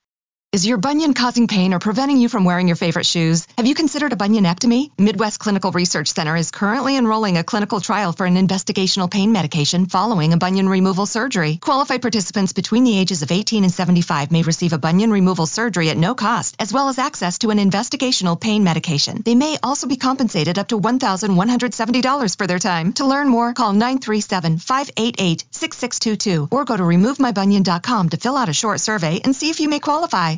Now through February 2nd, join a clean and spacious Planet Fitness for zero enrollment and only $10 a month. With tons of equipment and free fitness training, it's the perfect place for everybody to work out. Even me, mother of very fussy triplets and one very colicky husband. Especially you, Supermom. You'll release endorphins and have more energy. Ah, I remember having energy. Start feeling spectacular today. Join in club or at planetfitness.com. Zero enrollment, $10 a month, cancel anytime. Deal ends February 2nd. See club for details. Compréndelo. Tengo que asegurarme de que no haya ningún resquicio legal que ponga en peligro mis intereses. Por supuesto, replicó Margot. Y no te preocupes. No te decepcionaré. Zack cortó la comunicación, y Violet salió corriendo de la biblioteca. Aprovechando que las gruesas alfombras de la sala amortiguaban el sonido de sus pasos. Al llegar a la cocina, se encontró con Geraldine, quien se preocupó al instante. ¿Se encuentra bien, señorita? Me temo que no. La tormenta me debe de haber afectado, mintió. Bueno, no se preocupe por eso. Las tormentas de la isla suelen ser breves. Violeta sintió, distraída. Me voy a tumbar un rato. Podría encargarse de que nadie me moleste, por favor. Incluido Zack. El ama de llaves frunció el ceño, pero asintió. Por supuesto, señorita. Violet se dirigió a las escaleras, haciendo esfuerzos por contener las lágrimas. Y lo consiguió hasta que llegó a su dormitorio, donde rompió a llorar. ¿Cómo era posible que hubiera sido tan estúpida? Mientras ella se hacía ilusiones sobre su relación, él había estado maniobrando a sus espaldas y se había ganado el apoyo de Margot con las dos cosas que más le gustaban, el dinero y el protagonismo social. Había entregado su corazón a Zack Montegova. Y Zack se lo había partido. Capítulo 10. Violet pensó que nunca volvería a sentirse completa. Pero su destrozado corazón tendría que esperar. Seguía atrapada en la isla, en una situación terriblemente vulnerable. Y solo se le ocurría una forma de escapar, hacer el papel de su vida para librarse de él. Algo menos angustiada, entró en el cuarto de baño, se lavó la cara y se retocó el maquillaje, que se le había corrido. Cuanto antes se enfrentara a él, antes recuperaría su libertad. Luego, se puso el vestido que había llevado en la boda de Remy, se calzó los zapatos a juego y alcanzó el bolso antes de salir de la habitación, a la que ni siquiera echó un último vistazo. Los tacones de los zapatos resonaban en los suelos de la mansión, y Zack la oyó segundos antes de que entrara en su despacho. Cara, te dije que. Al verla, Zack se quedó sin habla. Y, cuando recuperó la voz, su tono estaba lleno de furia. ¿A dónde vas con ese vestido? ¿Qué pretendes? Marcharme, por supuesto.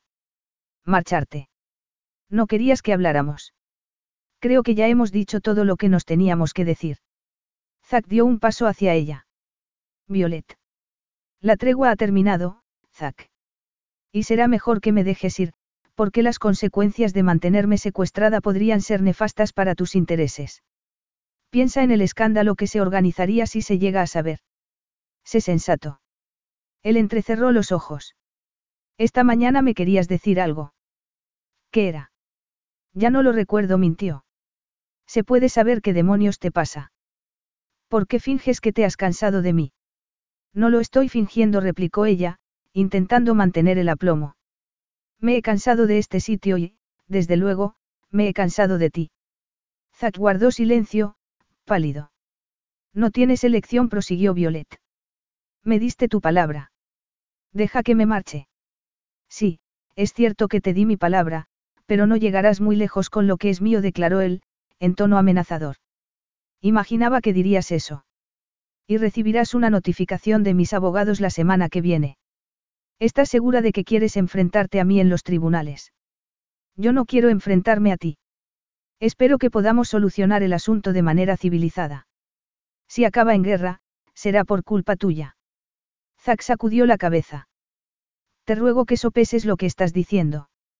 No eres consciente de las consecuencias que puede tener tu decisión. Soy perfectamente consciente. Eres un hombre rico y poderoso, pero no querrás destrozar la reputación de tu familia. Si intentas quitarme a mi hijo, hablaré con la prensa y todo el mundo se enterará de lo que ha pasado. Zack se puso furioso. ¿Cómo he podido estar tan ciego? Bramó. Creí que no te parecías nada a tu madre. Bueno, yo creí que eras distinto, así que hemos cometido el mismo error, declaró ella. Y ahora, me gustaría marcharme de aquí, aunque sea en la motora. Esperaré en el salón hasta que esté preparada. Adiós, Zack. Zack no dijo nada, y ella se alejó en silencio. Minutos después, entró en el salón y le dijo que el avión de Su Alteza llegaría en tres horas y la sacaría de la isla. Solo entonces, rompió a llorar. Zack estaba junto a la ventana de su despacho, contemplando el avión que estaba a punto de despegar. No podía creer que se hubiera engañado a sí mismo hasta tal extremo. No podía creer que Violet quisiera abandonarlo. Cuando le ofreció matrimonio, solo pretendía proteger a su familia y al niño que estaba por nacer. Pero las cosas habían cambiado. Se había hecho adicto a su sonrisa, a su inteligencia, a su vitalidad, a su pasión. Aunque también era posible que estuviera enamorado de ella desde el principio y no se hubiera dado cuenta, que le hubiera entregado su corazón en algún punto entre Nueva York, Tanzania y el Caribe. El avión despegó momentos después, y él soltó un grito de dolor y desesperación. Incluso estuvo a punto de llamar al piloto y ordenarle que diera la vuelta y regresara a la isla con alguna excusa referente a la seguridad del reino. Pero su reino ya no estaba en peligro. Aquella mañana, Remy le había dicho que su esposa se había quedado embarazada y, cuando la noticia se hiciera pública, la inestabilidad desaparecería. Además, no quería comportarse como sus feroces y sangrientos antepasados, que imponían su voluntad a los demás. Si Violet no quería saber nada de él, tendría que aceptarlo. O hablar con ella otra vez y confesarle que la amaba. Ya estaba a punto de hacerlo segundo cuando sonó el teléfono. Era Margot Barringal. Zack. Tenemos un problema. ¿Qué ocurre? No sé cómo se ha enterado, pero Violet me acaba de llamar y... Sí. Lo sabe.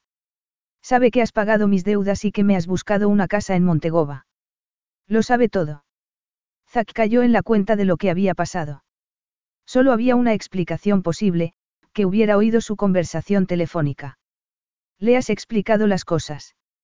No me ha dado la oportunidad, Zack. De hecho, me ha amenazado con repudiarme e impedir que vea a mi nieto, contestó Margot con angustia. Tienes que hacer algo, por favor. No la puedo perder. Cuando terminaron de hablar, Zack estaba más deprimido que nunca. Si Violet estaba dispuesta a repudiar a su propia madre, ¿qué posibilidades tenía él? En principio, ninguna. Y eso le daba pánico. No había estado tan desconcertado en toda su vida. Se había enfrentado a tiranos y dictadores, había luchado una y otra vez contra los que amenazaban a su familia, y aquella era la primera vez que sentía verdadero pánico. Pero no tenía nada de particular. Se había enamorado de ella. Violet tenía intención de alojarse en un hotel cuando llegara a Londres. No podía hacer otra cosa, porque había dejado el piso que compartía con Sage cuando se marchó a Nueva York, y no quería volver a Barringal. La casa de sus padres ya no era su hogar. No soportaba la idea de estar bajo un techo pagado con avaricia y dinero sucio.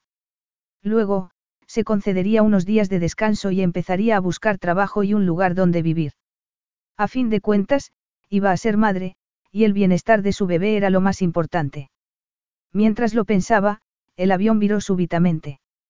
Violet se quedó extrañada, y levantó el auricular de la línea interna del aparato para hablar con el piloto e interrogarlo al respecto.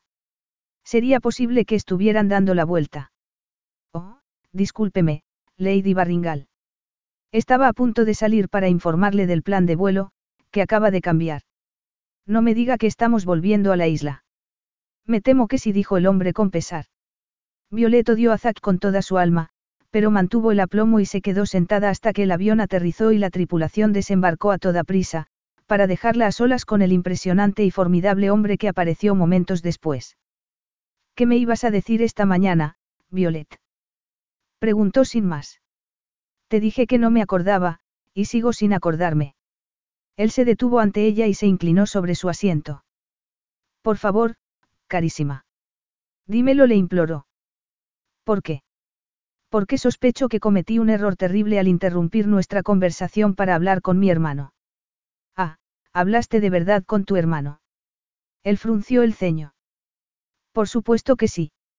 Me llamó para decirme que voy a ser tío, contestó. ¿Por qué lo dudas? ¿Crees que te mentí? Te oí mientras hablabas con mi madre, Zack. Sí, ya lo sé. Me ha llamado hace un rato. Entonces, ¿a qué viene esto? ¿Por qué me has devuelto a la isla? ¿Por qué me he dado cuenta de que mi forma de hacer las cosas no es siempre la mejor? Cuando me contaste que te habías quedado embarazada, me preocupé tanto por tu bienestar y el bienestar del pequeño que no presté atención a lo demás. Ella sacudió la cabeza. No intentes convencerme de que me secuestraste por eso. Me querías esconder. Querías ocultar tu sucio secreto.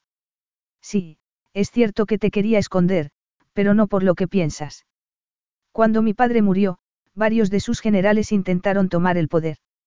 Por suerte, yo contaba con gente de confianza que no permitió que el país cayera en manos de dictadores, y pudimos detenerlos a tiempo.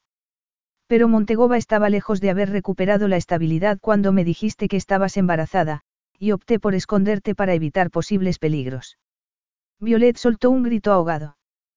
¿Por qué no me lo dijiste? Te lo iba a decir, pero estaba tan feliz con nuestra tregua que me olvidé. Y luego, me enteré de lo que estaba haciendo tu madre. Mi madre. Habló con varios periódicos, intentando vender una historia sobre nosotros. Y la callaste con dinero, claro. No exactamente. Le ofrecí una alternativa mejor. Una alternativa. Me ofrecía pagar sus deudas a cambio de una entrevista con un periodista de mi elección, con el que podrá hablar tranquilamente. Pero solo después de que nazca el niño y solo después de que tú apruebes hasta la última palabra que se diga. Eso es todo. ¿No le pediste que me presionara para que me case contigo? Preguntó Violet con desconfianza. Llámame ingenuo si quieres, pero no lo creí necesario. Estaba convencido de que te casarías conmigo al final. Ni siquiera me planteé la posibilidad de que pudieras rechazarme, le confesó, sacudiendo la cabeza. Estoy acostumbrado a ganar, a tener el control de todo. ¿Por qué? Porque todo el mundo lo espera. No dijo. Porque, si no soy digno de confianza, no puedo esperar que los demás lo sean. Ella entrecerró los ojos. ¿Estás pensando otra vez en tu padre? Supongo que sí. Durante muchos años, lo creí capaz de caminar sobre las aguas. E intenté ser como él, sin darme cuenta de que eso era imposible. Zack, sé que te sentiste traicionado por tu padre, pero eso no significa que todo el mundo te vaya a traicionar. Lo sé, Violet. Tú me lo has enseñado, declaró. Al principio, desconfiaba de ti, pero tu pasión, tu belleza y tu carácter me desafiaban constantemente, y me obligaron a cambiar de opinión. Ya era adicto a ti antes de que hiciéramos el amor en Tanzania. A ella se le encogió el corazón. ¿Qué estás insinuando, Zack? Que utilicé tu embarazo como excusa para traerte a la isla.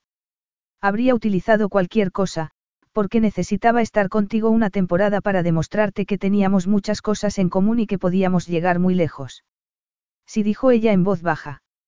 Ya me había dado cuenta. Y me daba miedo. ¿Qué ibas a decirme esta mañana, Violet? Insistió él, retomando su pregunta inicial. ¿Por qué quieres saberlo? Porque te amo, respondió, mirándola a los ojos.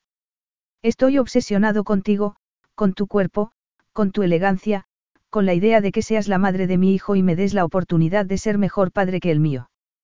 Pero, sobre todo, quiero tener la oportunidad de hacerte feliz. Y si no me quieres, la oportunidad de conquistar tu amor.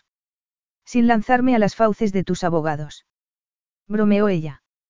Mis abogados aceptarán lo que tú digas. Me estás ofreciendo carta blanca. ¿En serio? Zack suspiró. Confío en ti, Violet, y sé que no me alejarás de nuestro hijo por el simple deseo de hacerme sufrir. Oh, Zack. ¿Sabes lo que te iba a decir esta mañana? ¿Qué? Que te amo y que quiero casarme contigo. ¿Por qué no quiero ser princesa, sino la reina de tu corazón?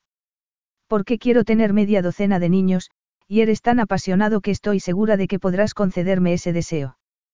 Zack la levantó de su asiento y se tumbó con ella en la gruesa moqueta del pasillo central. No sé si podré concedértelo con tanta facilidad, amore. Han pasado doce horas desde la última vez que hicimos el amor, y puede que me haya oxidado. Violet pasó los brazos alrededor de su cuello. Entonces, tendremos que salir de dudas. Desde luego, preciosa replicó, empezando a desnudarla. Y pondré en ello todo el amor, toda mi alma y todo el placer que puedo dar. Fin.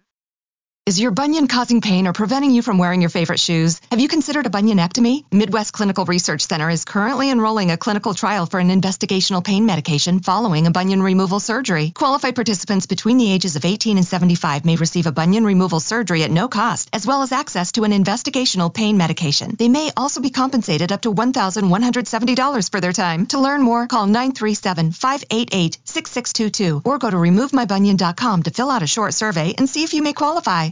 Carlos Alfredo, tu mamá vino por una semana. Ya hace un año que vive con nosotros. Hasta trajo sus gatos. ¿Y yo qué puedo hacer? Lo que puedes hacer, Carlos. ¿Y él quién es? Es Miguel, nuestro experto de TurboTax Live. Como tu suegra hace un año que vive con ustedes, you can claim her as a dependent y así obtener esa deducción de taxes extra. Hacer taxes puede parecer dramático. Por suerte, los expertos bilingües de TurboTax Live te ayudan a obtener el máximo reembolso sabiendo que tus taxes están bien hechos. You do your thing, we've got your taxes. Intuit TurboTax Live. La preparación de taxes y la aplicabilidad de las deducciones varían según el individuo.